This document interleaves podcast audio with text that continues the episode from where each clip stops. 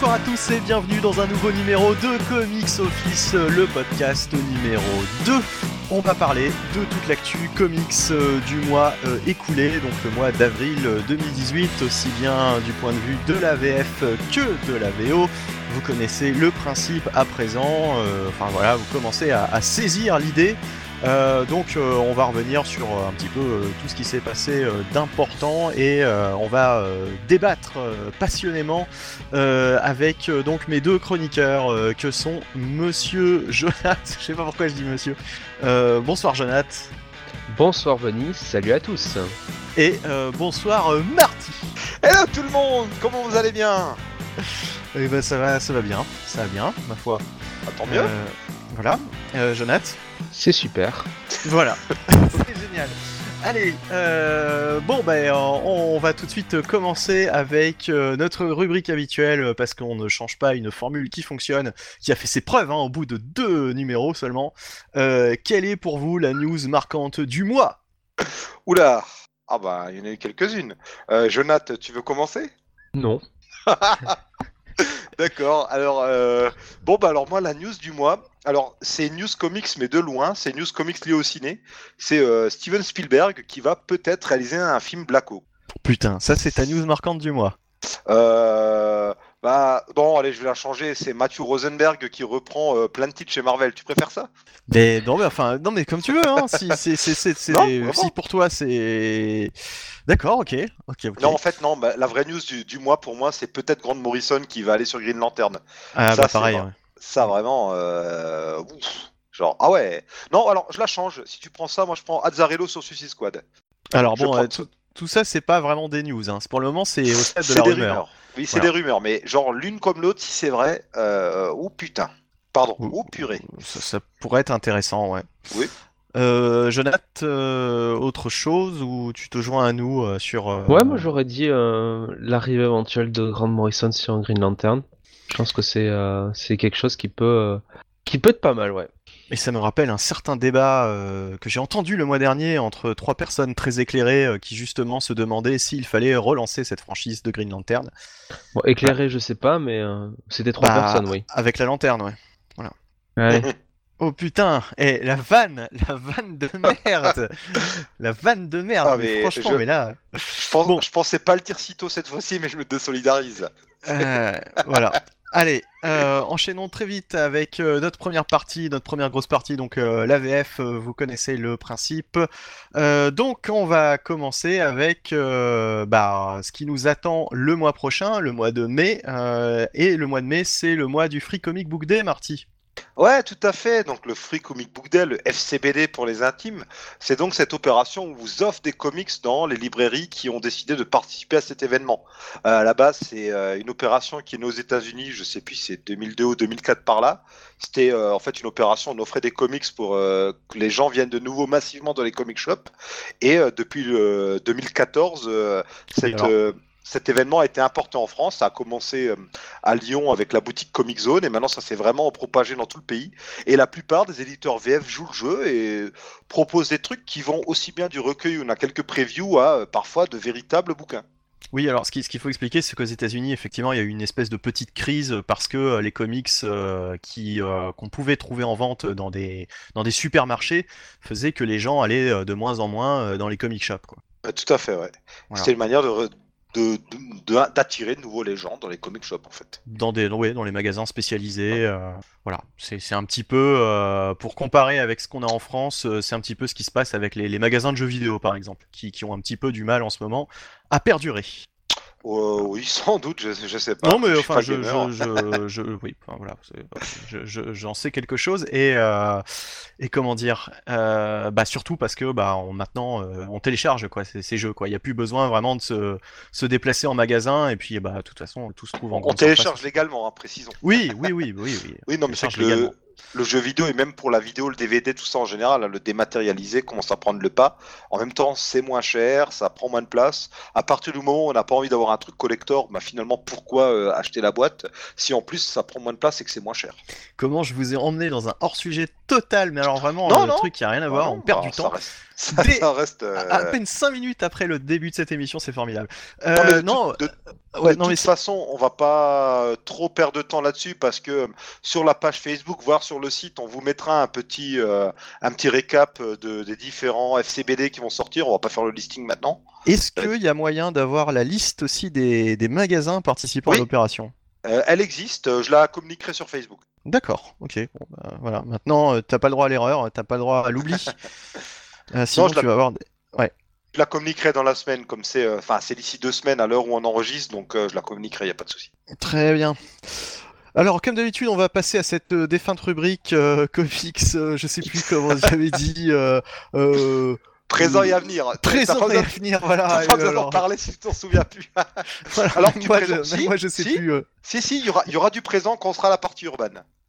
Ah, Eh si, ben, il y aura- oui, oui, bah, oui, bah, d'un autre côté, euh, si on a lu des choses de ce mois-ci et, euh, et qu'on veut revenir dessus, euh, c'est vrai que finalement le nom de cette rubrique peut, peut être peut-être réhabilité Ah bah, dans cette émission. D'ici 5-10 minutes, il sera réhabilité, donc ça ira.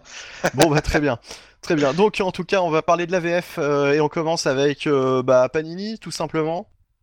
Ouais, ben, Panini le mois prochain. Alors, Jonathan, je te laisse annoncer la principale sortie en kiosque du mois prochain. Eh ben c'est la fin de Secret Empire. Ah oui, ben, je, je crois que tu aimes beaucoup, non? Mais pas la fin, justement. Ah Oh bah mince. Ouais, mais Mais- lui, c'est, c'est, enfin voilà, quoi, c'est le retour au, au statu Ouais. quo qui le fait chier parce que euh, il aime Ah, bien Steve, non, Rogers- non, Steve même, Rogers. euh, euh, Steve, Oh, j'arrive oh, Steve pas à dire Rogers. son nom. Bah, bah, tiens, rappelons peut-être, bah, Jonathan, vas-y, rappelle le principe aux gens qui connaissent pas. Ben, Secret Empire, c'est cet événement avec euh, ce Captain America euh, qui a un peu, euh, qui a un peu dévié, hein, on va dire, euh, de sa trajectoire habituelle et qui euh, décide un peu bah, de régner euh, sur euh, le monde. Et donc, on a des, des héros qui s'assemblent pour, se rassemblent plutôt, pour essayer de mettre fin à cette domination Ouais. sous fond de cubes cube cosmiques. Ouais, parce que si ça Sous semble, fond ça va faire une drôle de coloneux quand même. Et donc, bon, là, on arrive donc à- au numéro euh, 5 sur 5 hein, de Secret Empire. Euh, donc, il contient les, les épisodes euh, 9 et 10. Sans Donc, la doute. dernière euh, de partie.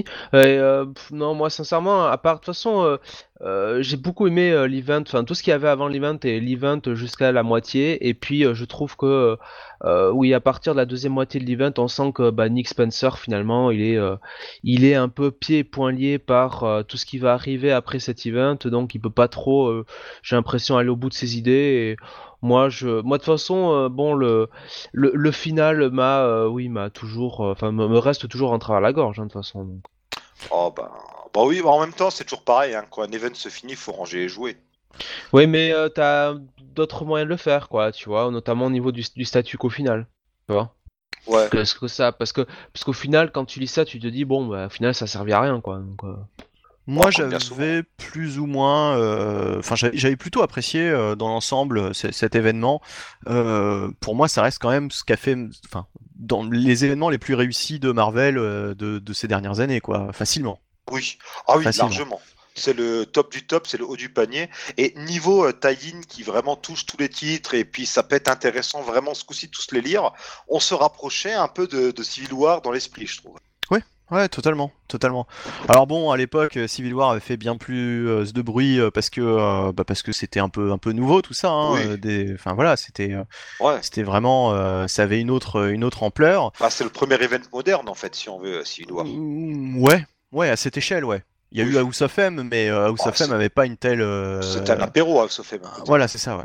Euh, donc, euh, bon, euh, du coup, euh, euh, on retrouve un peu le côté Civil War, mais euh, sans, euh, sans la même portée, quoi. C'est vrai que la Ouais. fin, bon, euh, mais en même temps, on a l'habitude de, ces événements qui, euh, bah, qui se terminent un petit peu en queue de poisson parce que euh, il y a un statu quo chez Marvel et il faut toujours revenir au statu quo pour que les, euh, les scénaristes suivants euh, qui reprennent euh, les divers personnages euh, bah soit pas soit pas perdus et puissent raconter les histoires qu'ils ont prévu de raconter quoi. c'est sûr que si un autre scénariste prenait la suite de Nick Spencer et qu'il se retrouvait avec un Captain America facho, euh, c'est peut-être pas ce qu'il a prévu euh, de base quoi sur le sur, sur le perso donc euh, de toute façon c'est simple. Si vous avez suivi l'event allez-y mais je pense qu'il fallait qu'on dise voilà, le mois prochain les festivités cessent. Ouais, puis... même s'ils suivent pas l'event hein, ils peuvent y aller quand même hein, parce que c'est pas ce qui va arriver derrière hein, qui va être beaucoup mieux donc Enfin, en tout cas, voilà, Secret Empire, moi, dans l'ensemble, je trouvais que c'était pas mal, ça vaut le détour. Euh, gageons que Panini va nous sortir une belle édition euh, reliée euh, si vous avez raté tout ça en kiosque. donc voilà, c'est peut-être peut-être attendez le, bel album si vous voulez le lire d'une traite. Euh, dans un... Font comme d'habitude, il y aura une réédition euh, en Deluxe ou bien en Marvel Now, je sais pas quoi, et une réédition aussi en Absolute avec quelques tie Donc euh, oui, il y aura des rééditions derrière, vous inquiétez pas. Ah, il y aura forcément, à mon avis, ouais, un beau truc. Je je serais pas étonné de voir un Absolute débarquer d'ici la fin de l'année avec, avec l'intégralité de, de, la, de la série Secret Empire. Et franchement, ça me donnerait presque envie de le prendre parce que, bah voilà, c'est oui, c'est sympa. C'est quand même un event euh, qui m'a bien plu, quoi, dans l'ensemble. Euh, donc, du coup, euh, d'autres choses comme ça à picorer chez Panini le mois prochain? Ouais, bah alors il y a un truc, c'est le Spider-Man hors série 3 qui reprend la mini-série Spider-Man 2.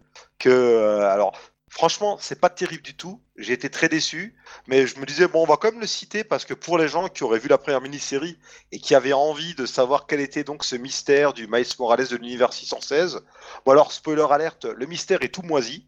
Euh, clairement, Bendis euh, se foule pas. Heureusement que Sarah Pikeli est là pour faire les dessins. Et voilà, c'est vraiment, euh, ouais, mais c'est vraiment à lire si vous avez lu la première mini-série, parce que euh, c'est du Bendis en fan rain, quoi. C'est vraiment, bah, on n'a plus rien à foutre. Moi, je dirais au contraire, euh, c'est à éviter si on a lu la première mini-série et qu'on l'a aimé, quoi. Parce que on reste sur le bon souvenir de cette première mini qui était sympa, qui était, qui mm. était bien dessinée, hein, euh, Sarah Pichelli, etc. C'était cool quoi graphiquement. C'était sympa, mais euh, là franchement, euh, on peut totalement se passer de ça et, rester sur le souvenir de la, de la première mini quoi. Mm. Donc bon, reste que c'est un hors-série kiosque, donc vous avez avoir, vous allez avoir pardon l'intégralité de la, de la mini pour 5,60, un truc dans le genre quoi. Enfin ça doit pas coûter une blinde il me semble, ouais, c'est quelque chose comme ça, ouais, c'est vraiment pas cher du tout. Donc euh, s'il y a vraiment tout mini dedans, euh, bah franchement, bon, ça, ça, passe quoi, ça passe. Oui, oui, oui, oui, vous avez euh, pour 5,90, vous avez les 5 numéros quoi, c'est un, un, bon prix pour un TP. Ouais, c'est ça. Jonath, t'allais ajouter quelque chose peut-être? Non. Non, je sais pas, j'ai entendu une espèce de murmure. Je pense qu'il insultait Bendis, mais c'est pas grave. Oh non, moi j'ai rien contre ce brave homme. Ouais, dont on va reparler euh, certainement euh, dans cette émission. dont on va reparler tous les mois, je pense. Mais... ben, il y a des chances, ouais, vu, vu son actu. Euh, Silver Surfer Parabole, qu'est-ce que c'est? Alors, alors, ça, Cocorico, il y a, y, a du y a du français là-dedans, parce que c'est ni plus ni moins qu'une nouvelle édition du Silver Surfer que Stan Lee avait écrit, accompagné au dessin par Mobius. Et j'ai l'impression que ça ressort tous les mois, ce truc. Bon, ça ressort euh, tous les 5 ans. Ouais. Euh, bah, pendant longtemps, on le trouvait plus. Donc euh, là, ça sort dans leur collection hors collection. Donc en gros, j'imagine que ça, c'est la collection agrandie, je pense, mhm. comme l'arme X ou le Docteur Doom, Doctor Strange sorti l'an dernier. c'est, un truc à lire. Enfin, moi, je l'ai lu il y a longtemps. J'ai bien aimé. C'est, une parenthèse de l'univers Marvel. Hein. C'est, à, c'est à part, mais c'est intéressant de voir ce qu'a pu faire Mobius sur ce personnage iconique qu'est le Silver Surfer. Et bien sûr Galactus aussi. Et on a euh, Punisher Max euh, par Jason Aaron, euh, qui, est, qui est très très bon. Ah oui, c'est pour toi ça, Benny. Oui, alors, mais par contre, c'est dans quel format du coup C'est en Marvel Icons. Ah, bah alors donc c'est l'intégralité. c'est les 22 épisodes, oui, je crois que c'est le tout. Vu qu'il n'y a pas de numérotation ni rien, c'est 504 pages pour 36 euros. Ouais, ouais, bah, franchement, cette collection Icons, c'est pour le moment, enfin actuellement, la collection que je préfère chez Panini. Ah oui, totalement, oui. Euh, c'est vraiment. Euh, puis généralement, c'est de bons choix de. Hmm. Euh, enfin, les, choix éditoriaux qu'ils font pour cette collection sont toujours très bons. Quoi. On a à la fois de l'ancien et du, et du plus récent, et c'est que des, des, très bons runs. Quoi. Si vous achetez juste ça pour lire Marvel, bah, vous avez une bonne sélection de ce qui s'est fait de mieux ces dernières années. Ouais, totalement, ouais. C'est Euh, les, les meilleurs runs Marvel qui sont réédités, euh, les meilleurs runs de ces 20-30 dernières années, ou 30, même plus des fois, ouais, qui sont réédités, quoi, dans de, des éditions assez mastoc, mais il y a un bon rapport quantité-prix. Ouais, carrément, carrément. Donc là, euh, franchement, ouais, Jason Aaron qui a pris le- la suite euh, un petit peu de euh, du, Punisher, euh, ouais, de, de Garcenis, quoi, sur le, le Punisher Max. Alors c'est c'est pas vraiment la suite du Punisher Max parce que, C'est une autre ça ne continuité, il me semble. euh, pardon? C'est une autre continuité, d'ailleurs. C'est ça, ouais, ouais, ça, ça reprend pas la continuité euh, de Garcenis, mais, euh, mais dans le ton et dans le, l'atmosphère, euh, enfin voilà quoi, dans l'ambiance, Ah. c'est euh, c'est pour adultes, hein, En gros, clairement. en gros- en gros, pour ceux que ça intéresse, c'est euh, le Punisher qui affronte le Caïd et il y a le, il y a le, il y a Oui, oui, Bullseye oui. qui apparaît aussi, quoi. On Ouais. dirait le chien du Caïn, mais. C'est un caïd, un caïd fatigué là, qui avait trop mangé et qui est en pleine digestion et euh, c'est difficile. Là, faut qu'Alister lui apporte euh, des petites pilules pour que ça passe. Par Euh, contre, euh, juste pour préciser, ça reprend donc uniquement les épisodes qui ont été euh, scénarisés par euh, Jason Aaron, et je crois que c'était la plupart du temps, si ce n'est tout le temps, Steve Dillon au dessin. Il y avait Ouais. eu des épisodes des one-shots par d'autres équipes, ceux-là ne sont pas repris par contre. D'accord. Oui, et puis euh, Steve Dillon bah, qui, qui, qui nous a quittés euh, récemment, donc euh, c'est l'occasion de revoir l'un de ses derniers travaux hein, finalement. Oui. Enfin gros gros travaux puisque un de ses travaux les plus mémorables finalement. Voilà. Puisque puisque puisqu'il aura quand même fait ouais une, une bonne vingtaine de numéros je crois dessus. S'il était Oui. du début à la fin dessus. euh, 22 numéros là dans ce tome-là, donc ouais, s'il les a tous fait, ça en fait 22 quand même. Ouais. Sans compter les numéros qu'il a fait par le passé sur la série Marvel Knights de, euh, avec Garcenis. Et sinon on a la quête de Thanos. Ah bah oui, bah ça c'est un peu obligatoire, hein, euh, parce que bon, le, gant de l'infini, la guerre de l'infini, la croisade de l'infini, tout ça, ça a été réédité plusieurs fois dans plusieurs formats, et il y a quand même la quête de Thanos qui est en fait le prologue au gant de l'infini, cette histoire qui euh, visiblement aura pas mal inspiré le film Avengers, qui à l'heure où on enregistre sort dans deux jours, donc c'était tout à fait logique que ça ressorte en librairie. Ouais, Et ouais. Et c'est du Jim Starlin et du Ron Lim, vraiment du cosmique classique de chez Marvel par essence. Ok. Bah alors pas mal de choses hein, du coup, euh, vous en avez pour, tout, pour tous les goûts et pour toutes les bourses euh, la- le, le mois prochain. Euh, donc chez Panini. Ensuite on passe euh, chez Urban avec, euh, avec un gros truc. Ah oui, il y a une très belle sortie ce mois-ci, puisque comme on l'avait annoncé le, le mois dernier, euh, l'arc en anglais The Button, en français Le Badge, donc cet arc qui courait sur Batman 21-22 et sur Flash 21-22, est sorti ce mois-ci à la fois en kiosque, euh, séparé dans deux magazines, et tout de suite en librairie. Alors le, le- le mois dernier, euh, le mois dernier et ce mois-ci en kiosque, puisque Euh, c'était en deux fois, Ouais, je- non, c'est ce mois-ci que sont sortis euh, les deux kiosques, c'est dans Batman et dans Ah, euh. Justice League. Oui, il y avait ce choix de, ben, les- il y a deux épisodes dans un magazine, deux épisodes dans l'autre. C'est un peu bête si on suit pas les deux magazines, quoi, du coup. Ça nous force à acheter euh, un magazine qu'on n'achète pas d'habitude. Bon, bref, euh, ça, ça, c'est un peu une pratique habituelle. Et bon, ils ont quand même la bonne idée de le sortir tout de suite en librairie pour que Ouais, tout le monde puisse euh, suivre l'événement. C'est bien. Oui, c'est bien. Enfin, Et- ils font souvent, font souvent ça chez Urban. Et du coup, alors euh, pour résumer vite fait, euh, qu'est-ce qu'était euh, The Button? Bah, alors, souvenez-vous, euh, donc dans DC Rebirth, alors, je sais plus, c'est sorti quand? Il y a un an en VF, le, le début du Rebirth, je ne sais même plus. Ou il y a quelques mois, peut-être, il y a six mois, peut-être, je ne sais plus. Je En me demande cas- si c'était pas euh, vers juin euh, 2017. hein, ou quelque Ah si, peut-être, oui, un truc comme ça, ouais, peut-être l'été dernier, enfin, il y a moins d'un an, du moins, c'était il y a moins d'un an. Et donc, à la fin de ce Oui, grand puisque les one-shot, kiosques, euh, les kiosques, ça doit être, on doit être au 9 ou 10, donc. euh, Ouais, oui, Ça fait pas encore un an, quoi. Ouais. Ouais, vous avez raison. Et donc, euh, à la fin de ce one-shot qui remettait un peu à plat euh, tout dans l'univers d'ici, Batman retrouvait un mystérieux badge euh, au fond de sa cave, et c'était bah, le badge du comédien Watchmen. Et donc, il va enquêter enfin. Mais quel est donc ce mystérieux pins que j'ai trouvé dans ma grotte, euh, entaché de sang Et euh, il va croiser sur sa route à la fois Flash et surtout un méchant emblématique de Flash, hein, le professeur Zoom. J'apprends rien, c'est dans Zoom, dans zoom, le résumé. Exactement, c'est dans le résumé, hein, c'est comme ça que ça commence. Et euh, la recherche de ce badge va les entraîner ailleurs, voire même plus loin que leur propre univers. Et ça met en place des choses qui suivront dans un plus gros event qui va suivre après. Donc, euh, bon, globalement, moi j'ai bien aimé. Alors, un, un peu décevant quand même, parce qu'on se dit, bon, c'est quand même tout ça pour ça, quoi. Euh, euh, L'histoire est quand même pas mal euh, vendue par effet d'annonce. Et voilà, rendez-vous compte, les prémices de Watchmen rencontrent l'univers d'ici. Bah- Honnêtement, si vous attendez à ça, c'est pas encore ça, quoi. Disons que les quatre épisodes, c'est une scène, Oui, quasiment. Voilà. Voilà, ça, ça doit être, ça doit se dérouler en une heure les quatre épisodes. Euh, ouais, ou en une journée, quoi. ouais. Oui, Alors, enfin voilà. ça, ça va faire plaisir. Alors, les gens qui ont lu Flashpoint, ça vous fera plaisir parce qu'il y a un lien avec ça. On revient quand même au tout début de ce qui a relancé l'univers d'ici. quoi. C'est clairement le but, c'est d'expliquer euh, depuis la New 52 qu'est-ce qui s'est passé, pourquoi il y a les New 52. Il y a quand même ce côté, si vous suivez l'univers d'ici dans son ensemble, ça fait partie du puzzle général. Vraiment, euh, on n'oublie pas ce qui s'est passé avant. Et euh, vraiment, si vous avez lu Flashpoint, vous serez heureux. Si vous n'avez pas lu Flashpoint, allez lire Flashpoint avant. Il y a une bonne scène qui rappelle le, le- l'atroce, euh, comment ça s'appelait, Convergence? Euh, ouais, ouais. Euh, Convergence, tout le monde l'oublie. so- hein. Sa- voilà, sauf que Convergence, vous pouvez oublier. Euh, par contre, là, euh, la scène en question euh, qui fait penser est euh, bien mieux écrite. D'ailleurs, on n'a pas donné les auteurs. C'est euh, Oui. donc d'un côté Euh, alors donc Tom pour King. Batman, Tom King en, en scénariste et Joshua Williamson euh, pour Flash, ouais. Je- Et je vous laisse annoncer les dessinateurs. avec des messieurs. dessins d'ailleurs, je crois de, De Jason Fabok et Howard C'est pas. Ivan Reis. Non, Howard Porter, comme le dit euh, Euh, Jonathan, je- et je Jason et Fabok. Jason ils ont- Fabok. ils ont- enfin, le- la partie graphique, je me rappelle, était, euh, était très bonne aussi sur The Button. Bah, bah oui, bah, Jason Fabok, euh, Oui, c'est euh, le Michel-Ange de DC ces dernières années. Bon, j'y vais un peu fort, un petit et peu, Howard- oui. quand même, mais, mais c'est très bon. Non, Jason Fabok, c'est pour moi avec Sean Murphy, c'est euh, la meilleure chose qu'on a eu niveau dessin chez DC depuis euh, ces C'est Jim dernières Lee années. qui, c'est Jim Lee qui n'est pas en vacances. C'est Jim Lee qui, qui se foule, ouais. Et puis Howard. Porter, Howard Porter, c'est classique mais solide comme toujours. Ok. Euh, enfin voilà. Donc euh, moi, honnêtement, euh, The Badge, euh, enfin The Button, donc euh, j'avais euh, vraiment apprécié euh, ce petit intermède. Oui, c'était sympa comme, comme crossover pour le coup. C'est mieux à lire en une traite, je pense, qu'à le suivre à l'époque. Ouais, probablement, mais même en, en single, franchement, c'était un, c'était un très bon crossover, quoi.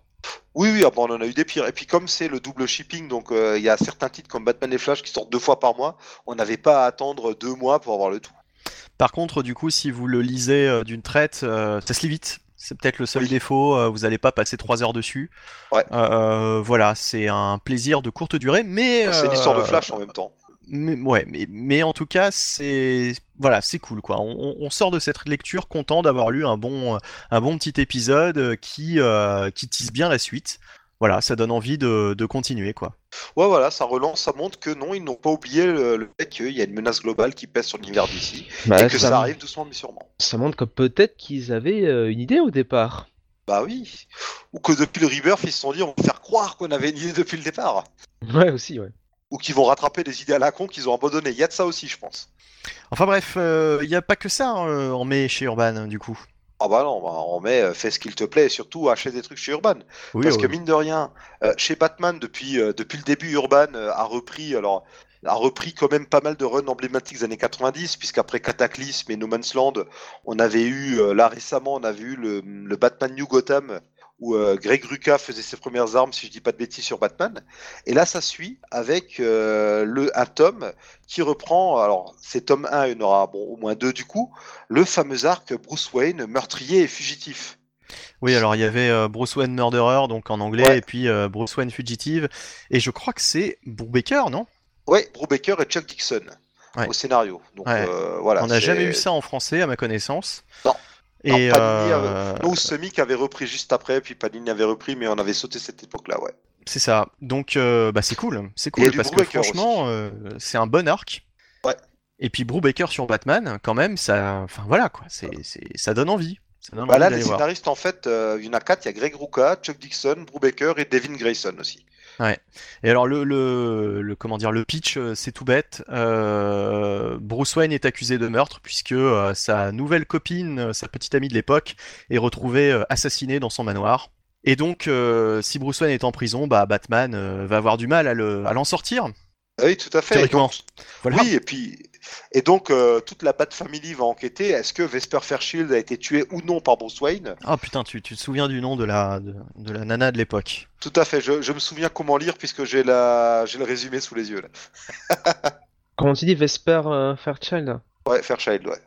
Qui avait un rôle important dans. Enfin, un rôle important, qui avait un rôle dans No Man's Land, il me semble. Oui, mémoire. tout à fait, ouais. Bah, c'est pour ça, on est... si vous avez suivi tout ce qui était No Man's Land, New. Gotham et compagnie, c'est vraiment la suite. On a vraiment, en gros, euh, c'est pas mal. Urban nous fait vraiment euh, un concentré des plus grandes histoires qu'on a eues sur Batman depuis 30 ans. C'était un peu euh, Vicky Vale, euh, une Vicky ça. Vale-like. hein. Ouais, tout à Ouais. fait, ouais. Oui, et puis je pense qu'une fois que, à mon avis, une fois que cet arc-là sera passé, on aura la suite. C'est quoi? C'est Wargames, si je dis pas de bêtises, non? Euh, oula, tu sautes peut-être Oui. des étapes. Où il y a des euh, choses avant, mais Il y, a- bah, y avait, euh, y avait la période déjà où on a eu Hush, la saga Hush sur Batman, Ouais. qui a déjà été réédité par Urban. ouais, bah oui, Voilà, oui, de silence, toute ouais, façon. a déjà été réédité, ouais.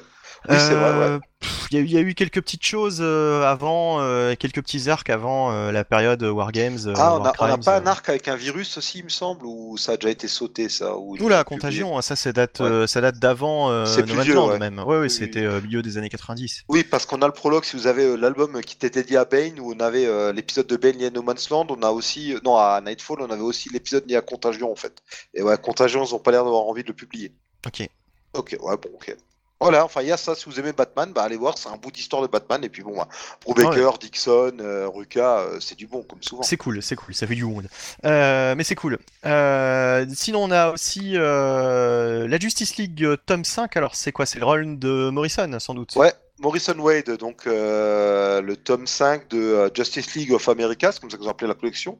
Alors je sais plus, ils avaient prévu, je crois justement, 5 ou 6 tomes. Ils ont... Donc là, c'est la réédition de l'arc La Tour de Babel qu'on a déjà eu, je crois, dès 2012 sur Urban.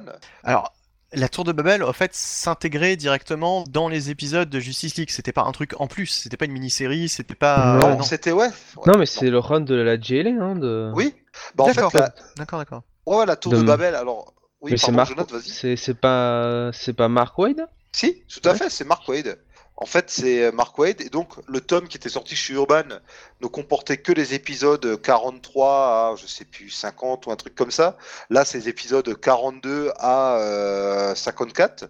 Et euh, là, vraiment, alors donc si vous avez déjà le tome Tour de Babel, ben, c'est un peu bête parce que du coup, vous avez la moitié des épisodes euh, qui sont présents dans ce tome-là. Mais en même temps, Tour de Babel, c'est quelque chose que j'avais déjà lu il y a longtemps, qui peut totalement se lire à part. C'est vraiment, euh, si vous avez juste le run Tour de Babel, c'est vrai que ça peut se lire de manière un peu déconnectée. Là, euh, c'est intégré dans la collection Justice League of America.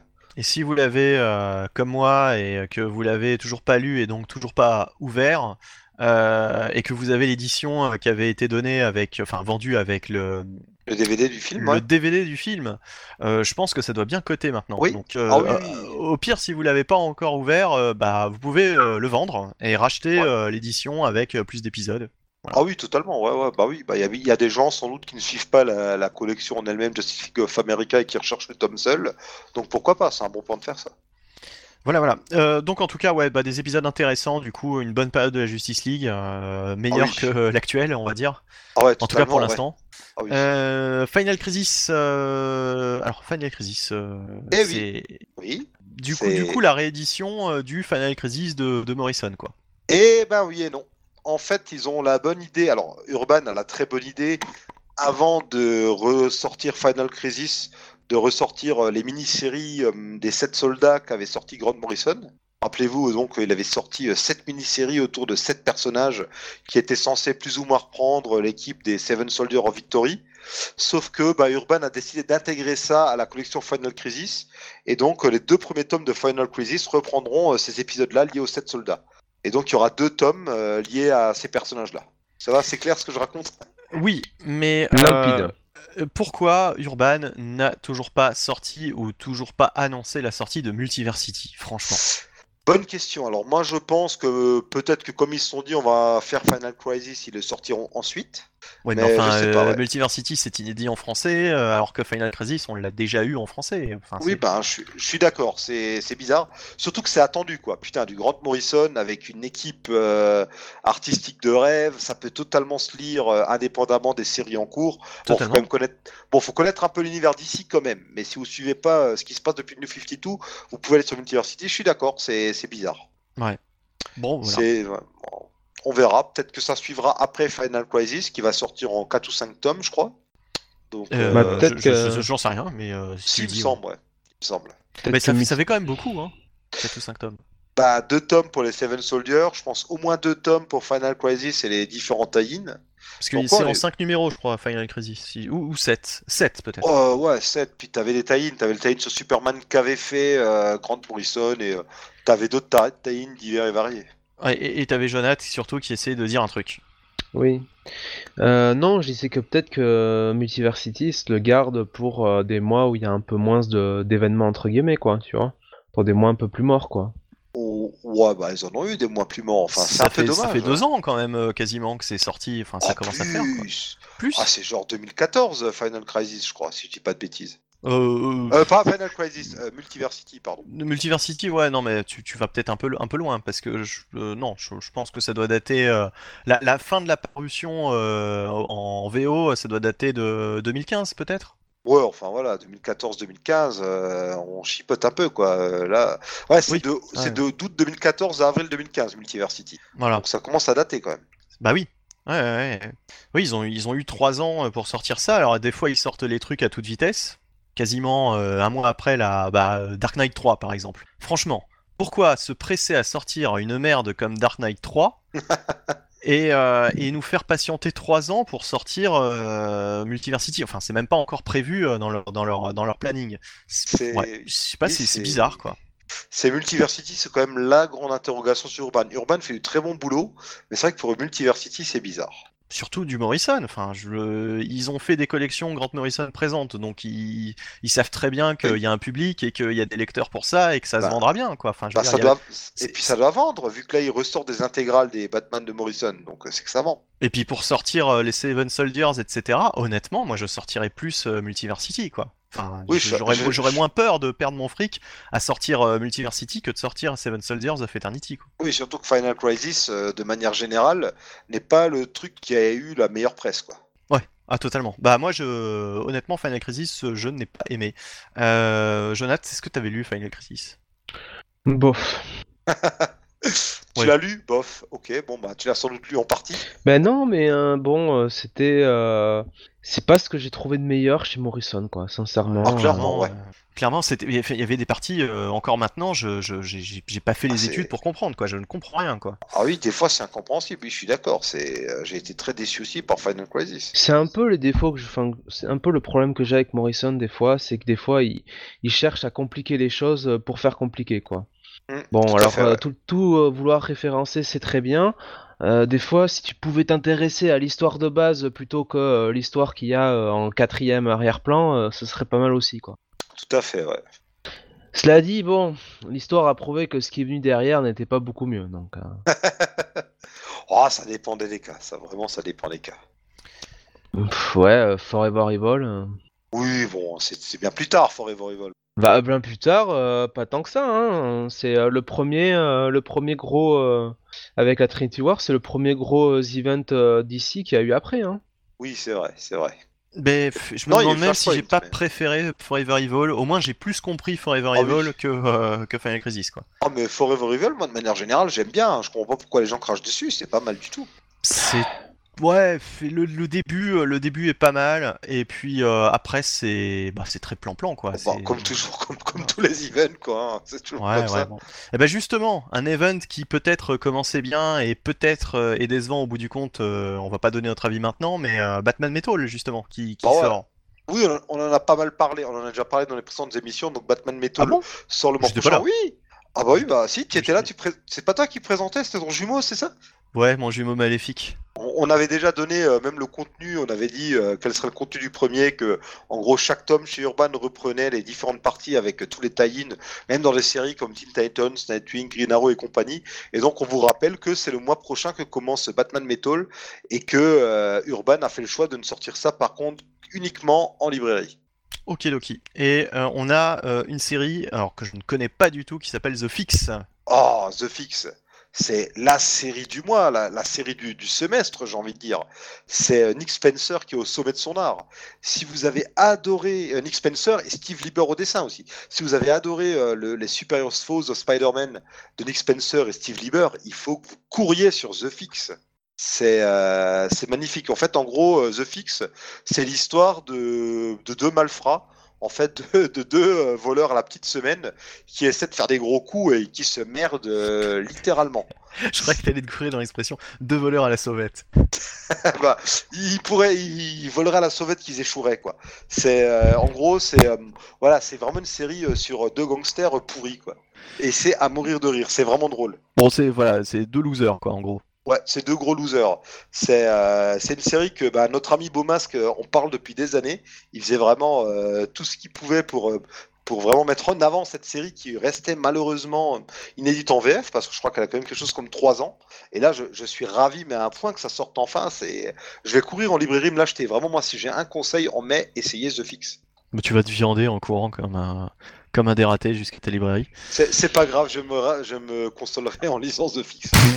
je, je me réparerai grâce à The Fix pour faire un jeu de mots douteux. Oh là là. Bon, vite, enchaînons. Euh, Delcourt. Delcourt, euh, Walking Delcourt, Dead. Delcourt, oh, c'est étonnant. Du Walking Dead chez Delcourt. Je m'y attendais bah, pas. Ah oui, Eh bah, oui. Une, une, euh, une sortie Delcourt où on court pas trop mais on marche beaucoup, donc Walking Dead, qui, euh, alors, un, un tome un peu spécial, puisque c'est donc un tome qui s'appelle Negan, et qui va reprendre plusieurs récits courts sortis par-ci par-là, avec no- notamment un récit de sur les origines de Negan. Mais attends, mais euh, des récits euh, comics ou Ouais, comics, ouais. D'accord. Donc c'est, oui, ça reste du comics. Mais, mais enfin, d'où ça sort? Alors, je sais pas trop. Euh, en gros, il y aura, euh, il y aura le récit, donc un récit sur Negan. Je crois qu'il y aura aussi un récit sur le gouverneur. Je pense qu'il y a le récit sur Mission euh, qui était sorti dans, c'est dans quoi déjà? Dans, pas dans. Penthouse, dans, Pl- dans Playboy, je crois, ou un truc comme ça. Ah oui, c'est vrai. Oui, oui, c'est vrai. Ouais, t'as raison. Enfin, en en fait, voilà, il y a eu des one-shots où il y a eu des récits sortis à gauche à droite et tout sera euh, rassemblé dans. Penthouse. Negan, il a dû sortir dans Penthouse. Bon, il pourrait, vu le Comme c'est personnage. plus hardcore. Donc voilà, il y a ce, ce tome euh, à part qui sort, qui fait pas avancer forcément l'histoire principale, mais qui donne un peu plus de background à certains Oui, enfin en gros, euh, ils sortent tout ce qu'ils peuvent sur Walking Dead, euh, voilà. Donc euh, là, c'est vraiment pour les complétistes. Oui, je pense, ouais. ouais. Je, je- euh, pour, pour poursuivre la série, je, je ne vois même pas ce que c'est exactement euh, les épisodes que contient euh, cette édition. Mais bon, bref. Euh, du coup, euh, bah, c'est tout chez, chez Delcourt, hein, je pense. Oui, il y a, d'autres sorties, de- mais de- rien qui vraiment euh, n'est très marquant, quoi. Voilà, on va passer à Bliss euh, avec euh, bah, du Valiant. Bah oui, ah bah, ah bah, quelle surprise C'est ah, tiens, on s'attendait à du Marvel, du DC, mais non, on a Oui. du Valiant ce, ce mois-ci, c'est extraordinaire. Ah, C'est Ouais. incroyable Avec une intégrale Shadowman. Oui, le fameux Shadowman. Tu aimes bien, Jonathan? Jamais lu. Alors moi je vais, je vais être honnête, euh, j'ai lu euh, le premier volume qui était sorti chez Panini parce qu'ils en avaient sorti deux ou trois, je sais plus, peut-être deux. Ouais, deux ou trois. ouais. Euh, et euh, franchement, bah, c'est l'une des seules séries où vraiment j'ai pas du tout accroché. Mais en même temps, c'est le principe même du personnage. Ça me vend pas du rêve. Shadowman, c'est une espèce de bah, de, de brother vaudou, hein, euh, voilà, ouais. euh, qu'on a qu'on a chez Marvel. Moi, le, personnage, euh, voilà, euh, tout ce qui a trait un peu à la magie, etc. euh, si c'est bien, si c'est pas un peu, comment dire, écrit d'une manière bah, un peu originale, hein, comme à ce qu'a su faire Jason Aaron avec Doctor Strange, par exemple. Ça me, voilà quoi, ça, ça ça m'intéresse pas tellement quoi. Ça me, voilà. J'ai- pas été, euh, j'ai pas été euh, conquis par cette lecture. D'ailleurs, je me rappelle quasiment pas euh, de, du, scénario ni, enfin voilà. J'ai dû lire les, les quatre ou cinq premiers épisodes et aucun souvenir. Donc bon, ben là on a, on a la totalité quoi. C'est ça. hein. Oui, ouais, c'était une des quelques séries du rôle de la relance de Valiant qui était toujours inédite chez Bliss, avec certains numéros qui avaient été totalement inédits ou qui étaient peut-être juste sortis en version numérique. Et là, vous aurez tout en un tome. En gros, il y a euh, 16 numéros, plus, euh, plus de one-shot, plus une mini-série. C'est euh, c'est quand même un bon petit pavé. C'était qui euh, au scénario du coup? Alors, c'était Justin Jordan au scénario, avec des dessins de... euh, Ah, ben, il y a Patrick Zircher, pardon, au scénario et au dessin, et aussi Peter Milligan. Et il y avait aussi au dessin, il y avait encore Roberto de la Torre et Valentine de Londro. Ah, Ça change peut-être au fur et à mesure aussi des, des, des épisodes quoi. Mais Ouais, il y a- euh, Oui, il y a des mini-séries et tout, donc oui, voilà, c'est peut-être pour ça. D'accord, bon bah il y a peut-être des, des choses meilleures d'ailleurs que, que les premiers euh, les premiers épisodes. Peut-être. Mais en tout cas, Shadowman, moi j'ai envie d'en parler surtout parce que mine de rien, pour les lecteurs français, ça leur parlera peut-être, puisqu'il y avait eu le jeu vidéo sur PlayStation 1, si je dis pas Ah, de mais ouais, c'est vrai. Est-ce que c'était euh, c'était bah oui, Oui. c'était en lien, oui, puisque c'était les, les, les, les personnages d'Acclaim qui Ouais. euh, oui d'accord, ok, ouais. Alors, Acclaim qui avait sorti du Turok ou des per... oui, euh, qui avait sorti un jeu XO aussi avec euh, Iron Man. Et en fait, Shadowman, il y a quelque chose de particulier, c'est que faut savoir qu'en VF, les comics Valiant des années 90, que ce soit de la première période ou de la période Acclaim, sont inédits. Sauf Shadowman. Il y avait eu un magazine, genre euh, un magazine de, de jeux vidéo, où, euh, comme il y en avait plein euh, à la fin des années 90, qui avait sorti un ou deux épisodes de Shadowman. C'est tout ce qu'on Ah, a eu de l'ancien Valiant en VF. ouais. D'accord, d'accord. Ouais, c'est peut-être console plus, Player One, Oui, voilà. un truc comme ça. Et- exactement, un truc du genre. Ouais. Ah, ok, ok. Et euh, ouais, ouais, je me rappelle très bien de la jaquette de Shadowman, euh, avec aussi, ouais. euh, chauve, euh, enfin black chauve avec des, des lunettes de soleil, Ouais, avec espèce un de tatouage sur le, torse, euh, ou sur je le sais torse, plus. voilà, ouais. il, il tenait un crâne en main, je crois, non C'est Ah, ça c'est- ou- ouais, ouais, sans doute, sans doute. sans Avec de la fumée Ça- qui sortait des yeux. Enfin, ça- impressionnant pour l'époque. Ça fait partie des. Bon, impressionnant, je sais pas, mais en tout cas, Bah, ça fait quand partie des. Quand t'as- quand t'as 9 ans, tu sais que tu vois ça, ça, ça te marque, quoi. Ouais, ouais. Mais, mais ouais, ça fait partie des trucs dont je me souviens, quoi. Des jaquettes sans, sans jamais y jouer. Au- Enfin, au moins, j'avais repéré euh, graphiquement le, le, le perso. ouais. Et, et Mais le jeu avait marqué son époque, il me semble. Mais j'avais pas fait le lien, tu vois. Là, je, je Bah, me dis, c'est bah ça, oui. ouais. faut- ouais, ok, d'accord. Et euh, Secret Weapon, c'est autre chose, ça, du coup? Oui, alors ça c'est plus récent. On va donc suivre euh, donc cette, euh, alors là encore une fois, c'est aussi un récit complet, il me semble. Il y a, il y a six numéros dedans et euh, c'est écrit par euh, Eric euh, Heiserer avec euh, au dessin euh, Raoul Allen, euh, Patricia Martin ou Adam Polina. Et euh, je ne vois pas du tout ce qu'il y a de drôle, Monsieur Oh, Lebeli. Quel casting Alors oui, c'est forcément c'est pas Parce que gens- c'est quelquefois on sort des noms. Bon, il y, a- il y a des auteurs qu'on connaît, mais on peut pas Oui, là. connaître tout le monde. Bah, c'est là- pas euh, Jason Fabok là. Oui, d'accord. Oui, Là, là, c'est vrai que bon, le, le name dropping, euh, à un moment donné, je me dis, mais j'en connais aucun, quoi, finalement. Bah moi, mais profitez-en, vous les connaîtrez peut-être, notamment bah, Eric a Heiserer. peut-être des gens talentueux. hein. Bah, bah, le scénariste, il me semble qu'il fait son trou chez Valiant. Et pourquoi j'ai aussi sélectionné euh, ce bouquin-là, c'est que je sais que cette mini-série a beaucoup fait parler d'elle. Visiblement, elle a eu très bonne presse, ce qui Ah. me donne envie d'y aller. Ouais. Ouais, Et alors, est-ce qu'elle est-ce qu'elle est liée à une autre franchise Valiant? Tout à fait. Ah oui, on est, bah, on est dans le Harbinger. En fait, en gros, Ah, on, va suivre, on suit Livewire qui va enquêter et qui va essayer de retrouver des psiotiques que Toyo Harada a activés mais qui ne jugeait pas utiles. Alors, les Et- psiotiques, pour ceux qui ne suivent pas Valiant, c'est un petit peu les mutants de l'univers Valiant. Exactement.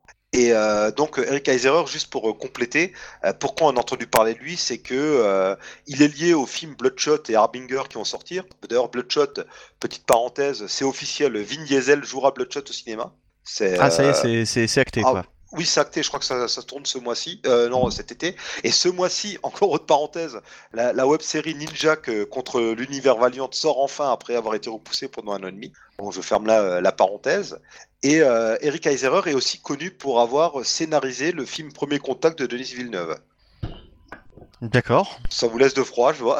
Et je, je vais. euh, Je note, euh, Monsieur Cinéma, euh, premier contact. Euh... Oula. hmm.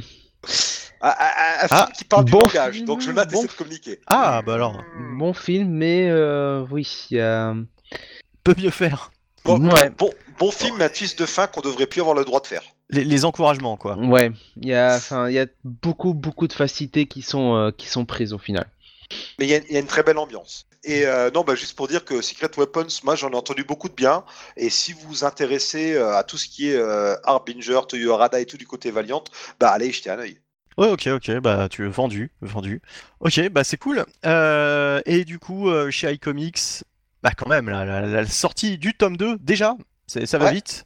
Tous les deux mois, là, enfin en tout cas pour l'instant, euh, de Teenage Mutant Ninja Turtles numéro 2, donc la chute de New York, euh, c'est l'arc suivant euh, dans la série régulière IDW. Et ma foi, en plus, c'est un bon arc, Jonathan. Oui, très très bon arc. euh, c'est ah bon, le début était quand même très bien les Tortues Ninja, mais c'est vraiment, euh, je pense, cet arc-là qui euh, euh, qui, fait monter d'un cran la série hein, en termes Ouais. de qualité, en termes d'enjeu, Ouais. avec cette cette espèce de méga guerre de gang, hein, on peut le dire, à, à- donc à New York. Et, tout à fait, tout à fait. est vraiment très très très bon. Et là, pour le coup, on a euh, un, un statu quo final qui, euh, qui vaut le coup. Voilà, là pour le coup c'est intéressant. Là c'est vraiment, là on ne range pas les jouets. Il y a du payoff.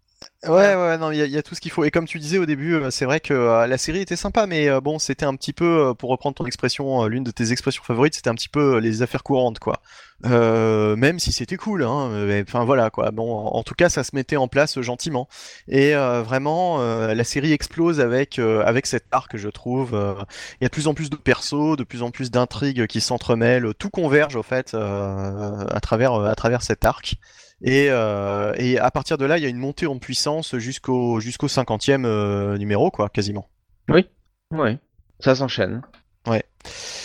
Euh, faut savoir que cette euh, arc, la chute de New York, est donc en deux parties et que le troisième tome qui, aura la- qui compte la deuxième partie sortira en juillet. Oui, donc on aura, euh, on aura quand même pas mal de, pas mal de- d'épisodes dans un court laps de temps et, et c'est cool. Ah oui. C'est cool pour Oui, ceux qui, super cool, ouais.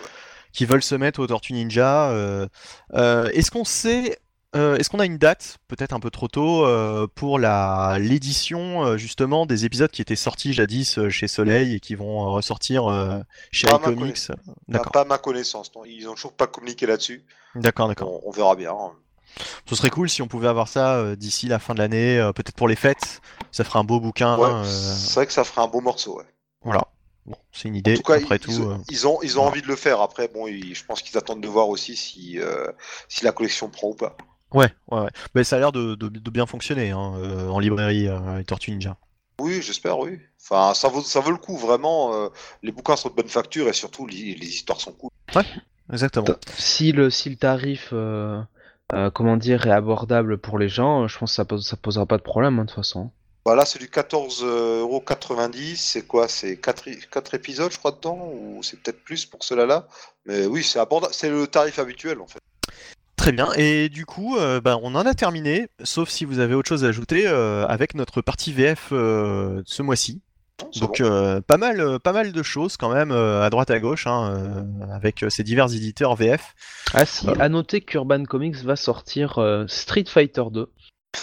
oui, j'avais vu ça et je me suis dit non quand même. C'est quand même euh, assez, assez pittoresque, hein, je dois dire. Mais je crois que je crois qu'alors je crois qu'ils ont déjà sorti Ah euh, oui. des, du, du Street Fighter 2 en plus. Oui, du, du Street Fighter 2 Origins ou un truc du genre. Il y a déjà eu, du- il y a déjà eu des sorties, ouais. Mais Jonath, euh, toi qui es plus de ma génération que, que, que de celle de Marty, euh, bon, enfin Marty, t'as peut-être déjà vu ça aussi. Ah, il a 18 ans, Marty, le pauvre. donc, euh, Euh, Exactement. ouais, Non, non, mais euh, je Et sais nous, pas. Est-ce que vous vous 50 ans. souvenez Est-ce que vous vous souvenez Je crois que c'était chez Glénat. Je, suis- je suis pas sûr que c'était chez Glénat. C'était, je sais plus quel éditeur faisait ça, mais il y avait euh, genre deux trois bouquins Street Fighter 2 qui avaient l'air tout pourris, qui, qui, qui, qui circulaient euh, dans tous les carrefours, les, euh, les, les, les, les Fnac quand on était petit, enfin les, les magasins de BD. Ça, ça vous dit pas, ça vous dit pas quelque Euh, chose? Il n'y a pas Soleil ou quelque chose comme Ah, ça c'était qui- chez Soleil, ouais. Ouais, ouais. Ah, alors, c'était avant. vraiment euh, la reprise basique euh, de l'intrigue de Street Fighter 2 avec euh, bah, Ryu, Ken, etc. Saga. euh, Enfin, je sais pas, c'était. Mais à, à chaque fois, du mal à faire les bonnes combinaisons de touches pour faire des Hadouken. Non, mais à chaque fois, je voulais prendre ces bouquins et mes parents me disaient, oh, quand même, quand même, euh, pff, franchement, euh, Tu nous fais honte. cher pour. Ouais, non, c'est cher pour ce que c'est. euh, T'as qu'à aller lire autre chose euh, parce que euh, ça a l'air tout pourri ton truc. Et du coup, c'est- un. Comment dire C'est une frustration de gamin, ça. J'ai jamais pu lire ces, ces bouquins Street Fighter Je, 2. je et, crois euh, que c'est Glénat, là. Je vois quelque chose passe. Oui, il y y a du Glénat, là. Ça date de 95. Ouais, ouais, ça doit être ça, ouais, ouais. Ça doit être euh, aux, al- aux alentours de, de, de ces années-là. Et, euh, et bah peut-être que justement, c'est ce qui est ressorti en partie chez, euh, Non, chez c'est Urban. du récent. C'est une Ah, série récente, il me, il me semble. À, à vérifier. Je vais pas dire de bêtises, mais je crois que c'est un truc récent. Il y a eu une ribambelle quand même de comics et d'adaptations euh, tirées de, de Street Fighter. Peut-être qu'un jour on pourrait en parler, ça pourrait être drôle. Non. Euh, mais, mais voilà, oui, je crois que c'est une FBI, une fausse bonne idée. Euh, comme d'habitude. Donc euh, on va passer à la VO. Oui, il vaut mieux, je crois. Allez. non, c'est fait. Avant Oui, de oui. dire des bêtises qui nous Oh, dépassent. bah, allons dire des bêtises en anglais, là. Allez, euh, euh, what are you talking to me? Euh, uh, we are uh, about to talk about uh, Action Comics. oh putain, euh, quel anglais, euh, quel Ah oui, anglais Wall Street extraordinaire. Institute, Wall, Street English, ouais. Sauf que j'ai pris le forfait à 10 centimes, là. c'est- C'est vrai. Et voilà. Euh, donc euh, chez DC, on va, on commence par DC.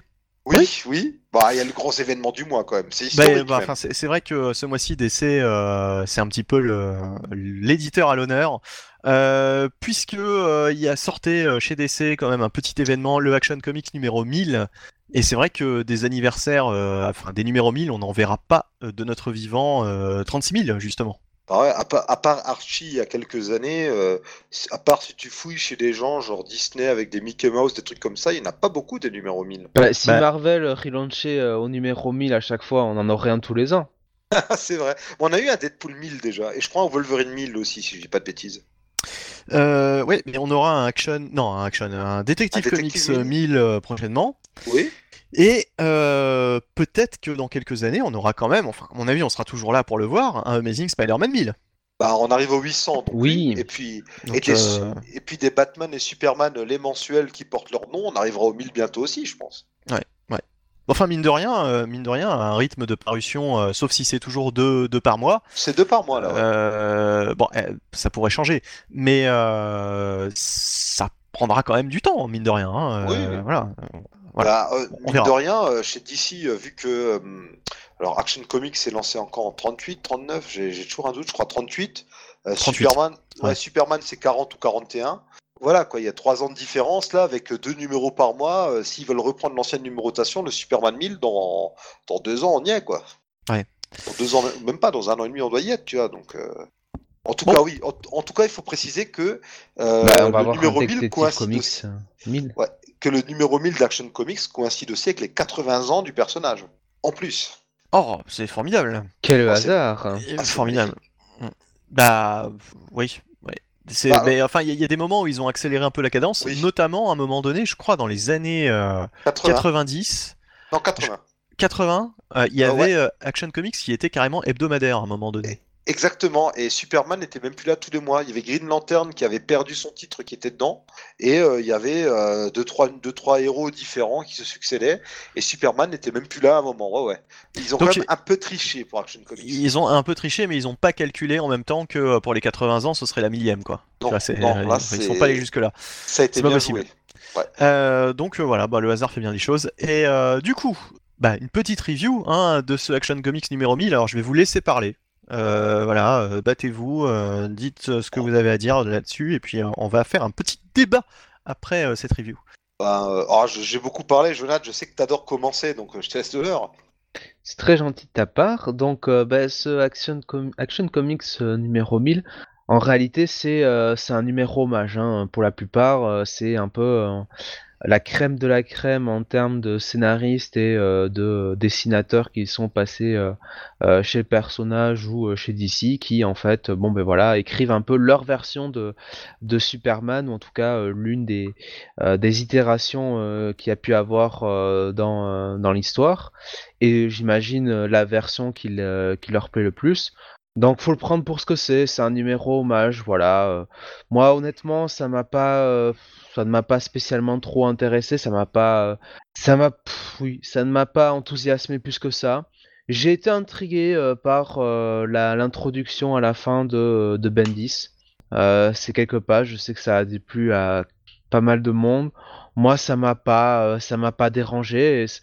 euh, à défaut de être tout à fait dans le comment dire dans le train pour voilà ce que va faire Bandy ça va être génial au moins ça m'a pas euh, euh, ça ne m'a pas dégoûté à de enfin ça m'a pas empê- ça ça ça, ça me fait ça me donne envie un peu d'aller voir euh, d'aller voir son premier numéro quoi voilà donc finalement euh, l'office est l'office est rempli après oui le numéro euh, voilà c'est un numéro hommage comme euh, on peut s'y attendre pour euh, ce millésime j'imagine Bah, t'en as de la chance si, t'as donné, si ça t'a donné envie d'aller voir du Bendis, hein, parce que euh, j'ai pas été spécialement charmé par son numéro à lui. C'est pas du tout ce que j'ai préféré dans, dans ce numéro-là. Bah, Euh, Encore une fois, au moins c'est un numéro qui, euh, enfin moi, euh, le côté bon, euh, on se tape sur le ventre en se disant euh, comme on est super fort euh, au niveau de, des- numéros mages, moi, pff, moi ça m'en tou- ça m'en touche une sans faire bouger l'autre. Au moins Bendy, ça a le mérite de faire un truc bon qui appelle une suite et au moins on fait bouger le personnage quoi. Ça- Bon, ça, euh, oui, voilà. c'est juste que c'est juste que j'ai trouvé ça un peu nul. Mais après, euh, sinon, comme tu le dis, il y a, il y a quand même, il y a quoi? Il y a 5, 6, 7 euh, histoires différentes avec des scénaristes et des dessinateurs qui, pour une grande partie d'entre eux, ont marqué le personnage. Ça fait du gros, de... Ça fait du monde, tout à fait. Et il y a des histoires que j'ai adorées. Certaines sont vraiment excellentes, d'autres sont totalement oubliables. Et de manière générale, pour moi, le numéro fait le taf. J'ai pas trop apprécié euh, ce que promet Bendis parce que euh, ça me suis dit, euh, ouais, bof. Puis Jim Lee Ouais, euh, euh, se fout pas spécialement.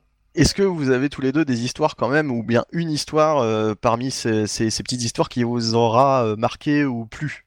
Euh, là, Oui. je suis en train de regarder. Bah, Vas-y, pendant que je re- regarde de nouveau. Moi, j'avais bien aimé euh, le début avec, euh, enfin, quand Superman va voir Lex Luthor là avec la partie d'échecs, et puis j'ai vu la fin et je me suis dit tout ça pour ça.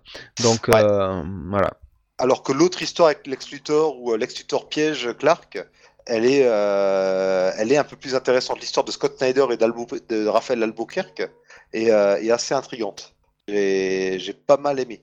Ou alors aussi euh, l'histoire de Geoff Jones et Richard Donner. Alors Richard Donner, réalisateur des deux premiers films Superman. Et Très du... et du et du récent là, enfin du récent, de celui de 2006, non? Euh, non, non, c'était C'est euh, ah Brian non, Singer. Brian Singer qui rendait Ah oui, c'est hommage à Richard Donner. Ouais. Et Ouais. Jones qui, avant d'être dans les comics, était assistant euh, réalisateur avec Donner. Alors, pas sur les Superman, mais plus tard. Et dessiné par Coppel. C'est une histoire Sur assez l'arme marrante. fatale. Exactement. Et l'histoire, elle est assez marrante parce qu'elle prend la suite de cette fameuse couverture d'Action Comics 1 où on voit euh, Superman écraser une voiture qui n'a rien demandé à personne contre un rocher. J'ai j'ai trouvé l'exercice assez intéressant. en T'as fait. déjà vu des voitures demander des trucs aux gens, toi? Oh, mais c'est. Euh... bah, Est-ce que c'est t'as déjà, la- déjà regardé Cars? Ouais, bah- c'est vrai. Ouais, eh c'est bah, vrai. Ou, la, ou comme- la coccinelle, ou la coccinelle. Voilà. Comme pour la peine, tu m'embêtes, je vais parler d'une troisième histoire, celle de, de Paul Dini, dessinée par euh, José Luis Garcia Lopez, qui euh, fait revenir euh, Mr. Mix Petal Club. Désolé, euh, c'est impossible à prononcer. Et surtout sa femme avec euh, le design qu'elle avait dans euh, la série animée Superman des années 90. J'avais bien aimé aussi cette petite Madeleine de Proust. Et graphiquement, euh, graphiquement, on a quand même du, du, du bon, Ah oui. globalement. Ah bah ouais, bah attends. euh, Bon, Dan, Dan Jurgens qui euh, dé- redessine. Oui, mais qui, qui rappelle donc son run des années 90. Il y a quand même du Patrick Gleason qui d'ailleurs euh, fait une, avec Peter Tomasi font un très bel hommage à Superman à travers le temps. Euh, un truc un peu plus bizarre, on a, ils ont quand même repris des pages de Kurt Swan. C'est euh, donc dessinateur mythique de Superman il y a fort longtemps, mais qui est aussi dé- décédé depuis les- le milieu des années 90, je crois. Donc c'est un peu bizarre comme procédé. Et ça te fait rire. Non, Le pas du monsieur décède dans les années 90 et ça y est mort de rire, quoi. Et, et- et pas du tout, pas du tout. Ou John Cassaday aussi, qui, euh, bon, clairement, sa gloire est un peu derrière lui. Enfin, on a quand même du beau monde niveau dessin. Ouais, non mais euh, voilà, voilà. Et donc du coup, globalement, euh, votre avis euh, général sur cette, euh, sur ce numéro avant de- d'enchaîner sur un petit débat On peut se faire l'économie de lire euh, 93 pages. Euh, oh, tu es un peu pour, pour dur. 8 dollars, hein, 8 dollars quand même. hein. Oh, c'est pas mal, hein. Bah, Jonathan, t'as pas aimé ou pas? J'ai pas compris du coup. Bah Mais je te euh, dis, euh, enfin, peut, on peut éviter quoi. On peut éviter, c'est pas, c'est pas mauvais en soi, c'est juste que ça n'apporte rien, quoi. Ah, c'est pour les amoureux du personnage. hein. Si vous connaissez pas le personnage, commencez pas par ça. Ça Clairement, n'apporte euh, rien. C'est pour ça que je te dis, bon, ben, au moins, l'histoire de Bandis, euh, quelle que soit la qualité, au moins, euh, au moins, euh, ça te donne une direction sur ce que va être la, la suite, la suite sur Superman, quoi. Voilà. Bon, bah alors là, ça m'attire pas du tout parce que, mis à part ça, je vais donner mon avis sur le numéro dans son ensemble. Moi, j'ai bien aimé. Euh, Il y a vraiment des, hommages un peu à Superman, un petit peu à Lex. Mon, seul regret, c'est qu'au final, on oublie qu'Action Comics, bah, ce n'est pas que Superman, c'est aussi son casting. Et à part euh, Lex Luthor qui est mis à l'honneur dans deux histoires, et un autre vilain dans une histoire, bah, ça manque à mon goût de Loïs, de Jimmy, euh, de Perry ou d'autres personnages qui n'apparaissent même pas du tout. Par exemple, dommage qu'il n'y ait pas au moins une histoire sur le Superman Family et au moins une histoire sur les vilains en général. Sur Crypto, Ou sur Crypto, ouais, qui apparaît juste dans une case, je crois. je, connais hein, quand je dis ça. Non, mais. Oui. c'est vrai, non, mais, non, mais Il, a- moi, il ouais, ça apparaît, oui. Il apparaît vite fait, ou Supergirl apparaît vite fait, mais c'est dommage, ça, ça m'a manqué. Mais sinon, le numéro des, des, équipes All-Star qui, pour la plupart, ont bossé. Il y a quand même aussi euh, Louis Simonson qui revient faire un tour, Jerry, euh, Ordway. Enfin, il y, a, plein de bons noms qui ont marqué euh, l'histoire du personnage qui viennent. Et pour moi, j'ai eu exactement ce que j'attends d'un numéro anniversaire. Un numéro oversize avec des histoires qui rendent hommage à l'histoire du personnage et à la fin, une histoire que je la trouve bonne ou pas, on s'en fout finalement, une histoire qui elle est ancrée dans la continuité actuelle et qui annonce ce qui va suivre après. Ok, et justement, ça va amener à notre euh, petit débat, premier débat euh, de la soirée. Euh, Qu'est-ce que pour vous un bon, un bon épisode anniversaire, un bon numéro anniversaire? Euh, Voilà, euh, quand on fait un, un épisode numéro 1000, euh, alors toi Marty, tu viens de le dire, c'est ce à quoi tu t'attendais. Pas forcément, mais ça peut être une des deux possibilités. Ok, ok, ok. Alors mo- moi, je moi, je vais vous donner mon avis. euh, Je vais en profiter pour donner mon avis sur ce numéro. Euh, moi, j'ai trouvé euh, assez, j'ai trouvé ça assez, assez ennuyeux, assez chiant à lire. Je me suis limite un peu forcé pour pour terminer quelques histoires. Et honnêtement, euh, bah ouais, comme disait Jonath, euh, c'est pas forcément euh, indispensable. Euh, après, le problème, c'est à qui on s'adresse, quoi. Vraiment pour un pour un numéro comme ça, un numéro anniversaire. Si on s'adresse uniquement aux fans déjà conquis, ça peut faire le job, ça peut être sympathique. Par contre, si on s'adresse euh, aussi à des lecteurs qui n'ont pas l'habitude de lire du Superman et qui vont aller euh, lire le numéro 1000 parce que c'est un numéro 1000 et ils vont se dire ah bah tiens je vais je vais je vais essayer quoi. Ça va me donner un, bon aperçu de ce qu'est Superman. Et bah là malheureusement ils auront un ramassis des, des, des plus gros clichés inhérents au personnage. Euh, le côté boy scout, etc. Euh, euh, le, héros américain, enfin tout, tout, tout ce qui fait un petit peu, en fait, tout ce qui est un petit peu désuet du, du vraiment d'un qui, qui, qui donne un aperçu assez assez périmé, je dirais, de, de, de, Superman et qui est pas forcément vrai d'ailleurs à travers les comics récents sur le personnage.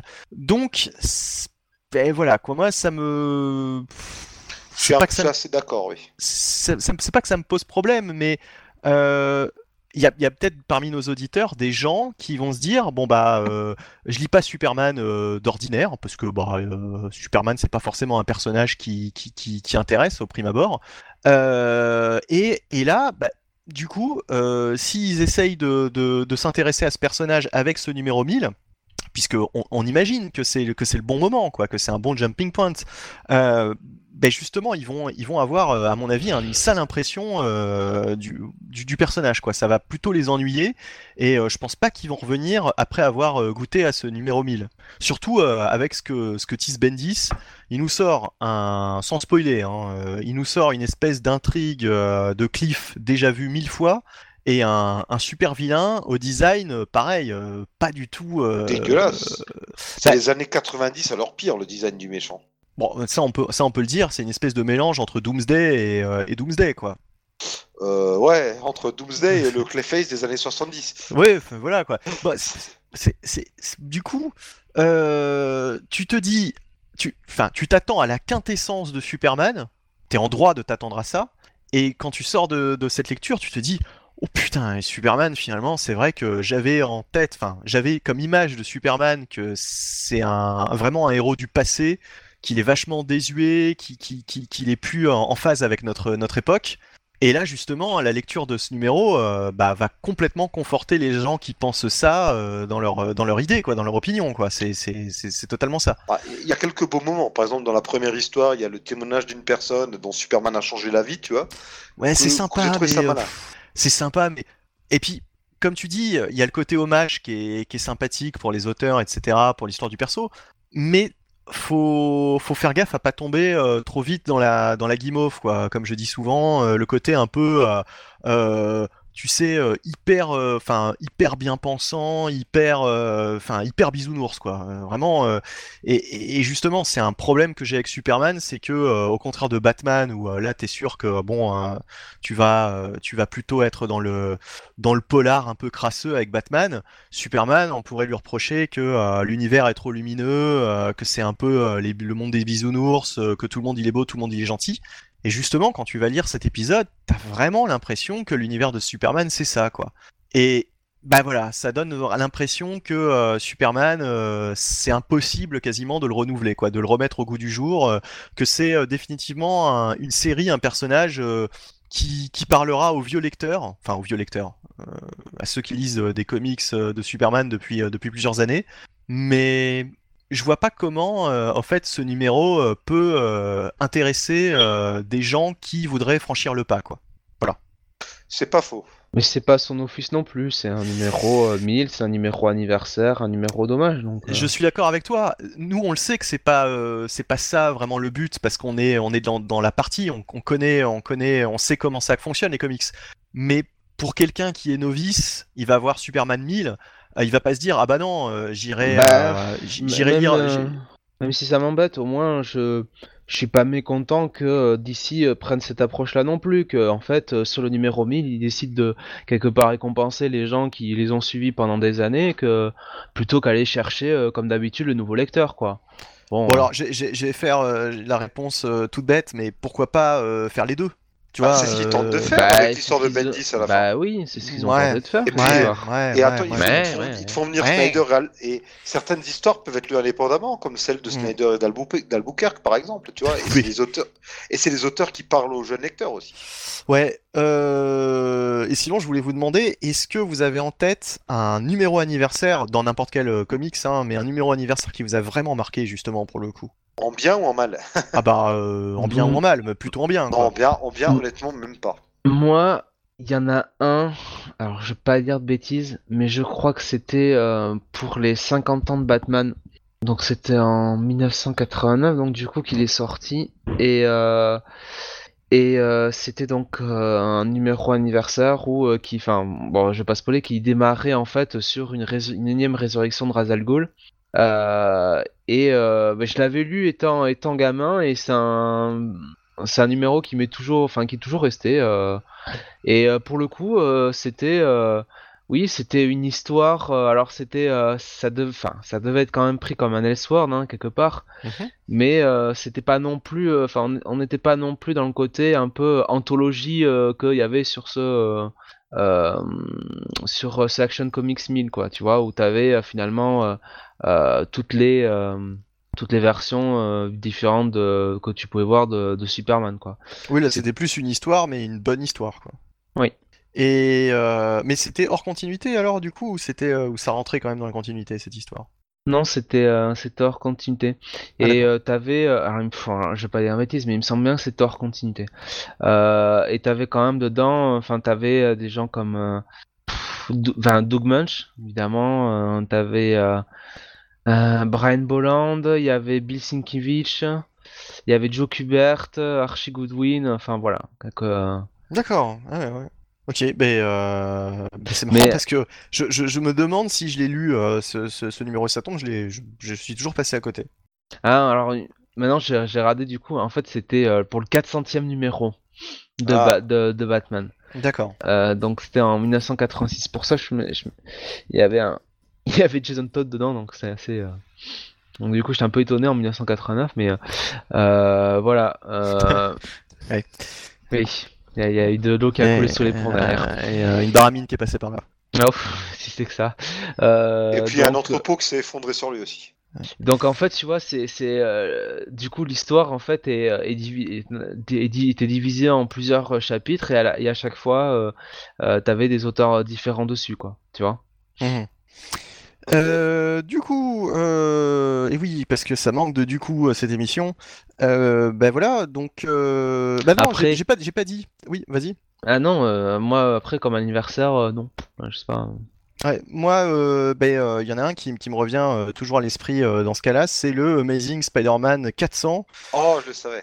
Euh, bah oui, parce que parce que la mort de Tante May est euh, très très bien écrit par euh, J.M. Dematteis, cet épisode.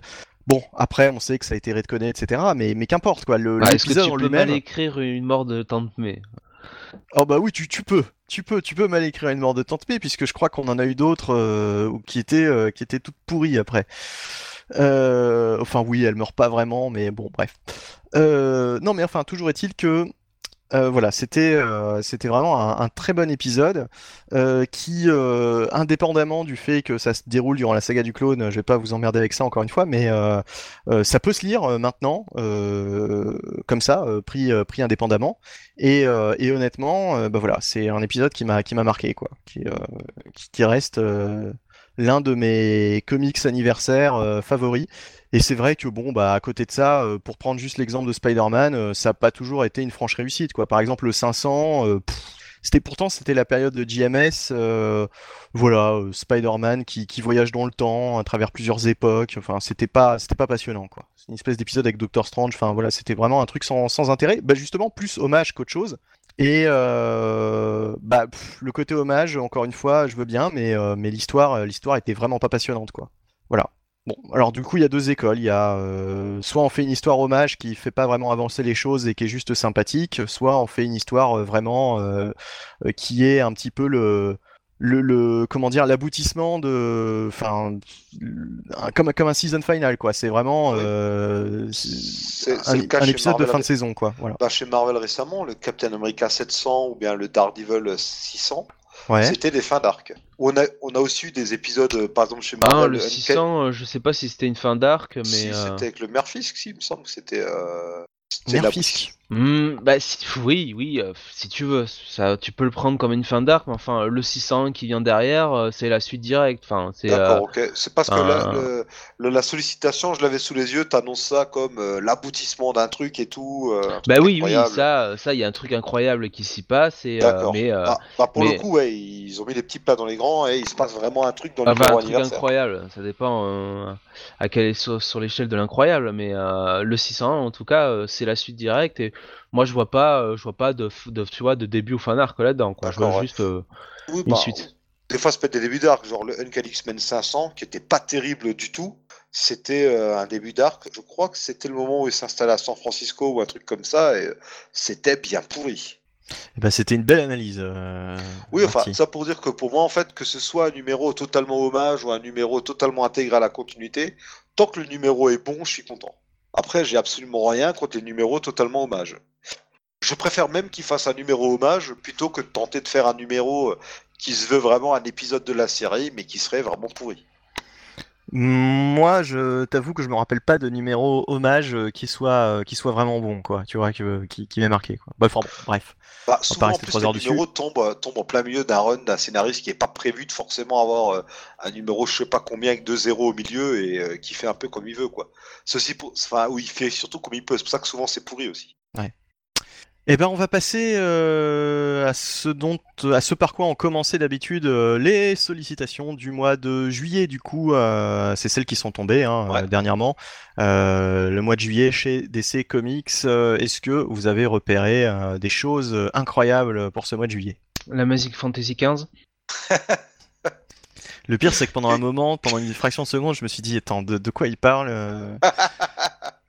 euh Merci Jonathan pour cette euh, analyse euh, fort. Bah, euh, Écoute, on, on aura, on aura euh, le Batman 50. ouais, déjà. le fa- bah justement numéro anniversaire entre guillemets et euh, Batman 50 où il se passe un truc quand même. Oui. Oui, bon, on peut le dire. Hein, de Oui, façon, allez, teasé, fout, depuis hein. tellement de, de- C'est le mois. mariage entre Bruce Wayne et Selina Kyle, Oh, Batman et Catwoman. Vont-ils enfin sauter le pas? Bah, Euh. vu euh, l'historique de Bruce avec les femmes, euh, il y a tout à y a fort à parier que le Joker va rentrer pour la buter. euh, Avant, avant la fin de oui. l'épisode, ouais, avant la fin voilà, du 50. donc, euh, Euh, sauf que, sauf que, euh, on le sait, euh, on peut déjà en parler, euh, va y avoir, bah, d'ailleurs, ce, ce mois-là aussi, le 51. un ongoing euh, Catwoman. Oui, alors Oui, il y a le aussi, oui. 51 et l'ongoing Catwoman et les deux, euh, si on lit les sollicitations, on se dit tiens, on peut avoir une idée de comment ça tourne quoi. Ouais. Voilà. Bon, on va pas euh, forcément euh, spoiler tout ça, mais euh, tout ça pour dire que bon, euh, Catwoman euh, Ouais, semble. de toute façon, euh, c'est clair depuis le début, euh, le payoff, c'est qu'elle va demander le divorce au bout d'un jour et récupérer la moitié de la fortune parce que Bruce Wayne euh, se sera marié en communauté de biens. Donc, euh, Et, et puis parce mais que et la tu, et tu parce sais que que ce serait, ce serait pas mal comme, comme histoire. Oh, ce serait génial. Le, le, le grand coup de Selina pour reprendre le titre d'une histoire passée. c'est ça. hein. Et puis au final, on aurait la bataille judiciaire et tout ça. Donc, euh, Avec Et je tu sais des, des planches où euh, t'as Bruce Wayne qui au lieu de se tourner vers vers Selina euh, regarde euh, en direction du, du lecteur avec un verre euh, à la main. on pourrait avoir le retour de double face euh, comme avocat, c'est-à-dire euh, Harvey qui euh, soit le, le- qui défend de Bruce Wayne et puis Mais- double mais- face pour euh, Catwoman. Mais c'est excellent. Oh, ce mais serait tout à fait. Mais tout à fait, mais tout à fait. On est meilleur que Tom King, ce qui n'est pas compliqué. Enfin bon, Puis, je, il je- je la mais euh, je la comprends, Catwoman, du jour au lendemain, elle se retrouve mère de trois ou quatre euh, gamins qu'il a, qu'il a adopté Bruce, donc euh, Oui. Et dont un dans le numéro 45 on voit qui est à moitié débile, donc euh, forcément. Oh non, tu commences. Non, ne commence pas, ne commence pas, Jonathan, s'il te plaît. Ah moi j'y suis pour rien, hein. c'est Tom King. Hein. Non, mais euh, tu, euh, Jo- pour ceux qui ne savent pas, Jonathan déteste injustement euh, un personnage proche de Batman et euh, je n'approuve pas euh, tes pensées par rapport à ce personnage. ok. Euh, bon, est-ce que vous voyez d'autres choses dans ces sollicitations qui vous Ah, juste pour dire Catwoman, quand même, c'est Joel Jones qui écrit Oui, le voilà. numéro. On va quand même le préciser. Hein. Ouais. Mhm. Bah, un euh, peu comme sur Batman avant, hein, de toute façon. hein. Oui, oui, bah, c'est pas la première fois qu'elle est là, Joel Jones, mais euh, oui, elle continue sur sa lancée, quoi. C'est assez logique qu'elle soit sollicitée pour cette série. Bah, vu comment vous, comment dire, vous, vous dites du bien euh, de son travail euh, Ah sur euh, chaque mois, enfin chaque semaine, enfin non, chaque mois, ouais, euh, deux fois par mois sur, sur Batman. Ah ben j'avoue tout à fait que il y a des mois où c'est elle qui m'incitait à continuer à lire. Hein. C'est pas les, les scénarios, c'est vraiment, c'est vraiment son dessin à elle quoi. C'est Mm. ça pour le coup, faut le dire, c'est t'as des planches qui sont sublimes. Hein. Et puis non, Oui, ça on peut pas les reprocher, oui. Et surtout euh, les personnages féminins. Donc du coup, euh, évidemment, oui, euh, bon, Catwoman. ça, ça ne gâche rien quand Talia fait un caméo de temps en temps, mais bon, euh, Je crois qu'il y a un ouais. aussi peut-être. Ce, ce sera original, disons. Euh, euh, bien. Euh, autre, autre chose par rapport aux sollicitations? Bah, alors, Oui. euh, oui, donc euh, Scott Snyder, euh, comme on le sait maintenant, est sur la Justice League. Et dans le troisième numéro de ce mois-ci, il va tout simplement inventer un nouveau corps de, de lanterne. Alors, euh, je, suis quand même, je suis moyennement surpris que ça arrive. Je me suis dit, un jour ou l'autre, il y a bien quelqu'un qui voudra agrandir le spectre et euh, peut-être laisser la surprise de quel est corps. Mais euh, je suis pas super emballé par l'idée. Enfin, de, de quel serait ce corps-là? C'est un peu, euh, je trouve ça un peu bof. Mais bon, pourquoi pas, un petit ajout à la, my- à la mythologie Green Lantern euh, qui, qui ni me gêne ni ne me choque. Bah, c'est comme moi, ce qui me gêne un peu dans l'histoire, c'est toujours ce côté euh, Scott Snyderien de vouloir euh, Oui, un peu redconner tout et n'importe quoi. Alors bon, là je suis avoir, avoir encore un corps de lanterne, sincèrement, en avait-on besoin? Est-ce qu'on pouvait pas se servir de ceux existants et leur donner plus d'importance? Enfin, je... Et chez Snyder, il y a un petit côté euh, des BZ quoi. C'est-à-dire que Ouais. euh, avec Metal, par exemple, il va te créer euh, le plus gros ennemi, la plus grosse menace qu'ils aient jamais affronté, euh, pire que tout. Et là, j'ai l'impression que euh, partout où il passe, il essaye de mettre des couches supérieures quoi.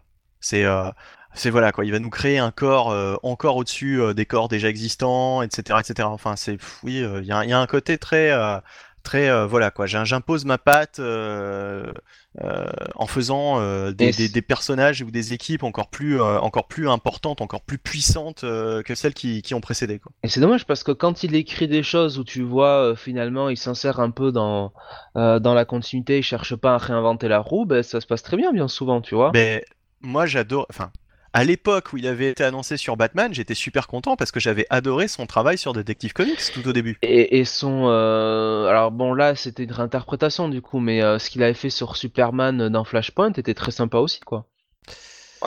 Mais ça, ça allait parce que c'était euh, encore une fois dans un, euh, dans un. Ouais, quelque part un Elseworld, quoi. Ah oui, c'est vrai, oui, oui, c'est vrai, c'était lui. Oui, oui, oui, tout à fait, absolument, absolument. Oui, bon, on peut le dire, avec cette espèce de Superman un peu. Euh, Bah, Cadavérique. affaibli. euh, ouais, Bah, voilà. C'est un Euh, Superman qui a été euh, éloigné du soleil toute sa vie euh, pour qu'il ne soit surtout pas puissant. Mhm. Non, mais c'était euh, c'était une bonne mini et euh, Dieu sait s'il n'y en avait pas beaucoup. Il y avait beaucoup de mini-séries euh, de Flashpoint, mais pas beaucoup qui sortaient du lot. Et celle-là était, était cool, quoi. Bah, il y avait euh, C'est parti bonne Night, of, surprise. Night of Vengeance et celle-là. Ok. Voilà, c'est ça, ouais. ouais. Night of Vengeance qui était quand même euh, au-dessus, mais, euh, Ah mais bah celle-là qui, oui. celle-là qui, qui, qui aussi euh, était pas inintéressante. Euh, bref, euh, est-ce qu'on en a terminé euh, avec les remarques, enfin des remarques, des, les, choses que vous avez vues sur les sollicitations qui méritent le détour? Peut-être juste Titan 23, qui, la série Titan qui est liée à Teen Titan, vu que visiblement le même mois dans Teen Titan 20 il va se passer quelque chose, qui mènera les Titans à revoir les membres de leur équipe, avec Nightwing toujours chef d'équipe et Donatroy toujours sa partenaire. Et donc Raven et Beast Boy passent des Teen Titans aux Titans. Et on retrouvera aussi Steel, alors non pas euh, John Henry Irons, mais euh, sa nièce Natasha, qui avait déjà une armure dans l'ancienne dans l'ancienne version de l'univers d'ici, et le grand retour de Miss Martian.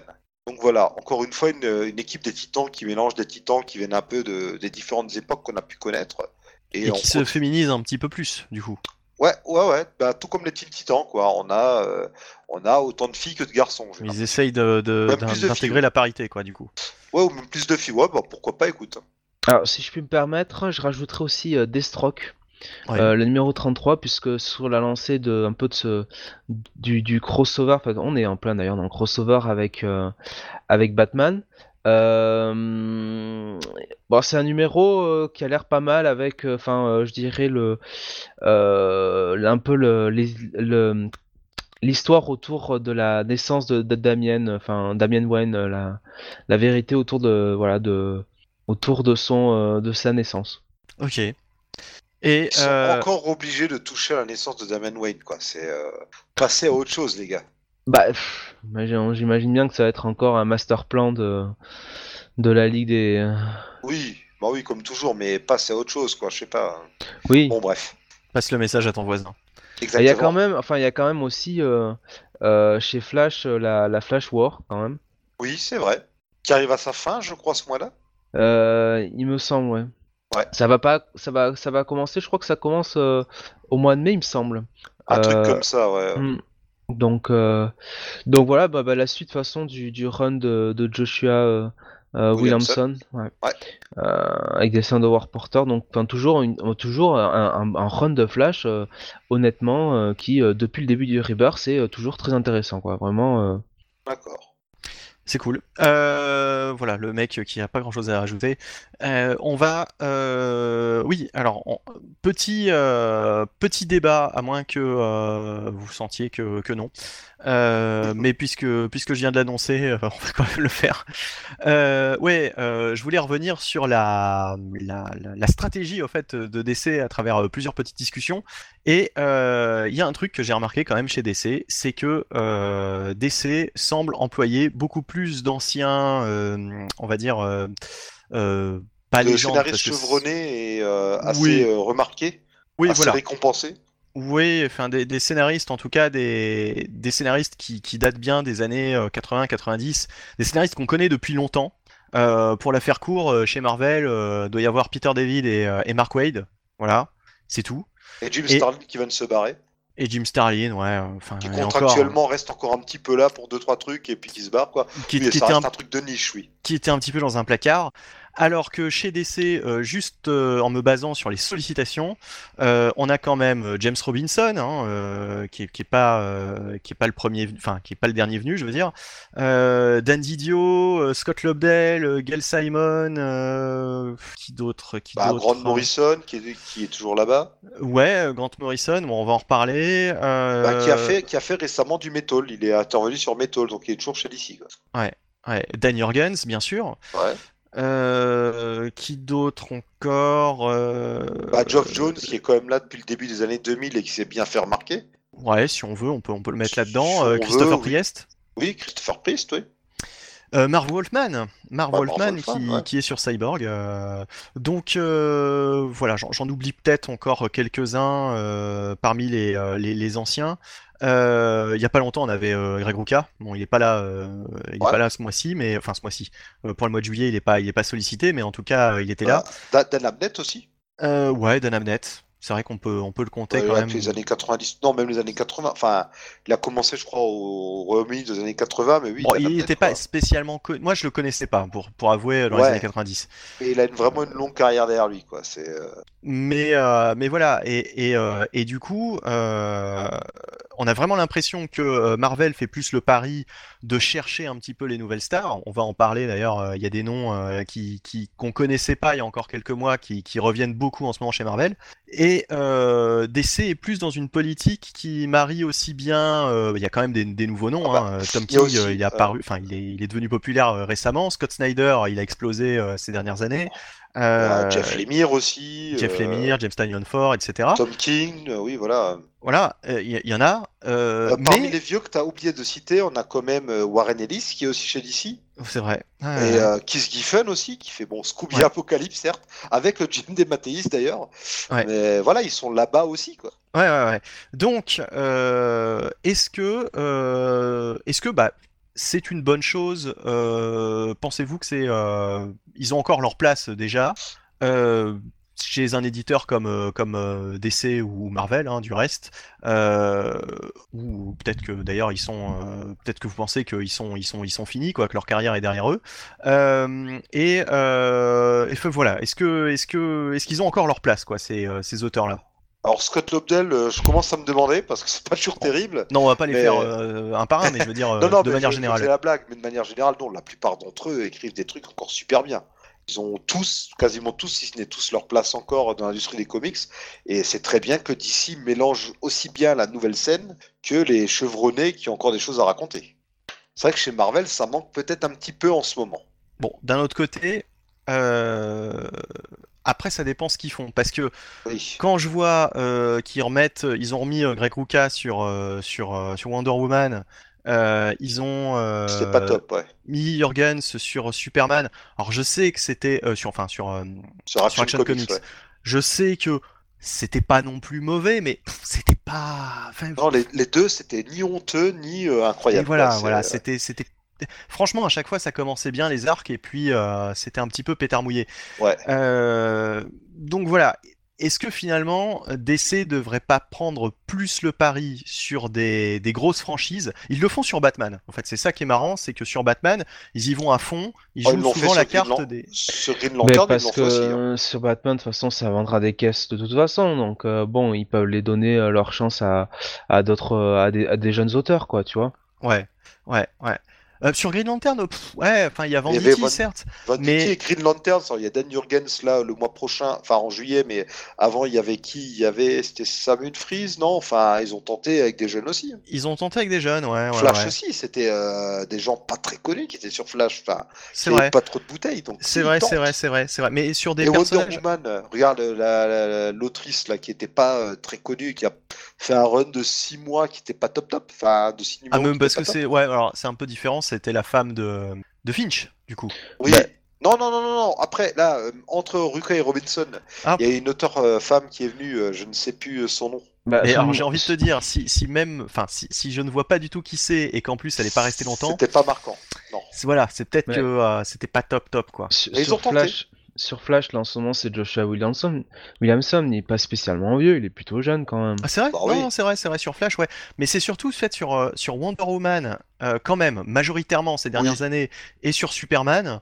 Oui, il y avait euh, Azzarello, puis Finch, qui, même si en auteur, il est peut-être pas super récent en tant que dessinateur, il est quand même installé depuis longtemps. Oui, tu as raison. Voilà, c'est, c'est, euh, j'ai j'ai l'impression qu'il y a, il y a des franchises sur lesquelles euh, ils sont beaucoup plus frileux pour placer euh, des jeunes, euh, des jeunes talents, quoi. C'est, euh, c'est assez, assez bizarre. Euh, Bon. Peut-être, oui, peut-être. Bah, ils n'avaient pas essayé un jeune auteur sur la fin, avant de la fin de sur Superman à la fin du New 52. oui, Euh, qui- qu'ils ont collé ensuite sur New Superman, là. Oui, euh, oui, euh, oui. J'ai oublié son nom. Bah, New Superman, d'ailleurs, qui sort le mois prochain dans un hors-série chez, euh, chez Urban. Je crois que c'est le deuxième déjà Non, qui mais sort sur lui, mais voilà. Après, après globalement, euh, je pense que voilà, faut, faut un juste milieu parce que euh, bon, euh, mettre des auteurs, euh, des auteurs jeunes sur les grosses franchises pour dire qu'on met des auteurs jeunes, c'est bien, mais après faut voir ce qu'ils, faut voir ce qu'ils racontent quoi. Bon, quand tu vois ce qui, ce qui se passe chez la concurrence, notamment sur les, sur, les X-Men, bon, tu t'aperçois que mettre des auteurs jeunes, ça change pas, ça change pas grand chose. En fait, c'est, c'est d'un côté comme de l'autre, il y a du bon et du mauvais, quoi. Parce que t'as certains vieux auteurs qui vont euh, répéter leurs vieilles méthodes, leurs vieilles recettes euh, qui ont fait leur succès Mhm. et qui vont avoir finalement une narration assez vieillotte.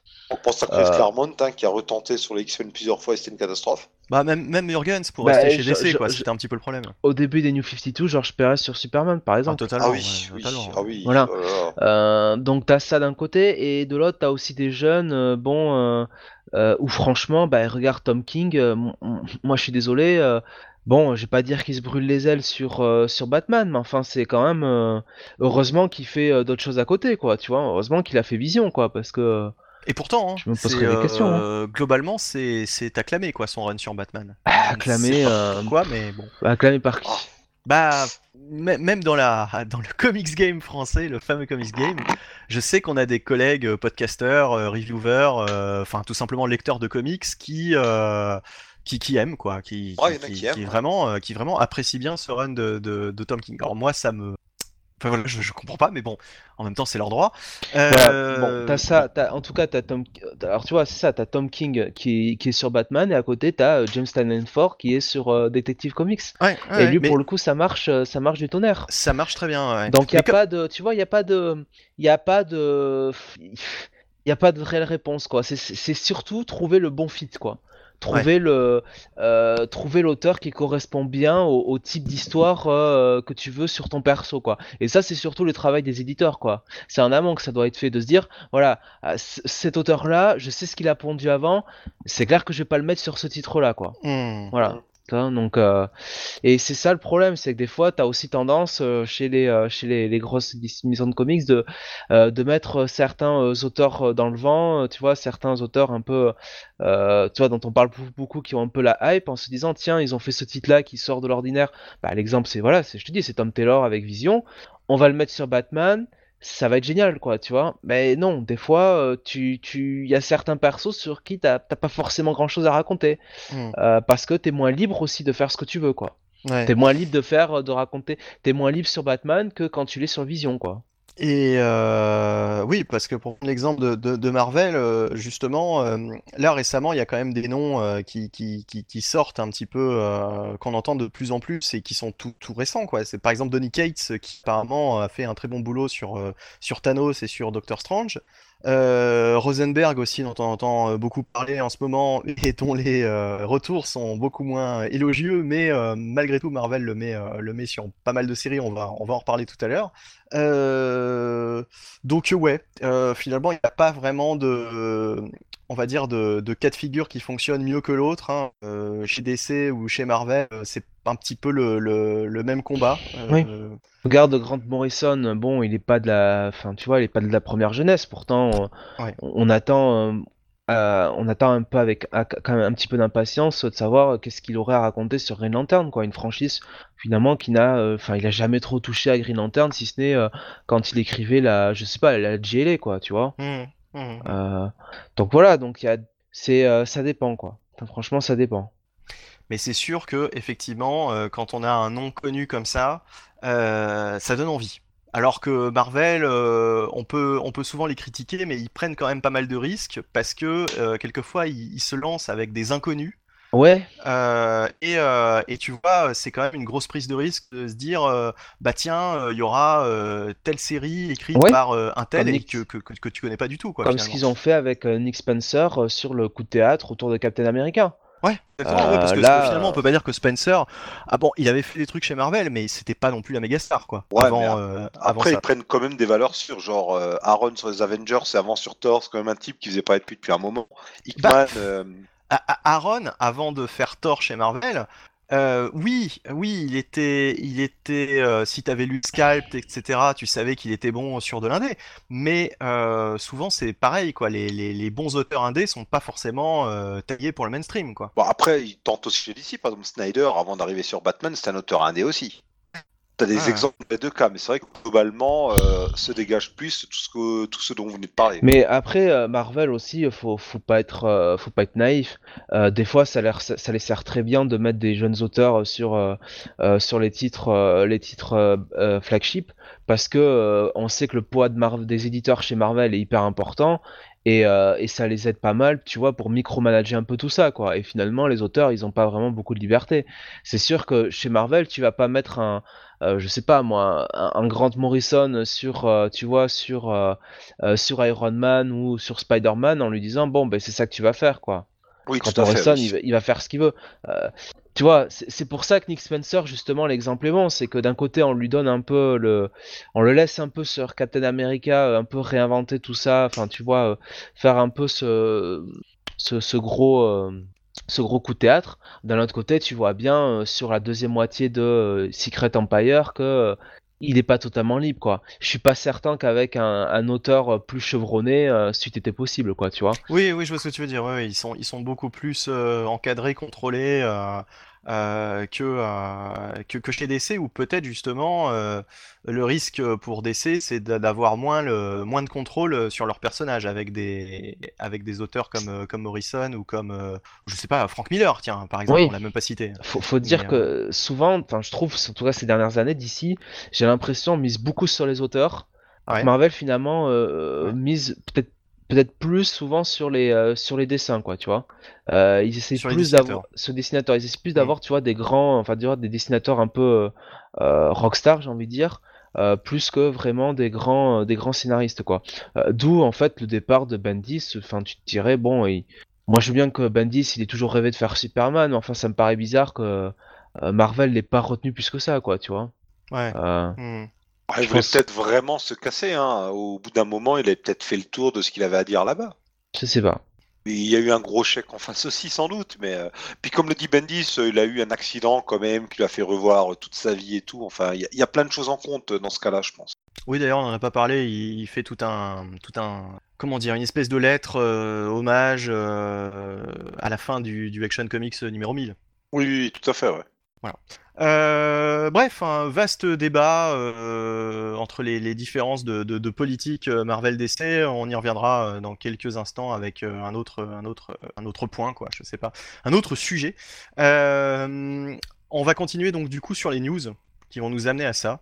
Euh, puisqu'il y avait pas mal de news euh, DC qui annonçaient euh, une sorte de, de fresh start euh, version, euh, version DC. D'ailleurs, j'a- j'arrive pas à savoir, est-ce que c'est vraiment le, le terme officiel ou c'est Non, simplement... non, non, non. Non, non. Non, non, il y a, y a un site genre Bedding Cool ou un site de ce genre qui s'amuse à dire c'est leur fresh start et tout le monde reprend ça en fait. Oui, c'est Oui, parce ironique. qu'il y a un logo. par Moi, j'ai vu un logo Fresh Start DC, mais, euh, mais c'est une un connerie. c'est ironique par rapport au Fresh Start de Marvel en fait. de Marvel, ouais. Ouais, bah, ça, me- ça, enfin, ça me C'est semblait que- un, un peu gros que les deux euh, prennent Voilà, le même ouais. terme, quoi. Marvel Non, fait c'est ça, juste- DC le fait aussi, oui. C'est juste des euh, voilà des changements de- d'équipe euh, d'équipe scénariste quoi. Enfin, Co- Comme ça arrivait des fois par le passé en fait, c'est un truc Oui. assez courant. C'est juste que maintenant on s'amuse à mettre des noms sur ce genre de choses. c'est Ouais. Marvel quoi, tu vois, qui tous les six mois euh, All New X-Men, euh, All New euh, All New Marvel No, enfin Marvel No et ainsi de suite quoi. Et même, bah, justement, tu parles des X-Men, c'était par exemple en 2000, c'était les, les- la révolution des X-Men. Puis au milieu des années deux- 2000, on avait eu là, euh, c'était quoi C'était euh, Reload. le, le Red- il y avait eu le Reload, puis tu as eu le Red Genesis. C'est avec les X-Men qu'ils ont commencé, puis maintenant ils adaptent ça à l'ensemble de l'univers. Mhm. Euh, bah alors justement, euh, par rapport à, il y a eu une ribambelle ces derniers jours de Oui. rumeurs, euh, des grosses rumeurs, mais euh, dont on parlait euh, pour certaines tout à l'heure, et quand même des trucs assez, assez, euh, Ouais. Assez mastoc, quoi. Ben, Ah oui. déjà euh, Grant Morrison et Liam Sharp euh, sur euh, Green Lantern. Ouais. Ça déjà euh, c'est euh, celle dont on a qu'on avait un peu évoqué euh, tout au long de l'émission Alors effectivement. euh, précisons qu'on ne sait pas euh, sur quelle série, parce que finalement, est-ce que ça pourrait Ouais. pas être sur euh, le Black Label euh, On sait pas, mais Moi j'ai l'impression que c'est su- plutôt sur Al Jordan il me semble. Ouais. Ou alors il y aurait plus ni Green Lanterns ni Al Jordan, mais il y aurait juste un titre Green Lantern. C'est possible. Ah, de toute façon, euh, à mon avis, enfin, euh, vu, vu euh, le, enfin, comment procède Morrison et comment DC procède avec Morrison, euh, je pense qu'ils vont faire un, enfin, ils vont lui dire, ok, euh, t'as carte blanche, quoi. Oui. Mon avis, il va arriver, il va avoir son titre et puis euh, ce sera le titre, le titre, le titre majeur, le titre blockbuster de la franchi- franchise et et, euh, et probablement que ça s'appellera Green Lantern tout court, quoi. Donc. Oui, oui, oui. Bon, Oui, a alors chances, euh, ouais. on se gourre complètement et ce sera un truc euh, dans l'univers du Dark Knight, euh, enfin bref, je, je sais pas. Bah, bah, bah, en tout cas, c'est la seule rumeur, il me semble, où on a à la fois un scénariste et un dessinateur qui sont euh, attitrés. Donc j'ai tendance à y croire quand même. Ouais. Ensuite, on mais ça n'a pas été démenti toujours. Oui. Ouais. Et puis généralement, euh, ce genre de rumeur euh, finit par être euh, officialisé, quoi, quelques, quelques Ouais. jours après. De, ça un bedding cool et en général, de ce côté-là, il t'a passé juste. C'est vrai. Ouais. Euh, Brian Azzarello sur Suicide Squad, on l'a déjà annoncé tout à l'heure, mais, mais On justement. n'avait pas dit Suicide Squad, on avait juste dit Ah. que tiens, Brian Azzarello serait dans le coin, mais on n'était pas allé jusque-là. Et euh, bah, très bonne nouvelle, Oui. clairement. Ah euh, Au-delà du fait que son Wonder Woman est une, si ce n'est la meilleure réussite du New 52 à mon sens, c'est que bah, vu euh, les habitudes de Brian Azzarello au niveau scénario, la Suicide Squad, ça lui va totalement. Alors, quelle Suicide Squad après? Parce que si c'est une Suicide Squad à la euh, John Ostrander, oui. Euh, si c'est la Suicide Squad qu'on doit nous dépeindre euh, en ce moment euh, avec le film, bon. euh, Très franchement, Brian Azzarello, le connaissant, enfin le connaissant, enfin, bah, oui, tu, vas, lu, tu vas boire le café avec c'est lui c'est toutes le parrain de ton fils, hein, donc on Non, mais dire. voilà, mais ayant lu euh, son, son œuvre, enfin en tout cas une partie, et euh, en, en ayant lu des interviews, etc., je pense franchement que le mec, il en a rien à carrer de l'univers cinématographique et de cette Ah oui. version de la, de la Suicide Squad. Donc à mon avis, il va, il va tout refaire à sa sauce, et tant mieux. Euh, Rappelez-vous de son Wonder Woman, Oui, euh, c'était euh, une réinvention complète de Wonder Woman, tant et si bien qu'on pourrait prendre ce run comme une série indé, quoi, tellement c'était... Ah oui. Et il en avait rien à foutre de ce qui se passait dans Justice League entre Wonder Woman et Superman, par exemple. Ah, rien du tout. Et c'est pareil comme Morrison, hein, tu le fais pas venir euh, en, lui, en lui imposant, euh, en, en lui imposant une ligne, une éditoriale. Hein, euh. Mais c'est ça qui est passionnant finalement, c'est-à-dire que moi je suis plus hypé euh, qu'on me dise tiens euh, chez Marvel euh, tel dessinateur va faire tel titre, je m'en fous. Euh, Franchement, je m'en fous. Mais par contre, quand on me dit tel auteur va euh, imposer sa vision d'auteur à tel perso euh, chez DC, là, franchement, c'est, je trouve ça intéressant. quoi. Je, je- enfin, Bah, c'est vrai que c'est quelque chose qu'on voit plus, euh, on voit plus chez DC. Ouais. Euh, ça c'est clair. voilà. Euh, alors ça c'est euh, ses qualités, ses défauts parce que des fois t'as presque l'impression que c'est des euh, c'est des Elseworlds finalement puisqu'ils Oui, que, que- euh, ouais. ils passent sur euh, 12 euh, voire 24 numéros et puis euh, bon mais au moins au, au moins ça fait des runs marquants quoi tu vois. euh, C'est euh, ça, c'est ça, c'est ça. Et puis, c'est des runs que tu peux relire euh, indépendamment de, ce qui se passe à côté. Euh, du coup, c'est des, des runs limite intemporels, quoi. Qui ne demandent pas d'avoir euh, 150 ans de lecture euh, sur tel ou tel perso pour aborder, euh, pour aborder ces runs-là. Donc, c'est plutôt cool. Mais bon. Après, euh, il y en a qui préfèrent aussi euh, un truc euh, vachement en continuité, euh, un univers cohérent, euh, qui d'auteur en auteur euh, évolue, quoi. Donc bon. Euh, on continue avec. euh, alors bon, c'est moins moins excitant, on va dire, mais mais mais pourquoi pas. euh, David Walker donc serait le nouveau scénariste sur sur Flash. Alors c'est une autre, enfin c'est une série en parallèle de, de- Ah oui. de- du Flash Ouais, de, Joshua Williamson. Euh, Tant mieux. donc, Tant mieux. Ah bah oui, ça- alors sauf si Joshua Williamson était euh, pro- promu pour autre chose ou euh, qu'il avait d'autres séries ou qu'il avait qu'il plus rien à était pas- dire. Enfin, voilà finalement. et qui était parti euh, de son, son propre chef. Mais si c'était pour l'écarter comme ça, bon, c'était un peu un peu dommageable. Non. Non non, oui là, ce serait sur le personnage de euh, Barry Allen. Non, de pas de Barry Allen justement. Je, je me gourre. De Wally Wally West West. Ouais. euh, mais on ne sait pas quelle quelle version du coup. Bah, j'imagine que ce serait le, le Wally West. euh, comment dire euh, enfin, le, le Wally traditionnel. West Roux, quoi. Voilà, celui qu'on connaît Oui. euh, de. Qui, Pas- qui est dans, qui est dans la série en ce moment, alors Voilà. que l'autre est plutôt du côté des Titans. Bah, le D'accord. Wally West que bon allez, tant pis on spoil un peu mais on a l'impression en ce moment qu'il y aurait peut-être un petit euh, euh, comment dire un petit euh, passage de témoin forcé entre Flash et Wally West quoi donc euh, D'accord. Bon, on verra. On verra. Euh, la news qui a fait plaisir à l'un de nos auditeurs, euh, Kelly de Conic euh, sur Aquaman. Alors Oui, encore une alors- fois, c'est des rumeurs tout ça, hein, mais bon. Bah, qu'on pourrait coupler avec celle de, de Matt Fraction sur euh, euh, sur euh, un titre Jimmy Olsen donc en gros c'est enfin c'est c'est le couple et surtout c'est un peu le crew de de Bendis quoi de la Ouais.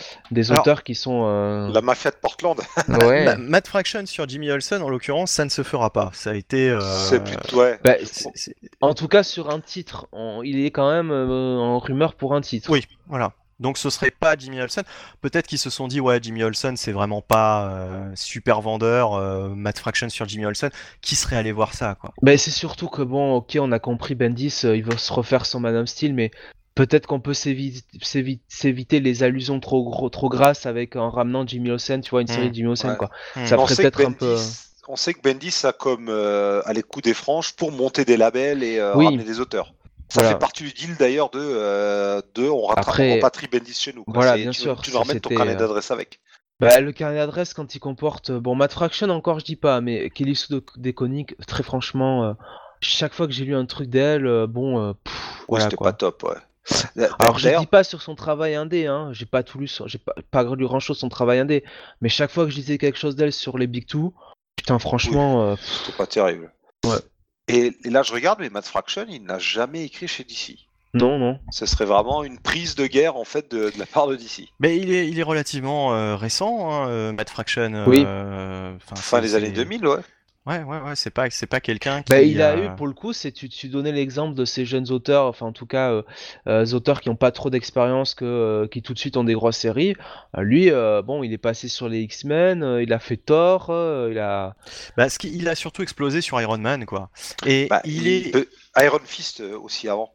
Enfin, il peut Euh, dire merci à son ami Brubaker qui euh, l'a un peu pistonné. Mais Iron Fist, euh, on va dire, c'est toujours plus confidentiel comme personnage. Bah, c'était Euh, sa porte d'entrée. Iron Fist et Punisher War Ouais. Journal qui avaient euh, qui étaient des succès Iron d'estime. Fist, la porte d'entrée.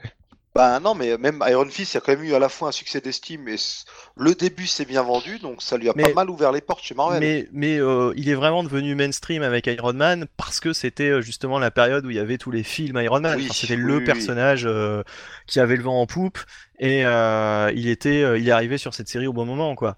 Et Ah bah, surtout, il avait la Roca, ouais. qu'on aime ou qu'on n'aime pas la Roca au dessin.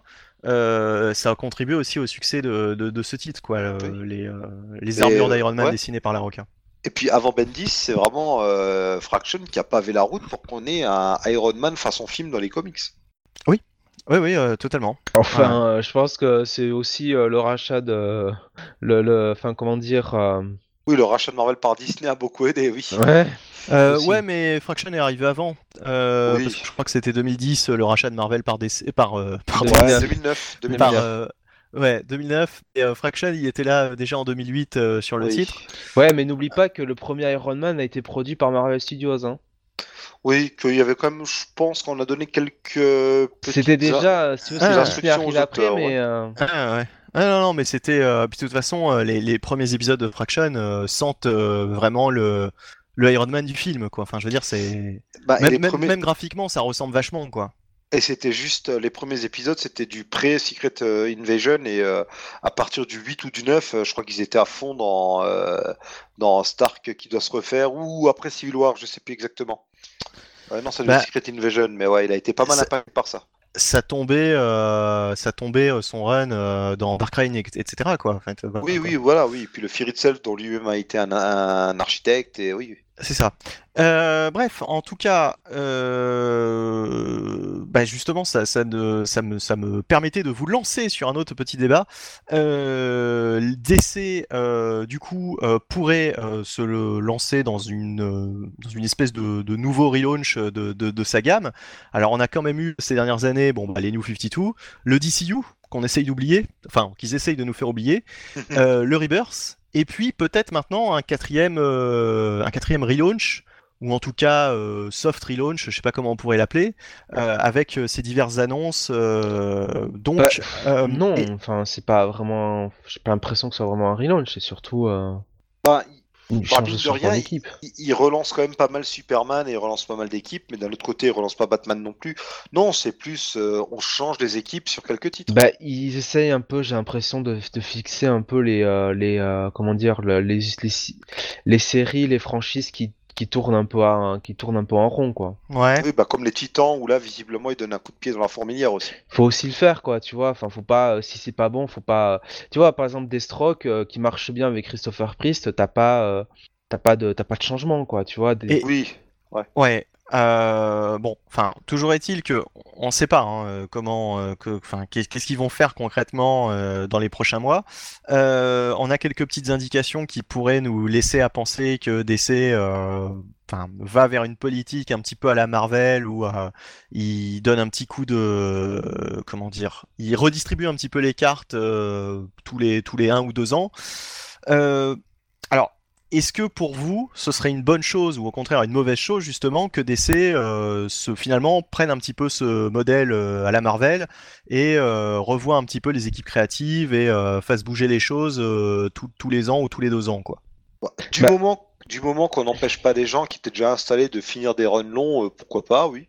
Ah toi ça te dérange pas quoi? Enfin Euh, mm, Ça dépend. Non, enfin, j'ai quand même envie d'avoir des runs qui durent plus d'un ou deux ans. Si on vire tout le monde tous les ans, ça va quand même me faire chier.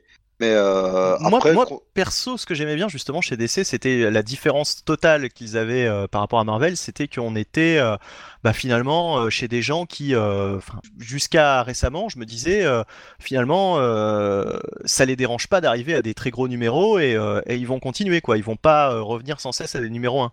Et récemment, bon bah ça fait quand même du coup deux fois, par exemple sur Batman, que ces dernières années, depuis 2011, euh, ils reviennent à un numéro 1 quoi. Oui, ils commencent à avoir euh, une marvelite aiguë, à savoir qu'ils vont, qu'ils relunchent un peu trop. Je suis d'accord avec toi là. Euh, voilà, donc euh, est-ce vraiment utile quoi? Est-ce qu'on a vraiment besoin à chaque fois de, faire ces espèces de pseudo relaunch pour attirer des gens?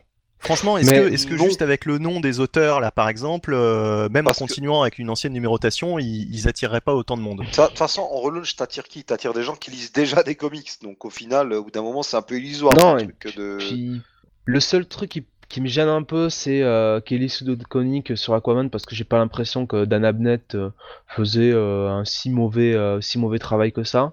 Mais le reste, bon, euh, enfin, je veux dire, euh, David Walker, par exemple, encore une fois, c'est sur une série euh, parallèle à Flash, quoi, tu vois, sur une Mhm. autre série Flash, donc Mhm. c'est pas vraiment, pas vraiment un relaunch. Bon, euh, Brian Azzarello sur Suicide Squad, franchement, euh, le, le Rebirth, enfin, Suicide Squad sur le Rebirth, ça casse pas des briques, quoi, tu vois. Ouais, euh, ouais, faut, ouais. faut- voilà, il faut être honnête. Bon, euh, Grant Morrison, euh, ça, ça, ça, ça parle de soi-même, quoi, tu vois, tu cherches pas à batailler, quoi. Là, pour le coup, bon, euh, ok, euh, tu peux, tu peux comprendre qu'il relaunch le truc, quoi.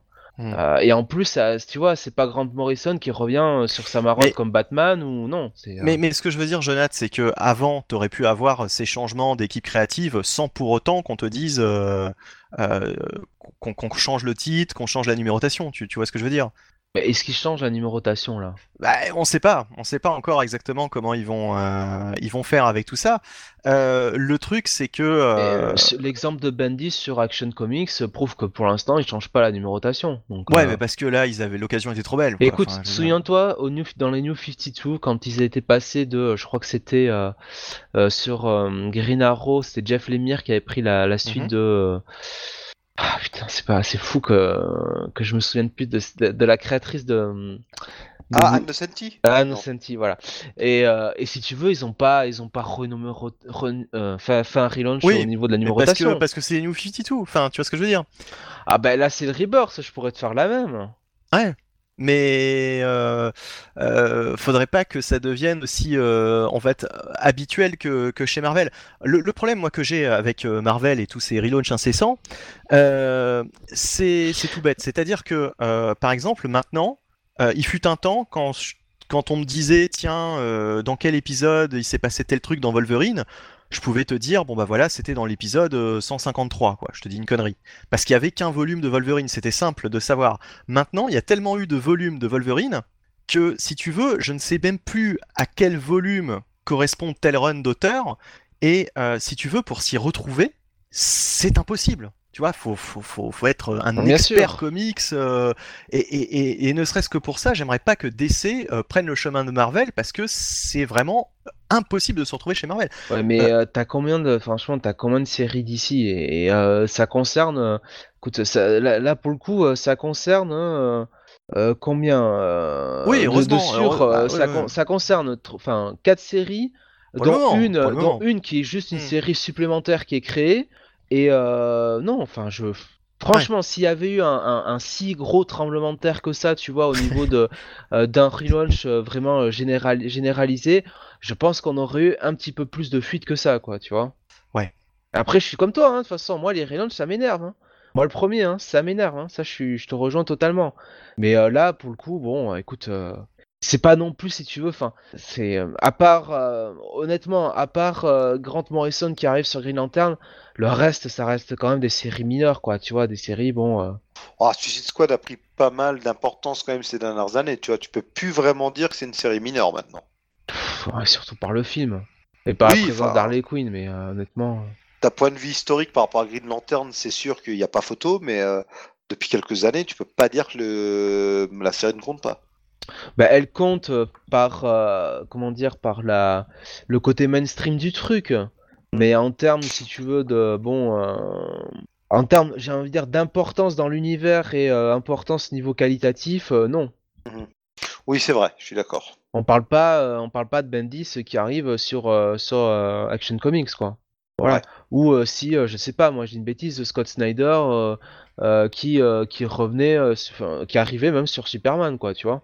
Oui, oui, oui, oui, bien sûr, bien sûr. Ça, on a tout, tout le monde a oublié même son passage sur Superman. Oui, Superman Unchained. Mm. Ouais. Avec Ouais. Jimmy Lee, il me semble, de mémoire. Mais à chaque fois que Jim Lee passe sur Superman, j'ai l'impression que ça devient, ça devient très vite assez anecdotique, quoi. Même euh, le truc là qu'il avait fait. euh, For Tomorrow, non, c'était pas ça? Ouais, ouais, euh, c'était Euh. assez, euh, c'était assez, enfin, c- c'était un peu, ra- un peu raté, quoi. Bah, avec Azzarello d'ailleurs.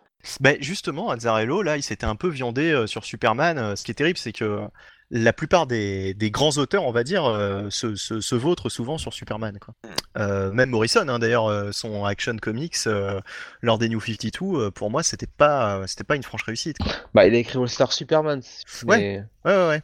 Oui, mais alors euh, là, on va vers le l'Elseworld, quoi. Voilà, le c'est débat, euh, ça rejoint le débat qu'on avait l'autre fois. les, Est-ce les que meilleures finalement, c'est pas histoires plus simple de... quoi enfin, les meilleures histoires de Superman sont souvent euh, sur des Elseworlds, hein, de toute façon. donc, euh. Ou des redites de ses origines. Ah Oui? Malheureusement, oui. Bah, c'est la nature même du personnage, hein, de toute façon. Donc, euh, Oui, c'est bah oui. compliqué de. Bon. On en revient encore à, c'est compliqué d'écrire Superman. Bah, c'est Et- vrai que bon, euh, c'est plus facile d'écrire un Batman qu'un Superman, faut être honnête quoi. En tout cas, par contre, il y a un truc qu'on n'a pas dit avec euh, le Action Comics 100 1000. Je Oui. suis très heureux. J'ai- eu peur. Je me suis dit, est-ce qu'ils vont pas encore réécrire la continuité et effacer John? Et non, non, John est toujours là. Euh, soyez rassurés si vous posez aussi la question, ils ont Oh. pas été jusqu'à l'effacer. Bah, T'inquiète, ça. ce, il va sera dans mourir. le, dans, le, dans le Man of Steel ou dans le, le Ouais. 1001, quoi. T'inquiète pas, Brian va s'en occuper. Mais ils ont ramené le slip par contre. Il va passer la sulfatose. Ouais, alors ça, par contre, euh, on les connaît quoi. Et bah alors du coup oui, euh, dernier euh, dernier petit sujet de, discussion euh, qui, qui confronte un petit peu les, les politiques DC Marvel. Chez DC, euh, comme on vient de le dire d'ailleurs euh, dans, notre débat, euh, souvent tu as des, franchises comme Superman, Green Lantern, Batman qui fonctionnent de manière individuelle, c'est-à-dire que finalement bah, durant les New 52 euh, si tu lisais que Batman ou si tu lisais que Superman ou que Green Lantern, t'avais pas l'impression de rater euh, grand chose. D'ailleurs, on parlait de Forever Evil tout à l'heure. Forever Evil, tu pouvais le lire uniquement tout seul, euh, sans, euh, enfin avec le titre Justice League, puisque c'était un, un- ça, ça faisait partie en, en fait de, de, de la, de la famille Justice League cet événement. Mais tu pouvais lire ça. oui. Pardon?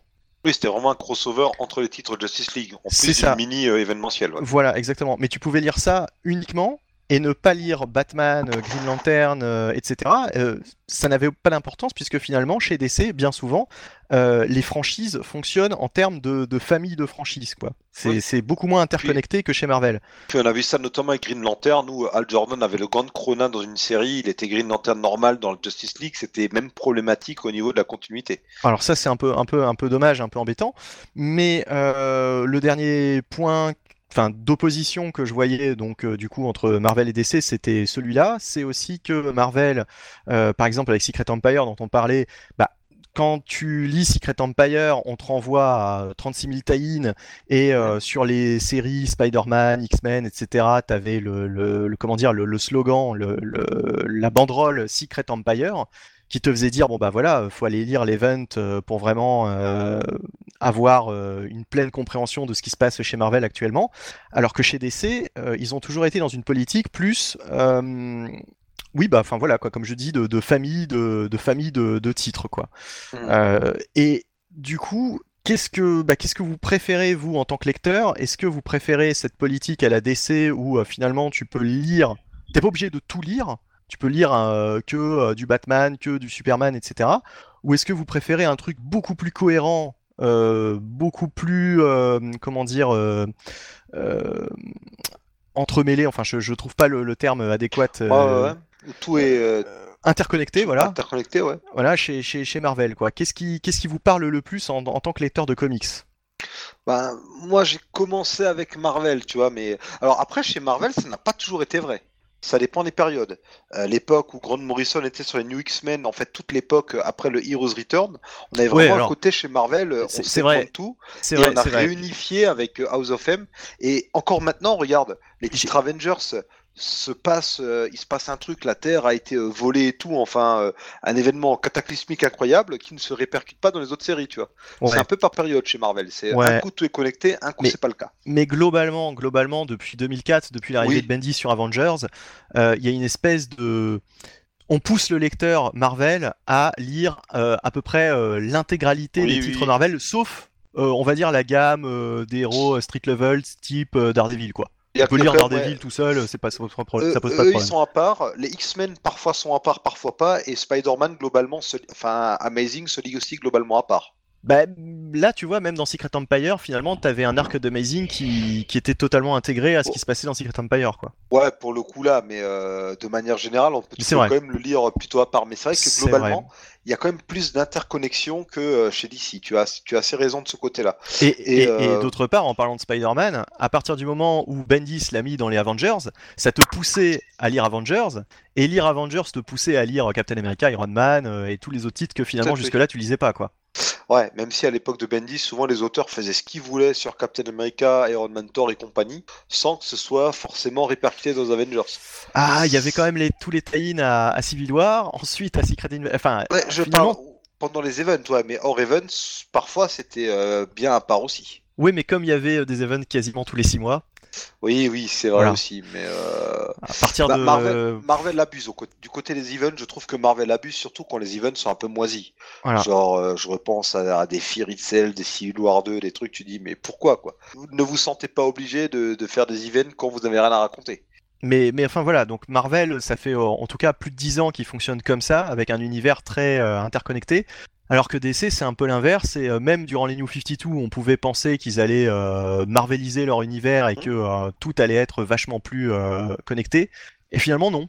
Ils sont restés à une politique, voilà, où tu peux, tu peux choisir uniquement de lire que du Batman et euh, sans que ce soit dérangeant, quoi. Oui, tout à fait, ouais. Bah, c'est pas plus mal, oui. Il faut pas. Je trouve que c'est peut-être mieux que le lecteur ne soit pas forcé de- à lire euh, 10 titres pour suivre globalement ce qui se passe. Mais c'est aussi une force des univers partagés que d'avoir des liens. Alors Jonathan, de- justement, que penses-tu de, enfin, qu'est-ce que qu'est-ce que tu préfères finalement comme comme cas de figure, quoi, comme euh, comme système? Moi j'ai une réponse bateau, euh, je pense que de toute façon, euh, tu, enfin ce qui compte c'est la qualité de l'histoire, quoi, tu vois. Après, Oui, euh, non mais sincèrement, alors- là, je pensais, à- je pense avoir fait une réponse de Normand, mais tu me bats, quoi. Sincèrement, savoir si euh, c'est connecté euh, si toutes les séries sont interconnectées entre elles, si euh, ce qui se passe dans l'une, euh, enfin arrive, enfin a une réponse dans l'autre, enfin je m'en fiche un peu quoi, tu vois. Je pense que ça dépend. Je pense que c'est bien euh, dans comment dire dans, dans le cas de franchise de, de séries, tu vois, dans un, un univers, euh, enfin par exemple dans DC, t'as euh, on va dire les franchises Batman, enfin les, les titres Batman, les titres Superman, les titres Green Lantern que, que tout ce qui se passe à l'intérieur même de ces franchises-là, que ce soit interconnecté, interconnecté, c'est très bien. Après que ce qui se passe dans à Gotham City ait une répercussion en Metropolis, bon, euh, c'est gênant. Enfin, c'est plus gênant quand c'est à Justice League. Effectivement, euh, là, c'est quand même, un- ce serait quand même bien, mais c'est plus, euh, c'est plus une écriture du personnage, quoi, tu vois. Le Ouais. personnage euh, que t'as dans, par exemple, Bat- que Batman dans la Justice League a un peu la même écriture que euh, le Batman dans son titre principal, quoi. Ça, Ouais. ce serait, euh, ce serait important. Après, euh, de toute façon, il n'y a pas de. Et ça n'arrive pas forcément. La preuve, la Wonder Woman d'Azzarello, qui n'était pas du tout Voilà. la même que la Wonder Woman de Geoff Jones.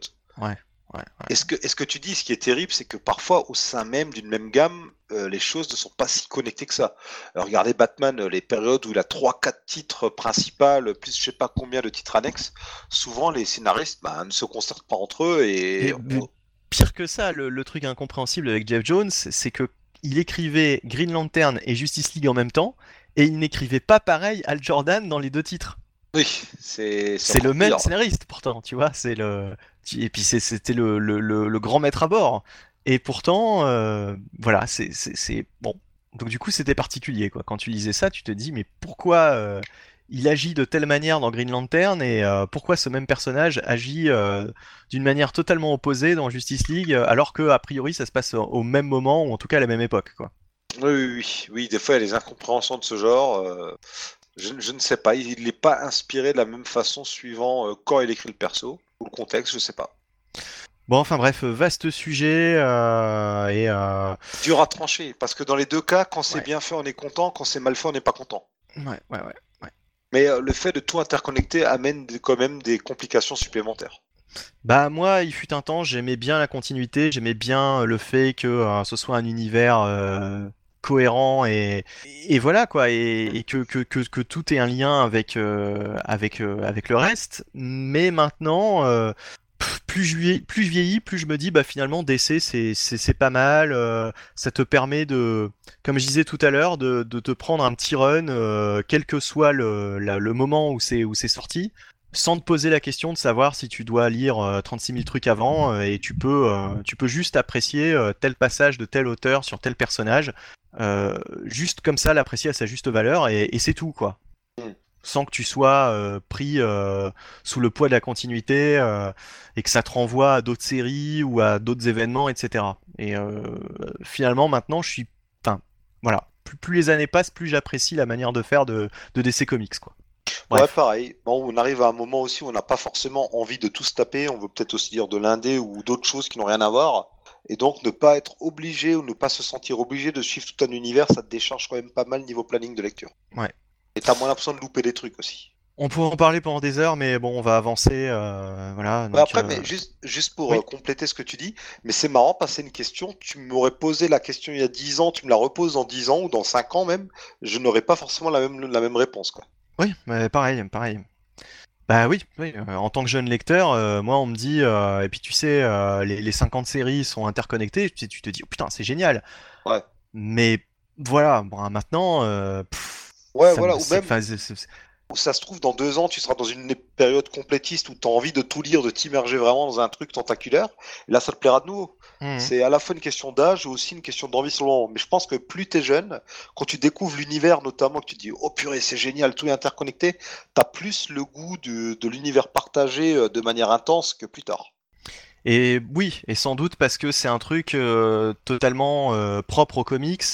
Euh, tu retrouves pas ça dans les mangas, quoi. Si tu lis des mangas, bah oui. euh, voilà. euh, Il y a quelques-uns qui ont des spin-offs, mais ça reste une minorité et c'est jamais au point des comics. Quoi. Mais c'est ça, quoi. Tu, tu, tu, tu, tu, tu peux pas euh, lier Naruto à DBZ, Oui. à Saint Seiya, etc. Enfin, je veux Et- dire, c'est oui. pas, c'est pas le même univers du tout, quoi. Oui, et puis ce qui est génial dans les univers Marvel ou DC, c'est que tu as des personnages qui ont été créés dans des séries totalement différentes à part, qui pendant 30 ans sont côtoyés dans l'univers sans jamais se rencontrer, et du jour au lendemain, l'un peut intégrer le casting de l'autre, et euh, si ça se trouve, devenir un personnage qui après restera jamais affilié à ce personnage-là. Mhm. Exactement, exactement. Donc c'est vrai que ça a un côté euh, cool de prime abord, mais euh, bon. Euh, bref, bon, enchaînons, hein, enchaînons sur le programme parce que on aura l'occasion de toute façon de, de redébattre de ce genre de choses prochainement. Et n'hésitez pas à donner vos avis hein, sur euh, sur sur euh, sur le site, hein, qui, Qui sera devrait, sorti euh, d'ici là, qui voilà. va sortir là, évidemment sous peu. On en reparle en fin d'émission. Exactement. Bon allez, euh, il nous reste euh, quelques brèves avec notamment une review. Et oui, Euh, tu voulais nous parler, Marty, de Immortal Man numéro 1 Bah, en fait, je, je voulais vous en parler. En fait, j'ai même pas envie de vous en parler tellement c'était nul. Ah, c'est vrai, Alors, point-là, ouais. Ouais, alors j'aime pas parler de choses. Moi, je préfère parler de choses que j'aime, mais quand même, c'est quand même une grosse sortie entre guillemets parce que bah, James Tanyon Ford, qui s'est barré de Detective Comics après un run, run acclamé, devient un peu un des hommes forts. Euh, la partie graphique, il y a quand même en grande partie Jim Lee, qui est pas le dernier des gros noms d'ici. Puis le pitch, quand même, peut être intéressant puisqu'on est censé suivre donc les Immortal Men, euh, un groupe euh, de personnes immortelles apparues pendant, ou tout du moins qui sont dévoilées pendant Metal et qui euh, existerait depuis le début de l'univers d'ici. Puis parmi eux, on aurait retrouvé des gens comme Vandel Savage, comme Razal Ghul. Enfin, ils ont traversé les âges et rencontré des personnages de l'univers d'ici de toutes les époques. Et on se dit, ah, c'est alléchant. Et puis, bah, j'ai lu ça il y a 2-3 semaines, je suis incapable de vous en parler tellement je ne me rappelle pas de ce qui s'y passe. C'est plan-plan. On a donc, euh, comment il s'appelle, Caden Park, qui est un jeune homme de notre époque qui va intégrer l'équipe. Et en gros, bah, il y a deux factions qui s'affrontent. Euh, une faction gentille, une faction méchante pour euh, vraiment schématiser. Et chacun veut s'arracher ce personnage. Donc, les Immortal Men, les gentils d'un côté, la House of Conquest, la maison de la conquête de l'autre. Alors là, on peut se dire qu'il y a peut-être un, une nouvelle maison façon la maison des secrets ou c'était quoi l'autre aussi? Il y a la maison des secrets et Euh, House of Mystery? Oui la maison des mystères. Bah là, on se dit bon, c'est sans doute euh, une maison. Ça se trouve sont dans ce désir-là, on- on- ou peut-être pas du tout. hein, c'est peut-être moi qui me gourre, mais voilà. C'est euh, c'est une série qui est censée jouer à la fois sur l'histoire de l'univers d'ici et sur Metal, puisque l'un des méchants euh, vient de cet event-là. Et euh, bah, le truc, c'est que depuis les New 52, on a eu plusieurs tentatives de séries euh, historiques, entre guillemets. On avait euh, Team 7, on avait eu quoi encore Alors, on avait Demon Knights qui se passait dans le passé, mais avec des héros qu'on trouve ensuite dans le futur. Enfin, on a eu plusieurs séries qui ont tenté de nous dévoiler le passé de l'univers d'ici. On pensera aussi à la, tristement à la série sur Pandora ou sur Phantom Stranger. À chaque fois, ça se casse la gueule. Et honnêtement, ce Immortal Man, ça commence très mal quand même. Ça- Là, je suis quasiment sûr de ne pas aller voir le numéro 2, tellement je me suis emmerdé pendant cette lecture. Et t'as donné les crédits, je sais plus. Oui, James Tanyon Ford euh, au scénario. Alors, Ouais. Jim Lee au dessin, mais pas seulement, il y a Ryan Benjamin aussi. Et à l'ancrage, ben, qui dit Jim Lee dit euh, Scott Williams et aussi Richard Friend. Et euh, Pourtant, le, le casting donne envie, quoi. Enfin, je veux dire, ça. oui. Bon, Jim. Lee il vient pour faire un numéro 1 parce que Jim Lee fait que des numéros 1 maintenant, j'ai l'impression. Non, mais c'est surtout James Tanyan Ford en réalité, Oui. quoi, qui, envie. Ben, pff, je, je pense que je vais attendre que quelques, je vais attendre quelques numéros avant de me plonger dessus. Quand le premier arc sera fini, je me replongerai dedans. Parce que là, euh, clairement, euh, ça m'a pas donné envie de continuer ça de manière mensuelle. D'accord. Et j'espère qu'il va vraiment nous parler du passé de l'univers et nous révéler des choses et euh, utiliser plein de personnages qu'on connaît. Mhm. Parce qu'au bout d'un moment, voilà, le but si, d'une série euh, qui traverse les âges, c'est bien sympa d'inventer des persos, mais faut aussi utiliser euh, les persos des différentes époques. Et Dieu sait que d'ici ne manque pas de personnages affiliés à des époques différentes. Euh, alors, dernière petite news, euh, comics papier d'essai, euh, un truc qui, qui, ben voilà, enfin, un mystère. euh, c'est vrai qu'on avait un petit peu oublié cette histoire. Donc, euh, Marty ou Jonath, euh, enfin, n'importe. euh, Jonathan, tu veux le dire? Hein Exactement. Donc je vais le faire. Allez, je, continue dans ma lancée. Euh, Rappelez-vous, alors avant, euh, comment ça s'appelle Avant Metal, bon, on avait eu euh, un autre event, enfin c'était plus un gros arc de la Justice League en fait, qui se terminait. Alors c'était l'arc. bah, c'était avant euh, Rebirth, c'était euh, ouais, Rebirth. War. Ouais, Darkseid War, voilà. Qui culminait avec cette. ré- Enfin, un des points culminants de cet arc était bah, la révélation qu'il n'y aurait pas un mais trois Jokers. Et Batman qui, qui, qui restait interloqué euh, c'est quoi cette histoire euh, Qu'est-ce que ça veut dire? Et donc, Geoff Jones a promis. Jean-Pierre Foucault là. Exactement. Euh, appel. Le alors, il c'est est- un Joker. hein, ouais. il- alors là, il, il a beau faire le 50-50, l'appel à un ami et puis euh, demander au public ce qu'ils en pensent, rien à faire, rien ne marche. Et donc, Ouais. John B, il a fait un appel à Geoff Jones qui a promis que dans les mois à venir, on ne sait pas trop, il s'occuperait personnellement de répondre à cette question et que Jason Fabok reviendrait pour euh, l'épauler aux côtés des dessins. Mais c'est vrai qu'il y avait un côté assez. Euh, Enfin, le Joker était devenu quasiment un être euh, mystique euh, Oui. quand on lisait le, le, le travail de, de Snyder, Snyder. sur Batman. Quoi. On avait l'impression qu'il était en plusieurs endroits différents, à diverses époques. À diverses époques, pardon. Et je, je sais plus si c'est Geoff Jones ou euh, Snyder qui le rapproche de Gelos, qui était le un dieu grec de la farce, enfin un peu le Loki, un Loki à de la, de la mythologie grecque, quoi. Avec le doute, ben, est-ce que ben ouais, le Joker est vraiment ou pas un être mythologique? Et oui, et puis il faisait surtout penser, moi, au, au- au clown de, de, de Stephen King dans, dans ça. Oui. Euh, dans la mesure où tu avais l'impression que tu avais des gens qui avaient déjà eu affaire au Joker et qui étaient terrorisés par le Joker, mais euh, genre il y a 50 ans, quoi. Ouais. Et, euh, et donc tu savais pas si c'était des fous ou si, euh, ou si vraiment le mec a traversé les époques. Ou alors l'explication toute bête, effectivement, il y a eu trois Jokers différents. Euh, mais bon, c'est. En tout cas, c'est intriguant, quoi. C'est vrai que c'est un. Peut-être qu'ils peuvent jouer, ou alors finalement ils vont jouer sur le multivers et ça réglera Ouais, toute la oui. question. Oui, oui, bon, là, ça, ça, ça serait plus simple. Mais c'est bon. vrai que ouais, ça, ça pose, euh, ouvre des pistes à voir. Alors par contre, si vous avez envie de connaître le Joker avant Batman, je me permets cette parenthèse. euh, si vous avez envie de bien vous marrer, allez voir euh, le dernier épisode en date de Gotham.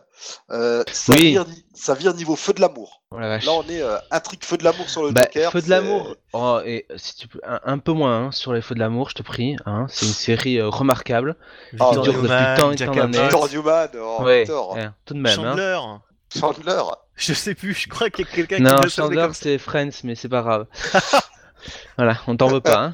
Il y a pas une. euh, Comment elle s'appelait la vieille là qui est morte? Catherine Sterling. Catherine, Chan- Catherine Chancellor. hein. Chancellor, elle a chancelé. Punaise, le naze quand même, le C'est pas naze Catherine broc. hein. Sterling. Ah, ouais, Ah non, voilà, c'est j'ai- Chancellor J'ai Sterling. raté ouais, ma bon, vie. Si tu connais Bah- pas les... les noms dans les feux de l'amour, euh, t'as Ah, raté ta Catherine, life. Cat- Catherine, qui d'ailleurs, il fut un temps, une- il y avait une intrigue à la Tante May, vu que c'était un sosie qui la remplaçait. Il y a même une intrigue où elle était devenue, elle avait perdu la mémoire, elle était sans abri. Donc, euh, Et Oui, je vous voilà, propose un jour de faire un spécial feu de l'amour. je crois qu'il y aurait, il y aurait tellement de choses à dire. Euh, Ou, un, ou un spé- spécial sop, un spécial Ouais, sop à la con. un spécial les pires idées dans les soaps, et rien que les feux de l'amour, on tiendrait 3 heures, je pense. Il y aurait de quoi faire. Hein. C'est, euh, enfin, il y, a- il y a déjà de quoi faire avec les comics, par contre. Euh, du coup, euh, donc, Oui, donc euh, hein globalement, cette, Voilà. euh, cette, euh, 'fin, cette révélation autour du Joker est assez, assez spéciale. Euh, moi, tu parles, vous parliez de Gotham. hein, Oui. rappelle. Oui, oui, Oui, on parlait de Gotham, dans- dans avant que Gotham, tu nous coupes avec euh, tes euh, élucubrations. Euh, voilà.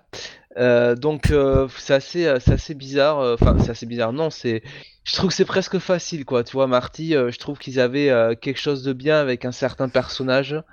Et, euh, et là, enfin, ce, ce retournement là qu'ils ont eu, euh, pff, ouais, je trouve ça un peu moyen, quoi. Ouais, franchement, C'est what the que- fuck, je- mais c'est un peu. euh, Je pense que vous pouvez spoiler parce que vous devez être les seuls à regarder Non. ça. Alors, je ne regarde pas, et je ne spoilerai pas, parce qu'il y a vraiment des gens non, qui regardent. euh, et non, non. T'es Il y gentil. a vraiment des gens qui regardent. Oh oui, on t'en parlera. Écoute, on t'en parlera tout à l'heure en off. Voilà. Ça te fera bien D'accord, rire. d'accord, d'accord, d'accord, d'accord. Il va y avoir du name dropping, il va y avoir des dossiers. Euh, vivement, vivement qu'on ait terminé cette émission. Allez, enchaînons vite du coup. Euh, que je que j'ai mon, mon petit gossip euh, Alors, avant bah, d'aller alors, je dormir. voulais- J'avais envie quand même de parler d'un projet film chez DC, moi, qui, Oui, qui m'enthousiasme. Oui, oui. c'est Steven Spielberg, et visiblement, ce serait Oui. plus ou moins officiel, qu'il plancherait sur un film Black Hawk. C'est officiel, hein. il va le faire après euh, quand il aura notamment fini. euh, Alors là, non. On West Side fait- Story. Ouais, et euh, surtout euh, le cinquième Indiana Jones. Ouais. Donc euh, ça, ça va prendre du temps, mais remarque, Spielberg a sorti euh, deux films cette année déjà, donc euh, Oui. il peut, il peut tourner à la chaîne, hein, Euh, visiblement. et, puis, et puis surtout, il pourra réutiliser du matos d'Indiana Jones du coup sur Black Hawk. ah oui, euh, oui, oui. Parce que ce sera vraiment la version. il, euh, Black pourra, Hawk il des- pourra aussi euh, réutiliser Harrison Ford, hein, qui sera toujours dans les cartons. Ah Alors, oui, Black Hawk, pour, pour resituer, euh, donc euh, vieille série euh, DC Comics, mais finalement, euh, vu que c'est vraiment pas la plus connue des séries DC, que ça vienne de DC ou pas, j'ai envie de dire, ça, ah oui. on s'en fout finalement, Et- quoi. C'est c'est pas, c'est pas comme s'il allait faire une adaptation de Batman, quoi. Non, puis ce sera sans doute dans cette mouvance qu'ils ont chez DC Warner de faire des films indépendants de la continuité principale. Ça va vraiment se placer là-dedans. Ça s'appelait comment ce, ce- cet animé avec des robots euh, tirés d'un comics Marvel euh, Euh, oula. euh, Des animés avec un animé avec un Alors, les- alors Marvel pendant longtemps a fait des comics Transformers, mais les Transformers Non, pas de là à la base. hum. Euh, oula, bah alors là, tu Mais le col. pourtant, euh, pourtant, Ah, voilà, GoBots Non, c'est pas ça. Non, non, pas du tout.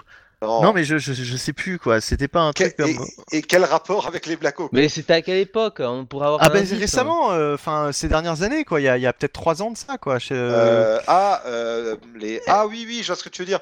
Euh, les Big Hero 6 Voilà, Ah la exactement. vache, je- je- avec des, avec des... Enfin, mais non, fa- fallait y aller pour trouver quoi. Ah bah oui, non mais euh, j'avais complètement oublié comment ça s'appelait. Mais, mais finalement, tu vois, on oublie complètement que ça vient de Marvel, que, que c'est lié aux comics quand tu vois ça. Sauf Et que je- Big Hero 6, ils ont vraiment gommé les influences Marvel, euh, ah ils oui, sont oui, éloignés. Alors, Enfin, alors que. Mais euh, Bla- oui, bah, Black Hawk, Bah on sait pas. Non, mais Black Hawk, non, bah justement, nous on sait. Toi, tu ne sais pas, mais nous on sait. Ouais, Mais d'accord. tu nous coupes tout le temps. Oui, passer pour une. dire de la merde. Alors, vous aurez les théories de Mr. René Bunny. On va, on va te laisser pendant 10 minutes faire tes théories avant de te dire que ce qui a été révélé officiellement. Et donc, euh, oui, alors Black Hawk, c'est une série qui date des années 40. C'était un escadron d'aviateurs qui combattaient les nazis. Il y a eu plusieurs incarnations, bah, notamment pour les New 52, ils avaient une version moderne assez pourrie. Et là, euh, Spielberg, lui, ce qu'il veut, c'est vraiment revenir aux racines et faire euh, les Black Hawk des années 40. Mhm. Avec, euh, et c'est des héros qui ont inspiré ben, Indiana Jones en partie, on imagine. Ah bah oui. c'est- Ouais, c'est totalement- le troisième, euh, bon. Oui, voilà. Ou alors euh, des héros, euh, le Rocketeer, par exemple. Il est totalement inspiré de Black Hawk. de Ah, totalement, John, euh, John Johnston. Attends, c'était comment? Oui, c'est ça. Bah, euh, Joe Johnson qui a fait le Johnson, film, ouais. et c'est un comics d'abord. Oui, enfin, Cap- enfin, Rocketeer à la base, c'est un comic des années 80 ou 90 qui s'inspire de Captain America, de Black Hawk, de, bah, de ces comics qui ont inspiré son Spielberg aussi. Bref, en tout cas, moi, c'est un projet qui m'enthousiasme.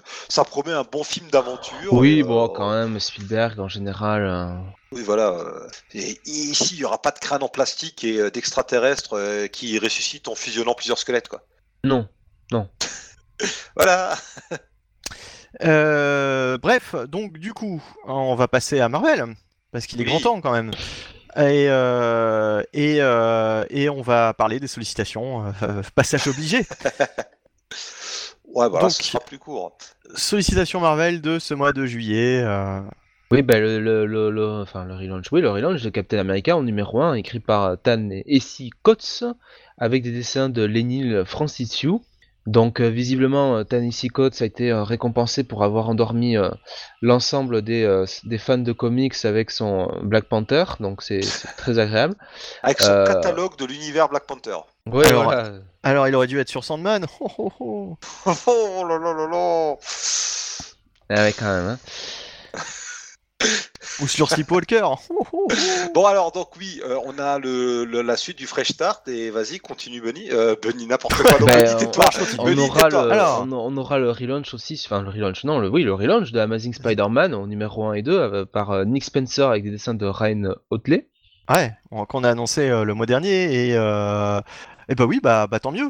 Tout arrive ce, ce mois de juillet. On aura aussi euh, Donny Cates, dont je parlais tout à l'heure, qui est euh, quand même une, euh, une star montante euh, chez Marvel, c'est l'impression que ça donne, Oui. sur le Cosmic Ghost Rider. Alors ce sera une mini hein, en 5, Ouais, ouais. euh, mais euh, voilà, avec... euh, Mais je me demande si c'est pas la, la suite de, de, de Thanos, quoi, un peu de Bah. ce qu'il a fait sur Thanos. Hein. Ah peut-être. Écoute, je vais, je vais te répondre. Oui.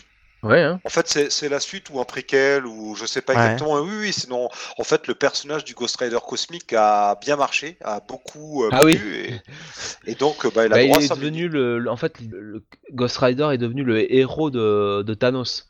Ah, Et- d'accord. Et il y aura... Euh... ah, bah, ça je savais pas, tu vois, mange Bah. ton spoiler. Euh, Ça sera et- coupé au montage. Et il y aura Donny Cates. Ou pas. Euh, Non mais c'est pas grave. Il y aura Donny Cates euh, également, euh, comme quoi hein, c'est vraiment une, euh, un nom sur lequel il mise, qui réalisera donc la, la mini-série Death of the Inhumans, euh, la mort des Inhumains en cinq parties, Ah et bah, ça commence aussi en juillet. Il était temps qu'on les tue ceux-là. Ouais, Bah, ouais. Ils sont en train de récupérer les droits de la Fox, donc ils en ont plus besoin. Ouais, Ils seront pas les seuls à, à mourir d'ailleurs prochainement. Ouais, mais en même temps, les Inhumains, voilà, euh, en comics, ça n'a pas super bien marché. Euh, la série télé, c'était une horreur monumentale. Là, ils sont peut-être en train de reprendre la main totalement sur les X-Men, donc au final, bah, les Inhumains, on va les buter, voilà. quand même formidable, c'est qu'il y a pas un an, euh, ils étaient en train de tuer les X-Men, enfin que les humains tuaient les X-Men et maintenant. euh, Oui, maintenant, euh, les Inhumains meurent tout seuls. Les X-Men ne prennent même pas la peine de venir les Ah, tuer. mais non, non. parce qu'entre temps il y a eu cette série Après, il y a Inhumans surtout qui était euh, une catastrophe. il y a surtout Oh. le rachat de la Fox, à mon avis. Hein. Il y a les deux. Les deux. Bah, après, s'il y avait eu rachat de la Fox, mais que les Inhumains encore tenaient, ils se priveraient pas d'avoir une seconde poule aux œufs d'or. Mais là, euh, Ouais, là, une ils ont vu que c'était foutu quoi. Alors, sur cette mini, juste le seul truc, moi, qui me fait lever un sourcil, c'est euh, une des covers nous montre, euh, ou alors c'est juste en preview, on nous montre le design d'un des personnages qui apparaît, qui a un design qui est très euh, Earth Six, je trouve. Mhm. C'est à peu près le seul truc qui va me faire lever un sourcil, parce que sinon, le reste, pff, voilà, c'est ils vont mourir dans une indifférence totale. Il n'y Oui, a pas encore ouais. euh, deux ou trois séries euh, Inhumans en même temps, il n'y a pas si longtemps. euh, Bah si, si si. c'est passé où tout ça, là Black Bolt Ben- en prison, machin truc dans l'espace, enfin, c'est. Il était temps que ça cesse, hein, euh, très franchement. Et je pense que Warren Ellis n'aura jamais terminé sa série Karnak. Oula, oui.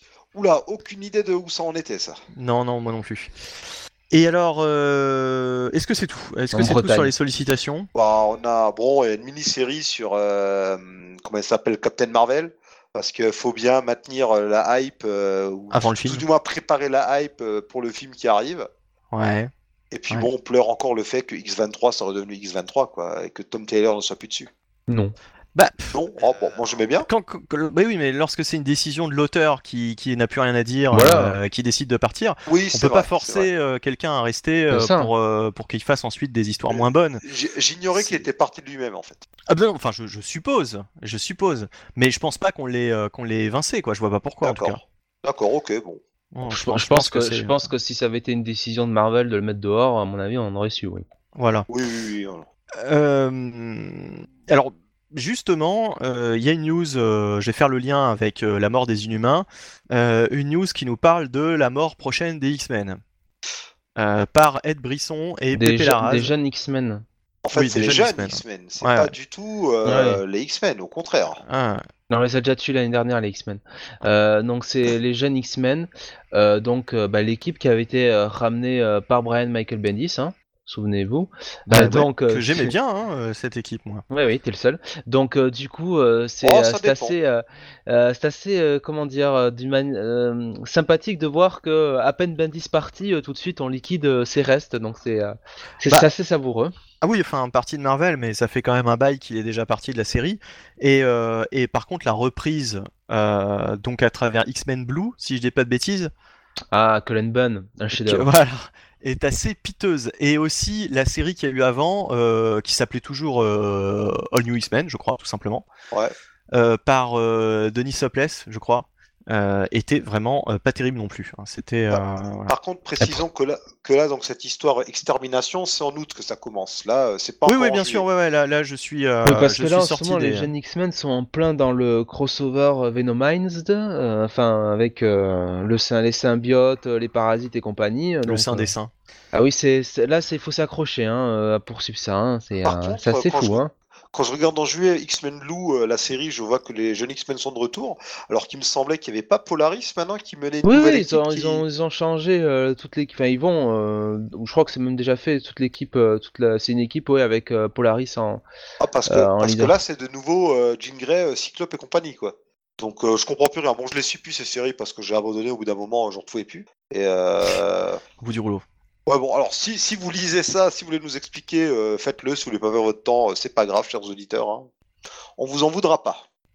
Bon, de toute façon, personne ne nous écoute, Marty. Et exactement. Mais euh, Par bon. contre, moi, Bunny, je t'écoute. Et puis, Karnak, a priori, s'est bien arrêté au numéro 6 avec Ouais. la fin de l'arc. Ouais, ouais, ouais. Alors, je ne sais plus ce que je voulais dire. Oh, des conneries sans doute. Donc, extermination, les jeunes X-Men. Bah, après, quand tu vois la couverture, d'un côté, ils ont leur design actuel, genre, euh, par exemple, euh, Angel qui a des ailes brillantes, et de l'autre côté, il y a un éclair qui les sépare en deux, et de l'autre côté, ils retrouvent leur design euh, avec les costumes classiques. Donc, vont-ils retourner à leur époque ou pas? Vont-ils totalement faire autre chose? Le tout est permis. Mais avec cette histoire donc de tuer les Inhumains, tuer cette équipe de X-Men, ou en tout cas la faire disparaître, euh, j'émettais l'idée euh, donc d'un petit débat, euh, ce sera le dernier de cette émission, euh, promis. Est-ce que, est-ce que vous en avez pas marre de cette mode à chaque fois de tuer des personnages pour bah, mieux les, les faire revenir un an ou deux après en grande pompe quoi? Comme si Oh, c'était un événement extraordinaire, euh, alors que de toute façon, en plus, on sait très bien maintenant que quand il meurt, c'est justement pour mieux ressusciter euh, quelques mois après. Oh, tu sais, je suis tellement blasé, et je sais que de toute façon, ils vont revenir que je n'y fais même plus attention.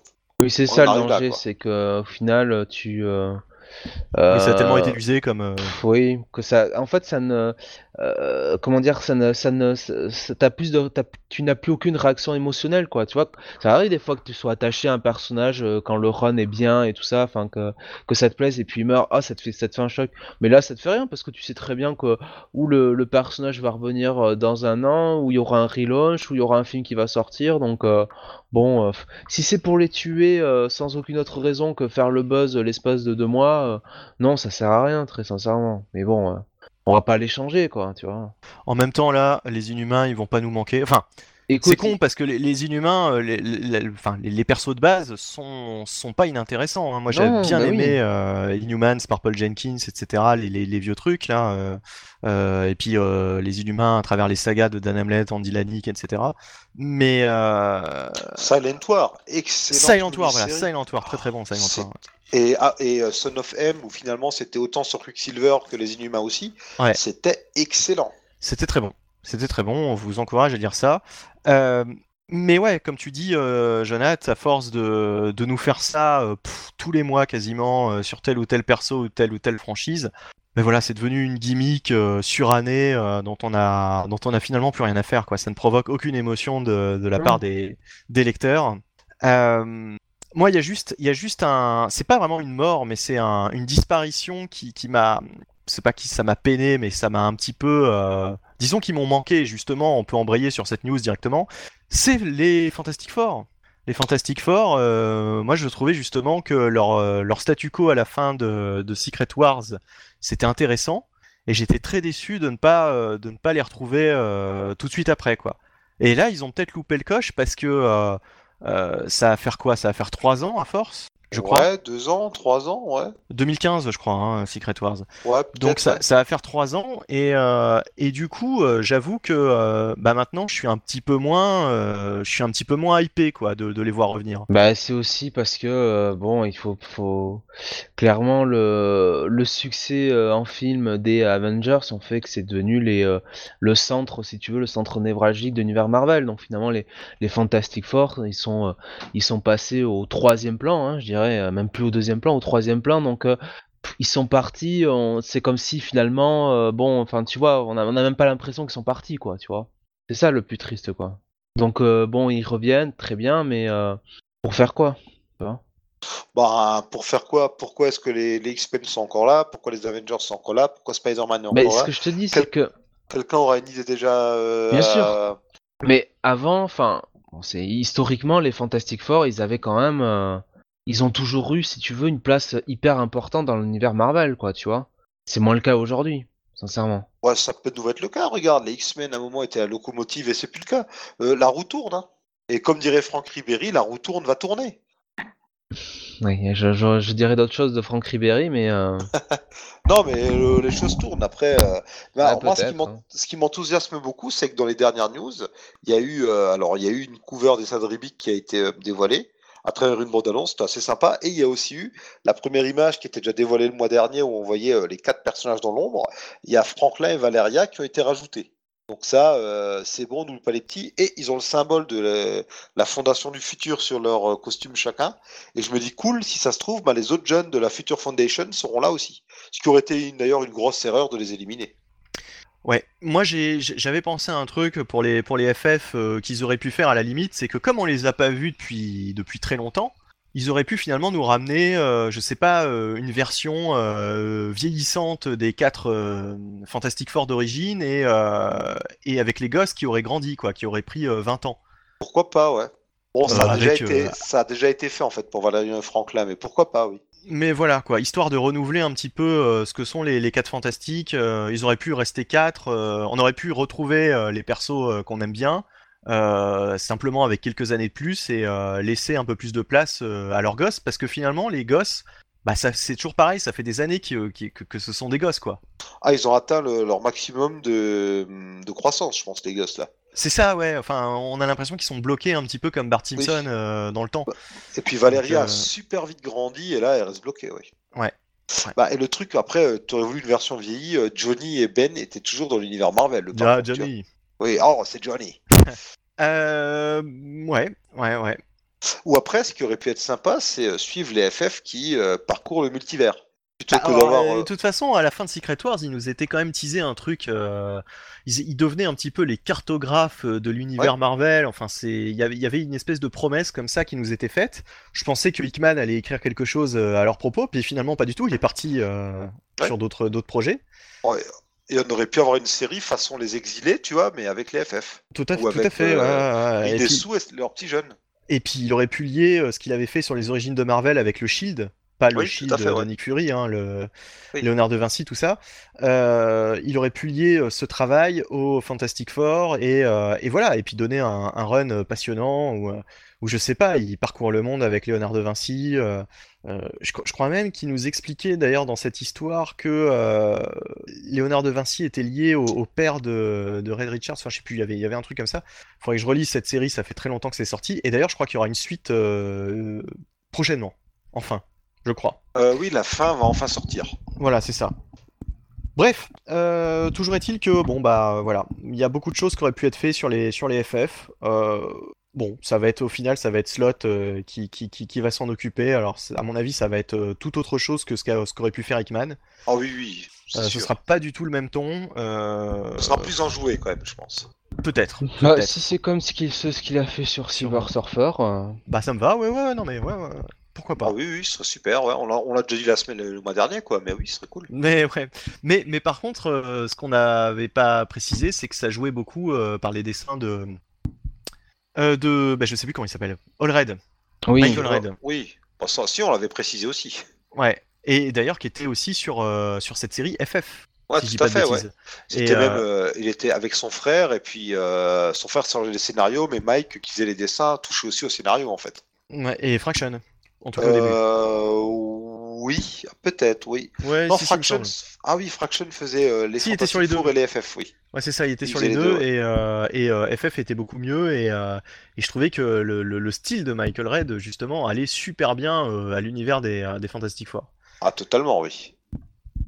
Enfin bon, là on va pas se plaindre, on aura euh, Ribich euh, à l'intérieur ou pas?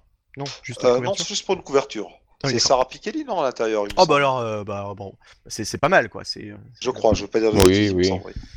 Voilà. Oui, on va pas, on va pas râler, oui. Euh, alors, alors j'a- j'avais euh, j'avais sauté euh, des, euh, des petites choses chez Marvel.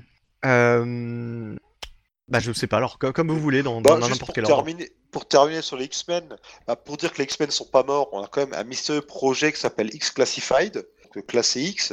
Ouais. Tout ce qu'on sait, c'est qu'il y a plein de couvertures variantes signées J. Scott Campbell. Bon, bah, s'il y a encore des fans de J. Scott Campbell, tant mieux pour eux.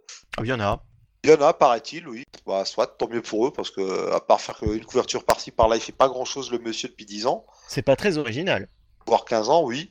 Et on a surtout, bah, le vrai événement, c'est le retour de X-Men Grand Design. Alors qu'est-ce que c'est que ce truc? Ah, c'est magnifique, c'est ma lecture de l'année. Alors, le précédent, je sais plus si c'était sorti en décembre ou en janvier dernier, mais en gros, c'est euh, Ed Piscor. Mais justement, Piscor, quoi. Le mec, il a un nom de, de méchant de He-Man. Et pourtant, euh, c'est, il fait du très très bon boulot pour un méchant. Alors, des méchants comme ça, j'en veux plus dans ce cas-là. Donc, Mhm. en gros, son idée, c'est de refaire toute l'histoire des X-Men. Il écrit et dessine euh, une grande histoire unifiée des X-Men. Il a, alors, dans les deux premiers, alors, il avait une première mini-série en deux numéros où il avait tout repris de, d'en gros, bah, de X-Men 1, de Kirby et Lee, jusqu'au, jusqu'à la veille de l'arrivée de Claremont avec euh, le Giant Size X-Men. Et en gros, il racontait euh, vraiment euh, un résumé de qu'est-ce qu'a été l'histoire des X-Men pendant leurs premières années, en piquant déjà euh, des idées dans des événements qui arrivaient plus tard, En pisquant. Notam- En pisquant. En pisquant tout à fait, voilà. Il, il arrivait notamment à lier euh, le fait que les X-Men n'arrêtaient pas de combattre des aliens dans leurs premières années à quelque chose qui arrivera plus tard, et c'était vraiment très malin. Euh, en gros, il faisait vraiment un, ce que j'aimerais voir dans une série télé, quoi. S'il y avait une Je série suis télé, complètement passé à côté de ce truc. eh ben écoute, moi je te, je t'encourage à complètement aller lire cela. Bah oui, Complètement. C'est vraiment, c'est génial. Enfin, ok, ok, alors, ok. les dess- alors les dessins, je précise, hein, les dessins se font un peu indé. Ça peut faire penser à du franco-belge ou tout du moins du comics indé. Ça peut peut-être surprendre, mais si vous êtes euh, vraiment amoureux des X-Men, euh, alors que vous connaissiez très bien les premières aventures et que vous vouliez les décou- redécouvrir, ou alors au contraire que vous connaissez pas trop euh, et que vous n'avez pas trop envie de vous taper les intégrales des premiers épisodes que vous trouvez un peu lourds, et souvent c'était, ça pouvait être lourd à lire, c'était pas toujours excellent. Bah, je vous encourage plus que jamais dans ces deux cas à, à vous procurer ces premiers numéros, quoi. Et donc là, on aura une mini-série en deux épisodes qui va revenir sur les années Claremont. Et a priori, il y aura au moins une seconde mini-série qui devrait Sur les années revenir sur bonheur. les... Ouais, sur les années bonheur. Bah, tu me le fais pas dire, le miel et les abeilles, euh, Hélène et les garçons, tout ça, les années 90. Ah, On aura au moins encore voilà une troisième là, mini-série. là, il a du taf parce que au- encore au début, ces petits joueurs de, de, de rassembler tout ça, parce que bon bah voilà, Claremont, c'est- il était un petit peu tout seul. Euh, à partir des années 90, les X-Men, c'est un joyeux bordel quoi. Ouais, les crossovers, 10 000 titres euh, qui vont dans tous les sens. Pour résumer tout ça, il faudra une centaine de pages de comics. Je ne sais pas comment il va faire le monsieur. On, on verra. En, toujours est-il que ben, Panini, pour l'instant, n'a pas encore communiqué sur euh, la façon dont ils sortiront ça. Alors, ça sent le graphic novel ou un format un peu prestigieux de ce genre, euh, ce que euh, ce titre mérite amplement. Alors, ça, Mhm. c'est clairement un truc, même si je l'ai lu en VO, je vais y retourner en VF, je pense. Ou alors me prendre une belle édition luxueuse en VO parce que c'est euh, c'est excellent. Quoi. Ne passez pas à côté si vous aimez les X-Men. Eh bien, écoute, là tu m'as fait découvrir un découvrir pardon un truc euh, ce soir. Ne passons Et- pas à côté des choses simples, Marty. Ah bah, tu, tu m'en vois ravi, je suis heureux. Attends, c'était c'était quoi? C'était Erta? Oui, je pense que c'était Erta, oui. Voilà. Placement de produit. Tu Bah, sais que t'as en- pas besoin de donner euh, une explication à chaque truc qui se passe. Non, mais hein. je, je, je, je posais la question, euh, j'avais envie de savoir, est-ce que c'était Erta Eh bien oui, c'était Pub, Erta. pub- pub qui passait déjà dans les années passionnant. 90, le gamin qui faisait son bateau sur l'eau, tout ça. C'est euh. vrai, avec cette musique qui te donnait envie de te pendre. Et, ben alors par contre, un autre un truc que j'ai lu qui donne pas envie de se pendre et qui est bien mieux qu'Immortal Men, c'est le retour des exils. Ah bon? Tiens, Les donc, moi, alors j'ai entendu des, des échos Alors là- différents. Alors là, t'es tout seul hein, sur, sur ce rafio là. hein. Oh bah écoute, j'assume. Alors tu, pars avec la musique de Erta là. ah oui, Bon, Ouais, sauf que lui, il tombe dans le- la rivière là. Je peux te Ah oui, il y a oui, quelqu'un là, là, qui là, t'es en train de couler, là. Pour le... Là, il y a le flûtiste derrière toi qui est en train de, de t'accompagner là, vers la un coup hein. de pied au cul. Hein. Eh ben, je m'en fous, envers et contre tous, j'affronte les vents et marées, et euh, bon, ce premier numéro d'exil, il, est- il est pas trop mal, quoi. On va C'est, bien se euh, marrer, effectivement. Non, bah, alors, bon, clairement, quand on lit ça, on se dit, mais, mais ramenez-nous, ramenez-nous l'équipe, l'équipe, quoi, parce que, euh, voilà, j'en perds mes mots tellement je suis ému, parce qu'on retrouve donc Blink, qui va être euh, chargé de rassembler une nouvelle équipe quoi. D'exil. D'exilés, on va dire les exilés, ce sera plus simple. Si, si ça vous emmerde ce que je raconte, euh, Non, hein, non, au contraire, au contraire, pas du tout. C'est, je crois que c'est l'un des meilleurs moments de cette émission. Ah, bah, je t'en prie, je te sentais sortir ton pipeau et aller dans ton coin là. donc, Non, non, euh, là, je, je, je, vis le, je vis la review. Et donc, bah, j'ai j'ai vraiment l'impression que vous me prenez pour un jambon, mais bon. Euh, Ah, pour Erta. tout à fait. Ce qui est bien, il m'a dit, c'est que c'est toujours quand ça arrêtait. c'est- Et euh, en fait, Ça sent alors, la fin d'émission là. oui, et en plus il est super tard, donc euh, on est euh, pas. Allez, allez, allez, on Allez, enchaîne, allez. on enchaîne. Alors, donc, on est même, exil, même exil. presque minuit 30, je n'en peux plus, vous me saoulez, je vais Alors, pas la le- faire, le- le- ce, qui était, Non. ce qui était génial, moi, franchement, les, les- les premiers volumes d'Exilé avec. euh, euh, Avec Blink aussi. Ah non, mais c'était qui les scénarios Les scénaristes, pardon. Guggenheim Non, Jude pas Winnick. Guggenheim. Jude Winnick, Jude voilà, Winnick. Jude Winnick. Et euh, ensuite, il y avait eu euh, Tony Bedard. Et bah, c'était très cool tout ça. Bah, Tony Bedard, il y a même Chuck Austen qui est passé, c'était correct. Ouais. C'est- Ah, c'était la série du miracle, quoi. Chuck Austen qui fait un travail correct, Tony Bedard qui fait du très bon boulot. C'est- Très bon ça s'est jamais, ouais, très, ça très s'est jamais revu depuis. Depuis, il joue du pipeau, lui. C'est. euh, Voilà. Mais oui, non, c'était bien le début. Et donc là, alors, figurez-vous que incroyable, cette série est quand même liée à Original Sin. Pour vous dire euh, jusqu'où Ah. ils vont chercher. Ah merde. Ah, Là, là, Bah, c'est la tuile là. Bah, en fait, tout simplement, c'est parce que bah, Nick Fury, qui est devenu euh, The Unseen, donc euh, celui qu'on ne voit pas, euh, caché sur sa lune, là, c'est lui qui va euh, rassembler cette nouvelle équipe d'exilés, qui va, en fait, il récupère le Talus et il envoie Blink chercher de nouveaux membres pour combattre un mystérieux ennemi, le Time Eater, qui mange des planètes, enfin qui mange, qui détruit des univers, ce qui est symbolisé par des planètes Terre qui explosent.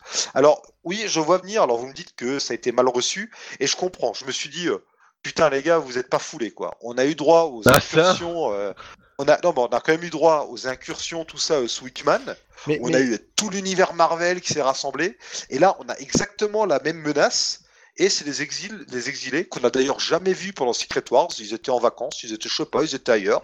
Ils étaient dans l'univers d'ici, sans doute en, en tourisme. Mais les, Et, euh, les exilés, ça peut être fun euh, selon. euh, en fait, un arc fun des exilés, c'était, ça dépendait de leur destination, quoi, Oui. ça dépendait de, Ouais. de leur mission.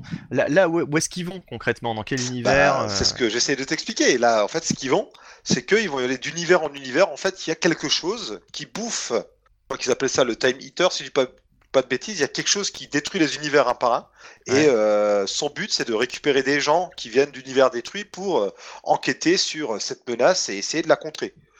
Ce qui, quelque part, rappelle un peu aussi le premier volume des Exilés, parce que, bon, Blink, dans le numéro dit, euh, bah, mon équipe, avant nous, on se contentait de, euh, de fixer, de réparer euh, des petites erreurs par-ci, par-là. Bon, ils empêchaient quand même des réalités aussi déjà avant d'être détruites, mais euh, en gros, euh, niveau originalité, rien de nouveau sous le soleil. Mais je sais pas. J'ai eu plaisir à retrouver Blink et à. Il y a quand même Et- un gros problème dans ce numéro, c'est qu'on te spoil euh, la composition de l'équipe, quoi. Oui, alors ça c'est oui. Alors ça c'est complètement con. Euh, la ça- composition de l'équipe est spoilée, euh, était spoilée avant même que le premier numéro sorte, alors qu'ici on ne rend compte que Blink et deux autres membres quoi. Et ce qui est fou, c'est qu'en fait, sur la, couv- la couverture, tu as euh, l'équipe en entier, et que derrière, tu as la page de récap où on te présente la série, et t'as juste Blink et, et des, enfin des, tu vois, des cases vides, quoi. Bah, c'était le cas au début. On nous avait sorti une couverture où il y avait Blink et puis au fur et à mesure on te révélait les membres quoi. Et, Je comprends pas, je comprends pas pourquoi tu fais pas. euh, Ma- Marvel a arrêté de, de faire durer des mystères depuis 15 ans quoi. Parce que c'est un titre en soi qui, qui devrait pas avoir besoin, si tu veux, de spoiler en avance une équipe Oui. pour attirer le chaland. Euh, le simple fait que ce soit les, exi- les Exiles qui reviennent, bon, ça devrait permettre, si tu veux, d'avoir un, un certain hype. Enfin, je sais pas, Oui. quoi. Oui, bah, moi j'ai- j'étais hypé quand j'ai su qu'il revenait. Moi, ce que je suis euh, curieux de savoir, c'est dans quelle euh, destination euh, finalement va se fixer le, le- le premier arc. Parce que là, tu as l'air de dire qu'ils voyagent déjà pas mal durant le premier épisode, mais à un moment donné, ils vont bien s'arrêter quelque part Ah de oui. manière. Bah, là, leur but, c'est de fuir ce, ce truc qui détruit les réalités. Et, bah, comme toujours, il y a le Talus qui, que Blink ne contrôle pas. Et euh, bah, leur but, c'est d'arrêter cette menace. quoi. Et récemment, il y avait eu une série, euh, je crois que c'était Spider. euh, alors, je Oui. sais plus comment ça s'appelle. Web euh, Warrior, non C'est ça Web euh, Warriors, voilà, où, où c'était différentes versions de Spider-Man, tous plus Ouais. ridicules les unes que les autres, qui, qui parlent, jouent- quoi, je ouais. crois. Bah, ça, ça suivait euh, Secret Wars, en fait. Euh, C'était les, bah, c'était les exilés d'après Secret Wars. Parce que C'est ça, ouais, ouais, Parce que autant dans Secret Wars, enfin avant Secret Wars, euh, comment il s'appelle, Jonathan Hickman a bien utilisé par exemple le Captain Britain Corp qui était un peu les exilés avant l'heure, Mhm. mais il a complètement snobé les exilés, enfin ils ont été complètement laissés de côté alors qu'il y avait plein d'autres voyageurs euh, spatiaux, dimensionnels, temporels, je sais pas quoi, qui ont été utilisés. Et là on nous les ressort. Blink qui d'ailleurs est sur la Terre, a priori 616, on sait pas trop pourquoi. Et surtout ça ne colle pas avec la fin de la précédente série Exilés, qui malheureusement reste injustement euh, inédite en VF, où on découvrait que les exilés étaient en train de préparer euh, plein d'équipes d'exilés différentes. Alors que là, euh, pas du tout, on ne sait pas ce qui s'est passé, et on n'est pas sûr non plus que ce sera expliqué. Non, mais globalement, je suis négatif par moment, mais le numéro reste sympa. C'est juste qu'on se dit, bon, c'est un peu du revu pour l'instant. On va attendre que l'équipe se forme, et peut-être que euh, ça redeviendra sympa, plus sympa ensuite. Mais euh, c'est pas honteux non plus du tout. Et je me rends compte que j'ai pas donné l'équipe, donc c'est Saladin Ahmed euh, au scénario et Javier Rodriguez euh, au dessin. Des petits nouveaux, au moins, du moins chez Marvel. Après, bon, bah là aussi, si c'est des petits nouveaux qui débutent, euh, on peut leur laisser le bénéfice du doute. Non. Très bien, bah tant pis pour toi, tu n'as pas d'âme, retourne bouffer du jambon sur ton radeau. Oh l'insulte Retourne bouffer du jambon sur ton radeau. Retourne jouer du pipeau sur ton radeau en T'as quelque chose contre le jambon? Non, pas du tout. Bandis a quelque chose contre le jambon. Voilà, euh, c'était le point Godwin de cette émission. Enfin bon, c'était un petit point Godwin, on a fait pire. Euh, donc, oui. ah bah tiens, euh, dans le reste des news, euh, qu'est-ce qu'il nous reste à faire? On va passer à Matthew Rosenberg qui, euh, qui, est un petit partout. peu le, Il est partout. qui est un petit peu le nouveau Cullen Ben. Euh, C'est-à-dire que là, on nous l'annonce sur le relaunch du Punisher en août. Il était déjà dessus avant. Ah bon, d'accord. C'était pas lui qui faisait le Punisher War Machine? Je ne savais pas. Ah, peut-être. Peut-être. Mais C'était un truc particulier C'était une mini, non euh, Punisher War Machine. C'est quoi ça Bah, bah, chez Marvel, toutes les séries sont euh, Non, euh, c'était une, une Qu'est-ce série. que c'est que ce euh, truc Non, non, non, c'est déjà lui sur, sur Punisher. Non, non. D'accord, ok. en tout cas, bon, ce sera un relaunch, alors en tout cas du, du Punisher en août, avec Ricardo euh, Burchilli au dessin, je ne connais pas. Euh, bah, voilà, tu sais, donc- avant, il y avait euh, les numéros d'avant de juillet, c'est Stefano Landini et Guyu euh, Villanova comme dessinateur. Donc voilà, c'est pas des gens qu'on connaît, enfin encore des petits jeunes qui débutent, j'ai l'impression. Et Enfin, je- surtout, et surtout, euh, il arrive sur euh, Astonishing X-Men, qui était euh, scénarisé jusque-là par euh, Charles Soule. Euh, donc il prend la suite de Charles Soule et il aura au dessin euh, bah, Greg Land, Greg Oh, Land, qui, qui revient oh. sur les X-Men. Greg Land qui arrive en fanfare en faisant une couverture nulle dès le début. C'est bon, les choses sont posées, Greg Land ne s'est pas amélioré. Ouais, ouais, euh, ouais. Bref, ouais. Ouais. Bon, il- il modifie un peu la euh, composition de l'équipe. Ah bah vas-y, écoute, si t'as si t'as des choses à dire, oui, vas-y, vas-y. Donc, je enfin, donc ce sera euh, Le Fauve, Dazzler, Colossus, Avoc et Warpath qui euh, composeront cette équipe. Donc voilà, si vous êtes hypé, allez-y, parce que moi, c'est pas le cas. Bah, pff, vu ce qu'a fait Rosenberg jusque-là, euh, pas, pas spécialement. Non, et puis l'équipe en plus. euh, Ouais, elle ressemble pas à grand chose. Encore une équipe où la moitié des membres sont aussi ailleurs. Enfin, je, Enfin- ne comprends même pas le projet là. C'est, je, je Moi, sais pas. alors j'imagine qu'il va y avoir une explication, mais le rôle de, de Havok là-dedans, alors j'imagine en tant que leader de l'équipe, mais euh, Ah oui, il sera co-leader avec le Fauve. euh, quand on voit enfin son positionnement actuel dans les comics, euh, bon, c'est assez, euh, assez, assez bizarre et et, et euh, si c'est ça, enfin s'il revient entre guillemets du bon, enfin s'il est entre guillemets du bon côté de la barrière, je trouve ça dommageable quoi. Ah, il est encore, euh, il est encore sous l'influence de l'Axis là. euh Ben, il, Havok. il est pas, il est pas blanc blanc. Hein, D'accord, en ce moment. Alors, on termine euh, la partie Marvel euh, VO avec euh, une petite news écran, euh, enfin une petite news euh, ciné, euh, puisque je sais que tout le monde adore les news ciné. Donc, Ah euh, bah, l'un ou l'autre. hein, Ah bah alors, Jonathan, je crois que tu as hurlé de joie en apprenant euh, qui j'ai allait. tellement hurlé de joie. Ah oui, non mais alors là, euh, car tu vas retrouver une de tes actrices fétiches à l'affiche du prochain Avengers. Ah, mais Jessica Chastain, ça y est Encore Non, ah non, non, non, pas Jessica Chastain, non. Jackie. Non, euh, euh, Car- Carrie Coon, Carrie Coon qui va prêter sa voix à Proxima Midnight. Je préférais qu'elle soit dans un rôle euh, d'impératrice, mais bon, on se contentera de ça. qui Oui, Carrie Coon qui jouait donc, ben vas-y, euh, je sais que tu as envie de le dire. Woody Woodpecker. Exactement. Non, qui jouait dans The Leftover. Voilà, c'était euh, bah, Nora, inoubliable Nora. Nora. dans The Leftovers. Et qui était aussi euh, dans, euh, dans Fargo, la troisième saison de Fargo, qui jouait le shérif. Ah oui, c'est vrai. En effet. Avec Circe Magazine. Oui. C'est cela, oui. Je- J'ai même plus envie de les Non, relever mais, à ce niveau-là. Ah, t'es resté bloqué dans les années 90, là, Benny, je crois. C'est vrai, hein, euh. c'est vrai. C'est- Et avec ça. C'est euh, comme les chiens, tu sais, Marty, les chiens qui courent après les voitures, euh, ils continuent, quoi.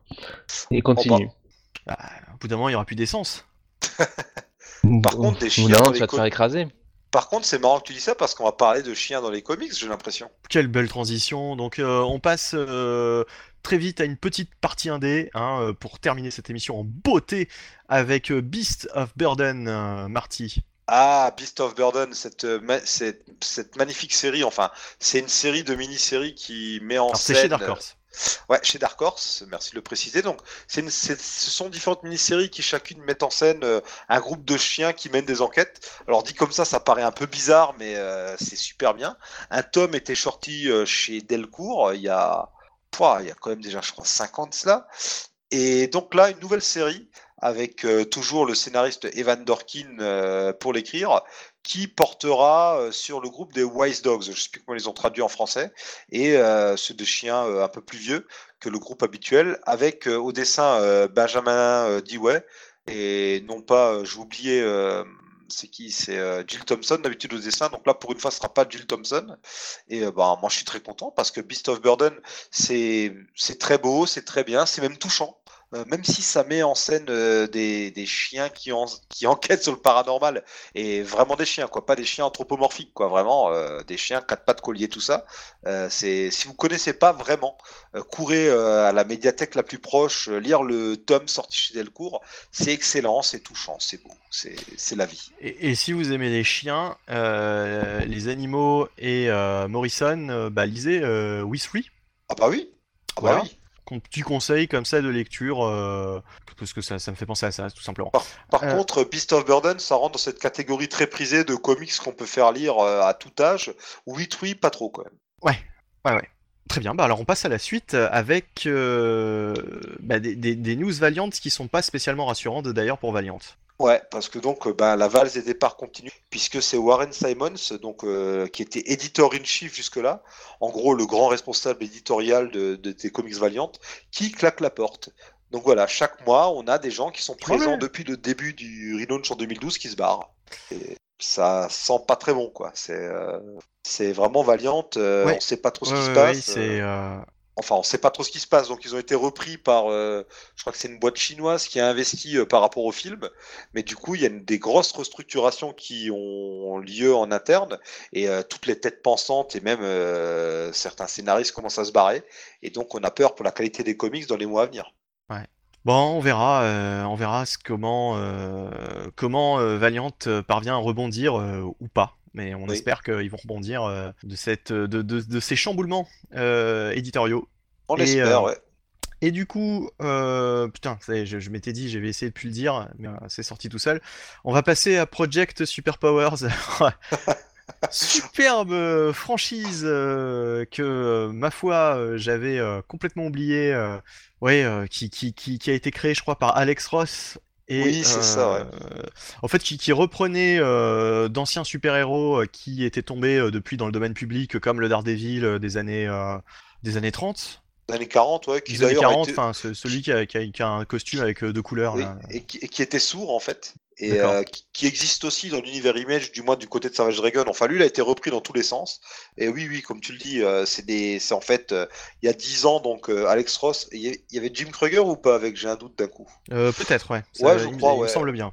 Oui, l'idée c'était voilà de, de reprendre plein de persos des années 40 euh, tombés dans le domaine public, euh, d'imaginer qu'ils réapparaissaient de nos jours, bah, un peu ce qui avait été fait sur The 12. C'est- Ça, un Sauf que, sauf que The 12, c'était, euh, à mon sens, très bien écrit. Par euh, Straczynski. dans l'univers Marvel, hein, précisons-le pour euh, Et. Project Superpowers, par contre, euh, c'était, mais Ouais. alors, euh, C'était ouais, c'était pas top top. Mais après ça c'est c'est un truc habituel hein, chez DC, on l'a déjà vu aussi hein, les héros euh, ça date depuis Captain America quoi, les héros de la Seconde Guerre qui par quelques moyens que ce soit euh, se retrouvent de nos jours. Et donc ouais, on avait euh, des persos comme alors le Daredevil qui est devenu pour des raisons de droit le Death Defying Devil, il y avait Samson, il y avait le Green Lama, enfin des persos plus ou moins, voire beaucoup moins connus. Et donc là, pour les 10 ans de la franchise, il y avait Black Terror aussi parmi les plus connus. Et pour les 10 ans de la franchise, ils ont décidé de relancer la, ben, tout simplement le, titre avec un nouvel ennemi. Alors c'est pas un reboot qui efface ce qui a été fait avant, mais euh, visiblement ils vont affronter un tout nouvel ennemi euh, qui, n'est pas une reprise d'un ennemi euh, du passé comme ça peut être le cas avant, et plonger dans une Amérique qui est devenue fasciste ou un truc du genre. Enfin, le topo habituel quoi. Après en même temps, vu les actualités géopolitiques, c'est un peu de saison ce genre de scénario, j'ai envie de dire. Ouais, ouais, mais il faudrait que ce soit un peu moins râler pas crête que la, la, la première série. Donc là, c'est un numéro 0. Ouais. Bah, le problème, alors numéro 0 à 10 centimes, ça c'est cool. Oui. Alors, Bah, c'est c'est peut-être dessiné c'est peut-être tout ce que ça vaut. Hein. Ouais, peut-être, ouais. Alors, c'est dessiné par Sergio euh, Davila, qu'on a vu sur Injustice. Mhm. Et puis, bah, surtout, c'est écrit par Rob Williams, qui a commis des épisodes de Suicide Squad. Et euh, Ouais. c'est là où ça coince. Bref. Bon, voilà, écoute, euh, je pense que ça sert à, à rien de passer plus de temps là-dessus. Oh, mais Et- on pouvait quand même le signaler des fois. Non, que, non, hein, mais, euh, très Projet bien, que mais Super très bien. Power avait fait parler de lui à l'époque, donc euh, Ouais, ouais, ouais. c'est bien de parler de l'indé aussi. On va passer à, bah, aux, aux news indé, euh, à une news indé d'ailleurs, je crois que c'est la dernière news de cette émission, euh, euh, qui concerne donc. euh, Bah vas-y, écoute, je te laisse, je te laisse l'expliquer. oui, parce Euh, que je sais que tu t'en fous et que Jonathan est déjà parti se coucher, donc. euh, Une news, une news euh, écran justement. euh, Oui, bah, ça c'est c'est ma news coup de cœur euh, du côté euh, des écrans. C'est euh, la série The Boys dont on parle depuis 10 ans voire plus se développe vraiment chez Amazon et euh, Ah, Billy ouais, Butcher a été casté et c'est Ouais. donc euh, Carl Urban, c'est Judge Dredd, c'est euh, Scourge dans le dernier Thor, c'est euh, et Homer, c'est euh, il s'appelle comment euh, il joue quel rôle dans Star Trek? C'est euh, Bones, euh, comment il s'appelle McCoy, voilà. Ce, ce, Carl Urban, donc cet acteur qui, a quand même pas mal marqué la pop culture en bien ou en mal ces dernières années, qui va jouer Billy Butcher et je trouve que ça le fait carrément. D'accord. ouais. Non, mais The Boys, euh, au-delà de ça, c'était une très bonne série de Garcenis euh, qui est sortie en intégralité chez, Chez Panini, ouais. chez Panini. Qui est sorti, re- re- sorti en tome souple, ressorti en deluxe et là je crois qu'il ressort en select. Ouais, ouais, ouais, ouais. euh, me semble-t-il. En tout cas, c'est sorti sous divers formats et bon. Bah non, mais la, la, la- pourquoi pas quoi. Mais faut voir parce que euh, il y a eu la, la, la, la série Preacher. Qui reprend bientôt. D'accord, oui, parce que j'allais dire, j'en entends plus du tout parler. Je me demande si ça a pas totalement bidé. Et, Euh, euh, la saison annulé. 3 reprend bientôt, je crois en juin ou fin juin, Ah, parce quelque qu'on chose en est comme déjà ça, c'est pour 3. l'été, ouais. Oui, on, on en est à la saison 3 et vu comment ça avance par rapport aux comics, euh, on a pas fi- on a c'est pas encore fini. Hum, D'accord. Et ça marche? Bah visiblement, puisque Ça marche assez, mais ça a des qualités Preacher. hein. J'ai suivi les deux premières saisons, la deuxième était clairement mieux que la première et on commence alors on commençait enfin à avoir vraiment du Preacher. Alors on va se dire bon, s'il faut attendre la fin de la saison 2 pour qu'on ait vraiment du Preacher, il y a quand même quelque chose qui va pas. Mais euh, à voir, j'attends. D'accord. J'irai voir. C'est mieux que Gotham, hein, si vous posez la question. Et euh, bah, c'est le moment de conclure cette émission avec euh, le mot de la fin euh, concernant l'actualité du site. Et c'est là où je m'aperçois que euh, il y a quand même eu deux reviews dans cette émission qui n'ont pas été faites au final. Dans bah, une que je voulais faire et que j'ai complètement oublié. Alors j'en parle en une seconde. C'est Robocop Citizen, ça reste sorti. Ah mince, chez Boom, chez IDW, chez Boom, Chez je Boom crois. Studio. Oui, bah oui, bah vas-y, parle-en si tu veux. bah il l'a lu, Jonal, justement. Bah oui, vas-y.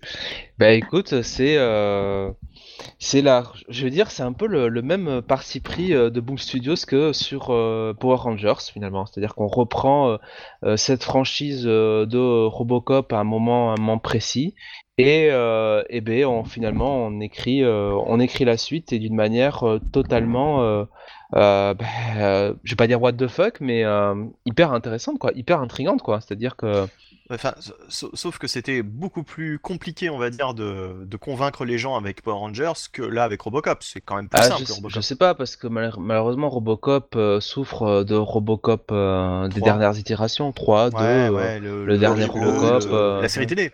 La série télé, le téléfilm aussi des années 2000 Oui oui euh, avec les deux Robocop là.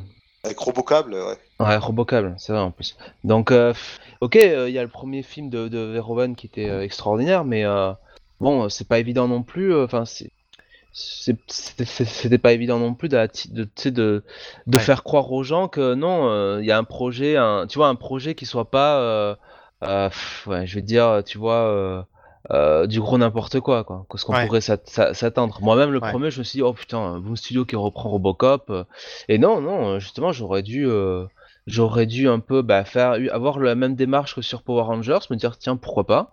Et, euh, et c'est ce qui se passe là quoi. C'est euh, moi je trouve que c'est, enfin moi j'ai beaucoup aimé ce premier numéro. Et, et surtout, c'est euh, c'est un numéro qui se place un peu dans notre société actuelle. Oui. Détroit, c'est quand même une ville qui est en faillite, hein, qui est totalement. Ah ben en- c'est- c'est-à-dire que Robocop, enfin quand le premier Robocop, quand il pense, c'est c'est limite le ça ça, ça c'est prémoni- prémonitoire quoi. C'est Ah bah, fou quoi. Bah, bah non, mais après, euh, Détroit a des problèmes depuis très très longtemps. C'est pour ça que, que Robocop jouait là-dessus. Et puis oui, Robocop était prémonitoire de manière générale avec, on a quand même une corporation qui veut racheter une ville, qui veut Ouais. tout privatiser. Et là, euh, du coup, bah, vu comment ça se passe encore une fois actuellement aux États-Unis, on peut faire des parallèles avec ça. Et en plus, ils remettent quand même la technologie au goût du jour. Par exemple, ici, Robocop est remplacé par une appli sur smartphone. Ouais. Dit comme ça, ça paraît ridicule, mais en fait, c'est génial. Et euh, ce qui le remplace, il y a même un côté euh, absurde à la Judge Red, je trouve. C'est vraiment, on voit que le- les auteurs, on voit qu'ils ont été un peu inspirés par des récits euh, un peu Non, sarcastiques et de ce puis, genre-là, et, et puis le ton, Satirique. le, le, satiriques. tout le à fait. temps, le temps général euh, de euh, du comique est plutôt est plutôt sérieux quoi. C'est-à-dire que c'est pas, euh, euh, Oui. on n'est pas là pour rigoler. Alors évidemment, il se moque un peu, je dirais, de euh, la situation sociale. Enfin, comme dit euh, Bunny, euh, euh, c'est un peu c'est un peu une satire hein, au niveau de la, Oh, la oui, société euh, la société actuelle, Et de côté, consommation. côté, mais on se moque, comme on dit en France, de la Startup Nation un petit peu, quoi. C'est vraiment Oui. euh, le, un des, le l'air d'être principal antagoniste. C'est un, j'ai envie de dire, un vendeur de tapis moderne, Mais- quoi. hein. C'est mais, euh, mais c'est la forme quoi. C'est-à-dire que le fond Oui. euh, le fond est quand même plus euh, plus sérieux, oui. Bah, et sérieux et oui. euh, Quand on le voit, c'est c'est une suite int- alternative intéressante au premier film, je pense. Alors j'ai jamais, je sais pas trop comment le placer. Est-ce que c'est, est-ce que je peux, est-ce qu'on peut le placer après le 2, le 3 ou, ou juste avant le, alors après le 1 foutent. mais Ou, façon Power Rangers, ça suit une continuité qui ressemble à celle qu'on a connue, Ouais. mais ce sera pas tout à fait la même. on va dire que c'est après le 1 probablement, mais euh, Oui. En mais tout cas, ça mais se c'est- passe un certain temps après euh, que Robocop ait été activé. Mais Robocop, après, on, on le connaît assez pour... euh, ça fait partie de ses héros. Maintenant, on connaît bien leurs origines. On peut très bien faire une série où le mec est actif depuis longtemps et on n'a pas expliqué exactement ce qui s'est passé.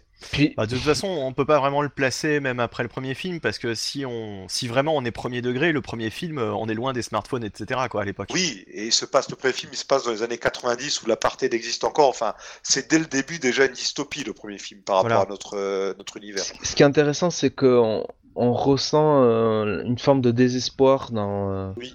Dans le, le futur, enfin dans le futur, dans, dans oui dans cette époque dans laquelle euh, évolue Murphy quoi. Est-ce qu'il n'y a pas un petit côté, euh, mais sans, sans, sans, sans déconner, hein, ça va peut-être vous faire marrer, mais un petit côté Ken le survivant justement, euh, Non, vraiment le non, nom non. de Ah, post-apo, non, non. mais Ah non, non, c'est pas du post-apo à la Mad Max. non, Non, mais non. mais pas, pas, pas dans le, pas dans la mise en scène, mais euh, dans le la, la, la philosophie du futur, quoi, la, la vision du futur, hein, le côté euh, totalement. C'est pas cette forme-là de désespoir. D'accord. ok. Non, c'est plus une société où tu vois bah, con, le quoi. héros, le, le personnage principal du moins de ce premier épisode, ça commence par c'est un flic, mais euh, il, est, il est tellement mal payé et tout est tellement privatisé que euh, sa femme qui va accoucher ne peut même pas être admise à l'hôpital, tu vois. On en arrive là. D'accord. ouais. Oui, oui, euh, c'est- bien plus, euh, bien euh, plus social. Ça, ça pourrait être du Frank Miller des années 80. Ouais, d'accord, d'accord, C'est d'accord. plus un futur euh, à la Dark Knight Returns, je dirais. D'accord. Et plus C'est- dans oui. cette ambiance-là. On est En- plus dans cette ambiance-là, ouais, que En- vraiment en tout cas, bonne, euh, euh, bonne découverte, bonne pioche, quoi. Ah, mais euh, Et il y a le côté aussi, enfin, énorme de la, enfin, le côté ghettoisation, quoi, tu vois.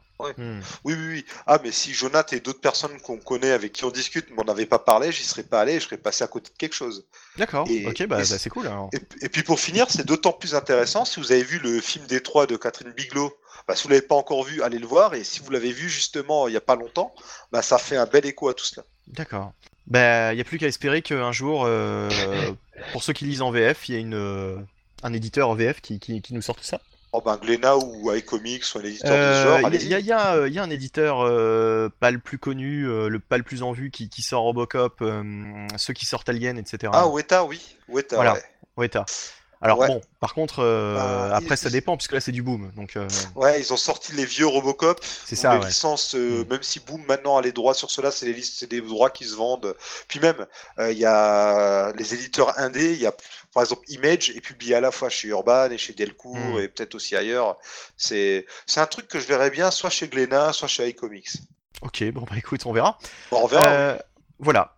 Euh, c'est peut-être le moment de passer euh, vraiment euh, au mot de la fin euh, avec l'actu du site. Oui, alors donc ce fameux site dont on parle depuis deux mois, euh, on va le là, il, imminemment sous peu, il va être lancé. Il y avait des petits problèmes techniques qui restaient à régler, donc euh, il est lancé. On a, euh, on a un très beau logo euh, qui a été, euh, qui a été euh, fait par une amie à moi. Donc euh, je remercie Laura, même si elle nous écoutera sans doute jamais. Je la remercie beaucoup pour euh, Bah oui, merci ce- Laura, quoi. Ce logo qu'elle nous a euh, qu'elle nous a fait. Puis euh, voilà, donc euh, le site va être lancé. Euh, vous allez nous retrou- vous retrouver nos podcasts dessus. Euh, aussi- J'espère que vous allez apprécier le logo parce que ce sera à peu près tout ce qu'il y aura euh, sur le site au début, à part, à part un- autre chose aussi. Et il y aura donc il y aura non mais il y aura donc on retrouvera déjà ce podcast et euh, les trois podcasts précédents qui ont été enregistrés. Ouais. Il y a un autre podcast qui va être enregistré très très très bientôt, n'est-ce pas Jonathan? Oui, Je pense. oh oui. Qui a quand même une très grosse Oh, sortie. Mais euh, qu'est-ce que ça peut bien être Ah bah dis donc. euh, Alors voilà, Bah, probablement euh, pour Avenger euh, Infinity War. Oh, mais quel spoiler Oh bah moi je voulais faire un ah bah je voulais faire moi une émission spéciale Batman Ninja, tu vois. Mince. On peut aussi. on peut. Non, ou, ou pas. et donc voilà, on a euh, bah, une émission qui se, il va se faire là-dessus. Et on a aussi un article. Donc euh, on est trois actuellement sur le site, mais on a une quatrième personne qui nous rejoint pour écrire de temps en temps des petites reviews. C'est euh, bah, Ben Wave, que vous connaissez peut-être si vous fréquentez des forums comme Buzz Comics, ou euh, il a été sur d'autres forums, il a aussi un blog d'ailleurs, que je vous invite à aller voir qui euh, nous a écrit une petite review d'Action Comics 1000 et vous le retrouverez à nouveau prochainement sur le site pour d'autres articles. Voilà, donc euh, bon, euh, pour le moment, euh, ça va servir de, de- de plateforme hein, un petit peu pour les, pour les podcasts. Il y aura quelques petits contenus supplémentaires, vous l'avez compris. Bon, on verra. On verra ce qu'on en fait exactement.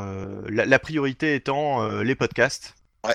Pour Oui, l'instant. bien sûr, oui. oui. Oui, la priorité les podcasts et de temps en temps, quand on a envie ou qu'on a le temps, on vous fait un article. Bon, vous, vous doutez bien que ça nous prend du temps de faire tout ça et le but, c'est avant tout de se faire plaisir, évidemment. On verra bien, ouais. Ça va peut-être euh, évoluer euh, au cours des mois, euh, voire des années, qui sait, soyons fous. si, si on arrive à supporter les années. Ouais, ouais, on verra, on verra. Euh, bref, toujours est-il que on se retrouve bah, dans un mois pour un nouveau numéro de Comics Office podcast avec bah, toute l'actu. Et puis, et puis, euh, et puis, bah entre temps, oui, euh, peut-être un spécial euh, ciné et puis, et puis d'autres choses, peut-être. Oui, Ou en tout choses. cas, prochainement. Oui, voilà, d'autres choses sur lesquelles on travaille, mais on va pas vous, trop vous en dire parce qu'au rythme où on va. euh, Mais bon, l'important, c'est la qualité, n'est-ce pas? Ça, voilà, exactement.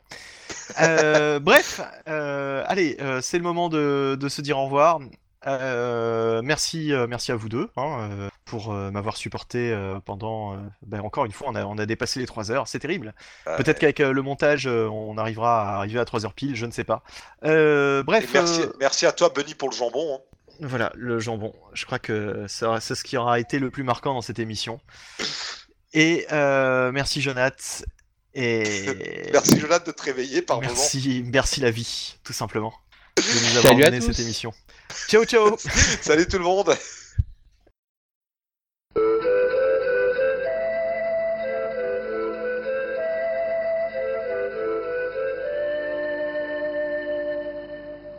Ne passons pas à côté des choses simples.